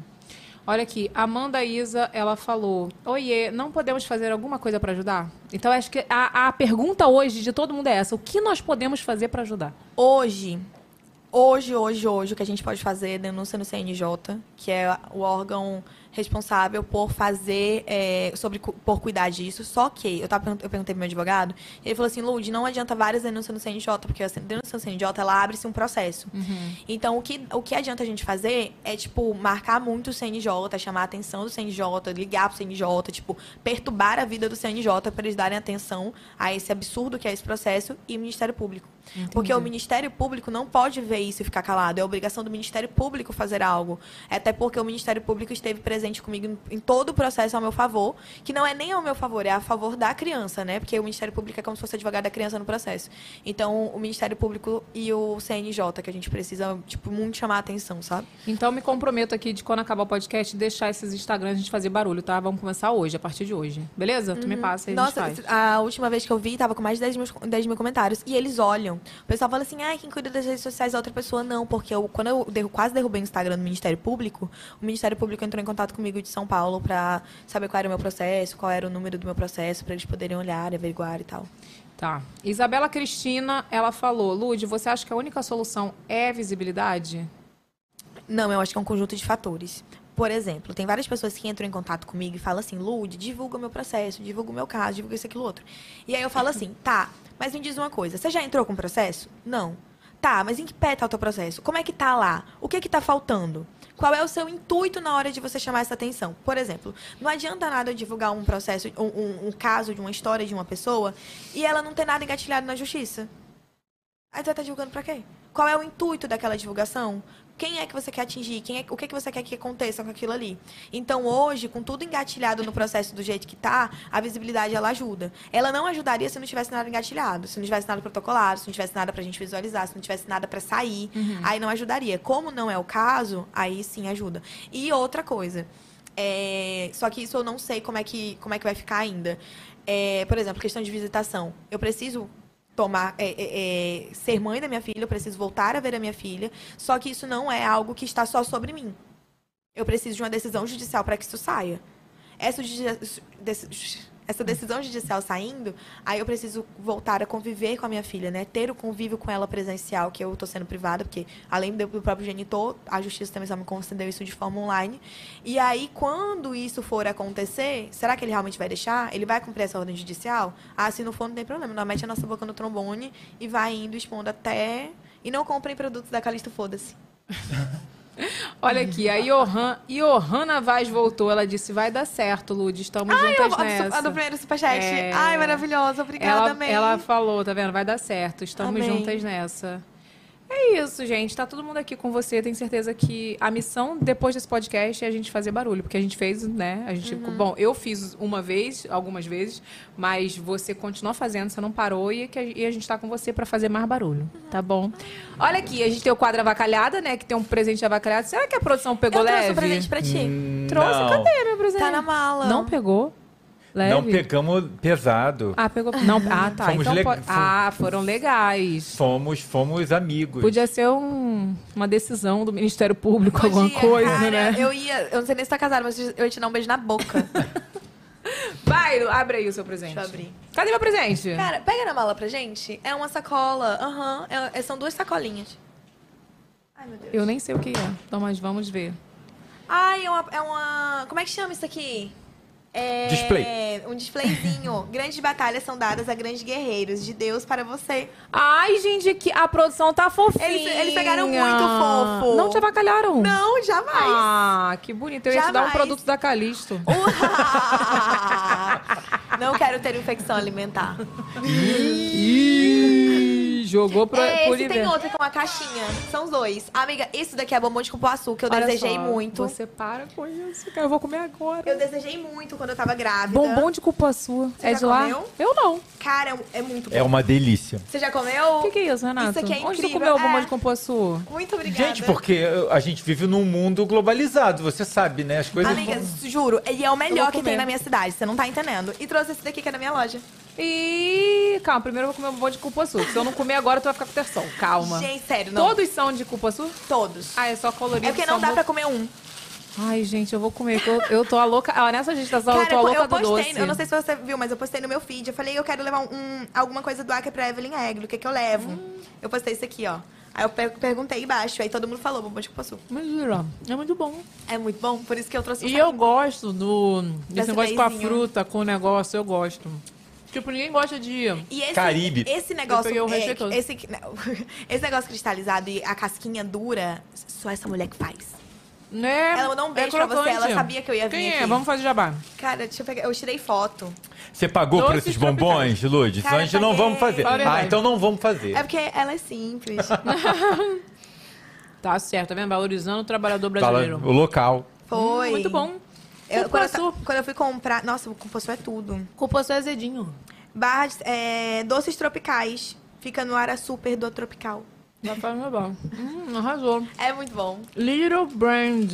Lingerie. Hum, essa marca? É. Que chique, Na verdade, não é, mais, não é mais minha, é da minha irmã, só da minha irmã agora.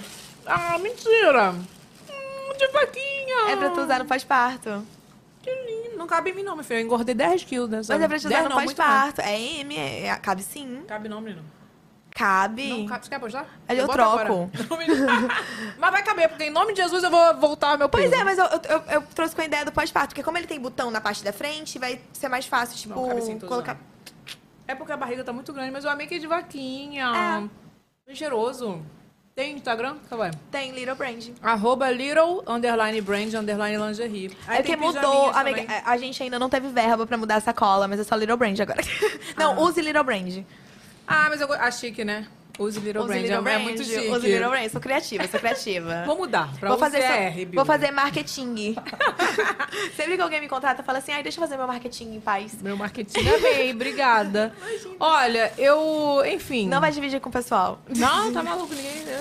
Tá doido? Você tem pizza aí da Malte Pizza que é tão deliciosa quanto. E nem dá gases. E nem- Mas a lactose aqui dá, porque não tem jeito. Eu, eu que tenho intolerância. Ó, vou te dar o nosso kit personalizado.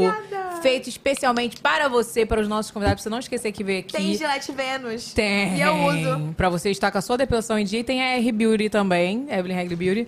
Nossa Tem- necessaire é personalizada. Não tem. Tem. Ou tem. Tem. Eu acho- Tem ou não tem? Tem. E eu não tenho, ninguém me manda o meu. O meu acabou, Não tá esgotado chegou. no site. Olha, isso aí, se você quiser revender, tá valendo até mais, porque ainda não chegou. Só chega no Caraca! dia. Eu vou comer só mais chega um. no dia 8. Sabe que eu, eu- eu sou boa de fazer negócios, Eu posso né? comer mais um?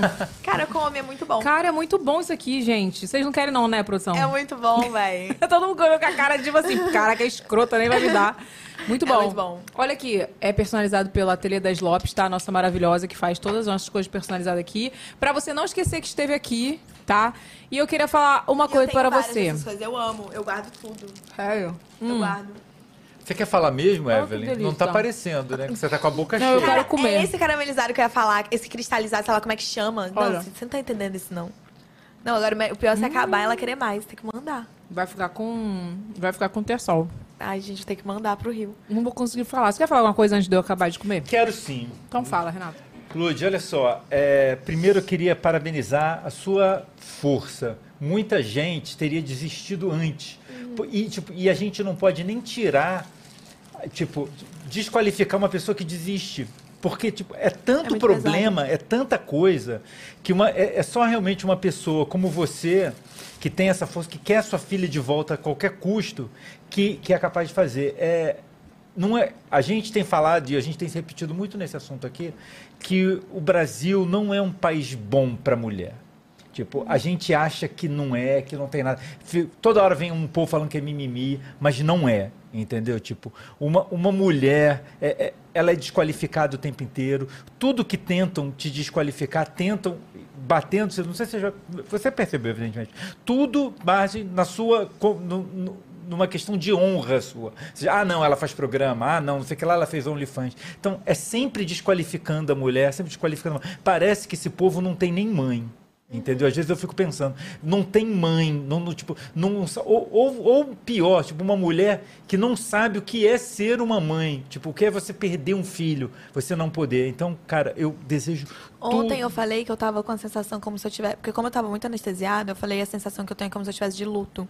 E as minhas seguidoras falaram no direct assim, Lude, quando a gente fala que tá de luto, é porque a situação ela não tem solução. Então não diga que você tá de luto. Porque o luto é pra quando não tem solução de algo. Elas, elas me explicaram isso e eu falei, putz, não. Então eu não tô de luto, só tô triste. E eu desejo que tudo, que você tenha muita sorte, que isso se resolva, porque não é possível uma coisa dessa acontecer.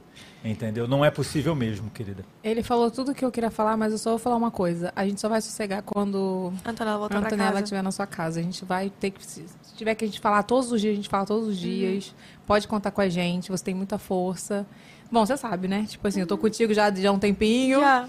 Tô muito feliz que você veio aqui. a pode única coisa que eu espero é que quem olhe não ache que eu sou um caso isolado. Vá fazer sua regulamentação de, de, de guarda, faça a sua- a sua regulamentação de visita. Não fique esperando acontecer com você. Eu não sou um caso isolado. E ontem um advogado até postou assim, uma, é, eu esqueci o nome dela, uma loira. Até postou assim, eu orei muito pra Ludmilla ser uma exceção. Porque o que aconteceu da decisão dela é, uma- é algo que acontece em via de regra. E eu queria muito que ela fosse uma exceção do, do que de fato acontece sempre. E quando ela falou isso, eu fiquei olhando, eu falei, cara, é muito isso. E eu sinto que tem diversas coisas que acontecem na minha vida, por N motivos, e que acaba sempre saindo da, da minha zona de, de, de amigos e de família. Sempre acaba indo pro mundo. E se tá indo pro mundo é por algum motivo.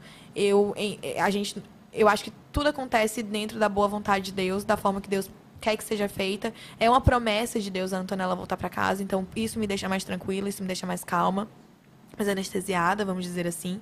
Até que você falou ainda há pouco, eu acho que é o Espírito Santo te deixando mais calma mesmo pra você não surtar. Mas se ele tá fazendo eu passar por tudo isso e ter a visibilidade que eu tô tendo, é pelo menos, assim, no mínimo, pra eu conseguir alertar outras mulheres. Sim. Porque não tem como. Eu recebo casos e casos todo santo dia. Todo santo dia são vários. Não é um, dois, são vários. É como a gente falou lá no início, que a gente falou, na verdade, em off, né? O seu caso é que tá tendo uma visibilidade, mas É. tem vários casos que iguais ou até piores, Piores.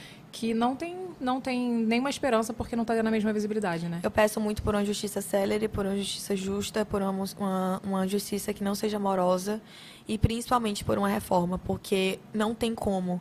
O nosso judiciário ele é inteiro composto por, por homens, julgando mulheres e julgando vidas que eles não sabem a realidade. Um desembargador, um juiz que ele está ali julgando o teu processo, é um cara que no mínimo já teve uma condição de vida boa desde sempre, porque ele conseguiu estudar, ele conseguiu fazer direito numa boa faculdade, ele conseguiu passar no concurso, então ele tinha um mínimo de estrutura. É um cara que está trancado no condomínio dele ali no Alphaville e não sabe a realidade do mundo, não sabe a realidade das coisas. E ele está julgando mais uma pessoa. E não dá para ser julgado assim. A gente precisa de pessoas reais ali julgando a gente. A gente precisa de pessoas que entendam que aquilo ali são vidas, aquilo ali não são papéis, aquilo ali não são números. E que não dá para eles ficarem fazendo essas coisas à torta e à direita sem a gente. E aí? Ele deixou minha filha lá, aí falou que eu posso ficar vendo ela de forma online, ela tem duas figuras maternas. não é ele, né? Não é com o filho dele. É. Mas enfim, é o que a gente torce e o que a gente vai fazer por você é estar do seu lado. E pode contar com a gente, tá bom? Olha, gente, queria falar, agradecer a vocês que ficaram aí assistindo. Compartilha esse podcast pra todo mundo. Pra quem não entende, quando alguém vê alguém falando alguma besteira, fala assim: assista aqui, isso aqui desde o início, porque tem riqueza de detalhes, né? Procure saber um pouquinho sobre o caso. E compartilha, vamos juntos. Vou deixar todas as informações no meu, no- lá no stories do meu Instagram. Então, assim, vou deixar o que a gente tem que fazer barulho, né? Marcar, você me passa. E é isso. Vamos estar junto com a Ludmilla, tá? Deixa seu comentário aí pra gente saber também o que, que você achou, o que, que a gente pode fazer. E, ó, se inscreve no nosso canal de corte, que lá vai ter o, o resumo, né, de tudo. Tem sempre o resumo de cada programa.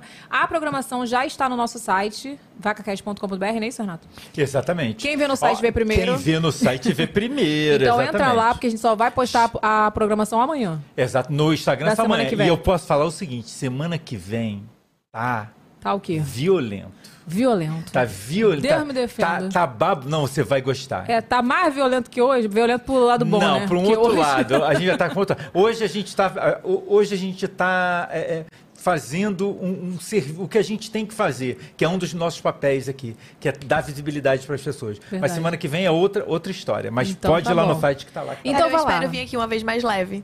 Não, você vem, você vai Com vir coisas com... assim bem leves. Amor, você vai vir com as duas e eu vou chamar Lucas e a Lana e vai ser uma zona, vai ser. Aí não né? vai ter nem podcast. Não vai ter, vai, Vai ser o quê? Especial Dia das Crianças. Vai, essa- esse nível, essa vibe. Mas é isso, gente. Quem vê no site vê primeiro, já entra lá, deixa seu comentário, não deixa de deixar, porque não deixa de deixar é maravilhoso. Ó, nota dó. Essa foi, ó.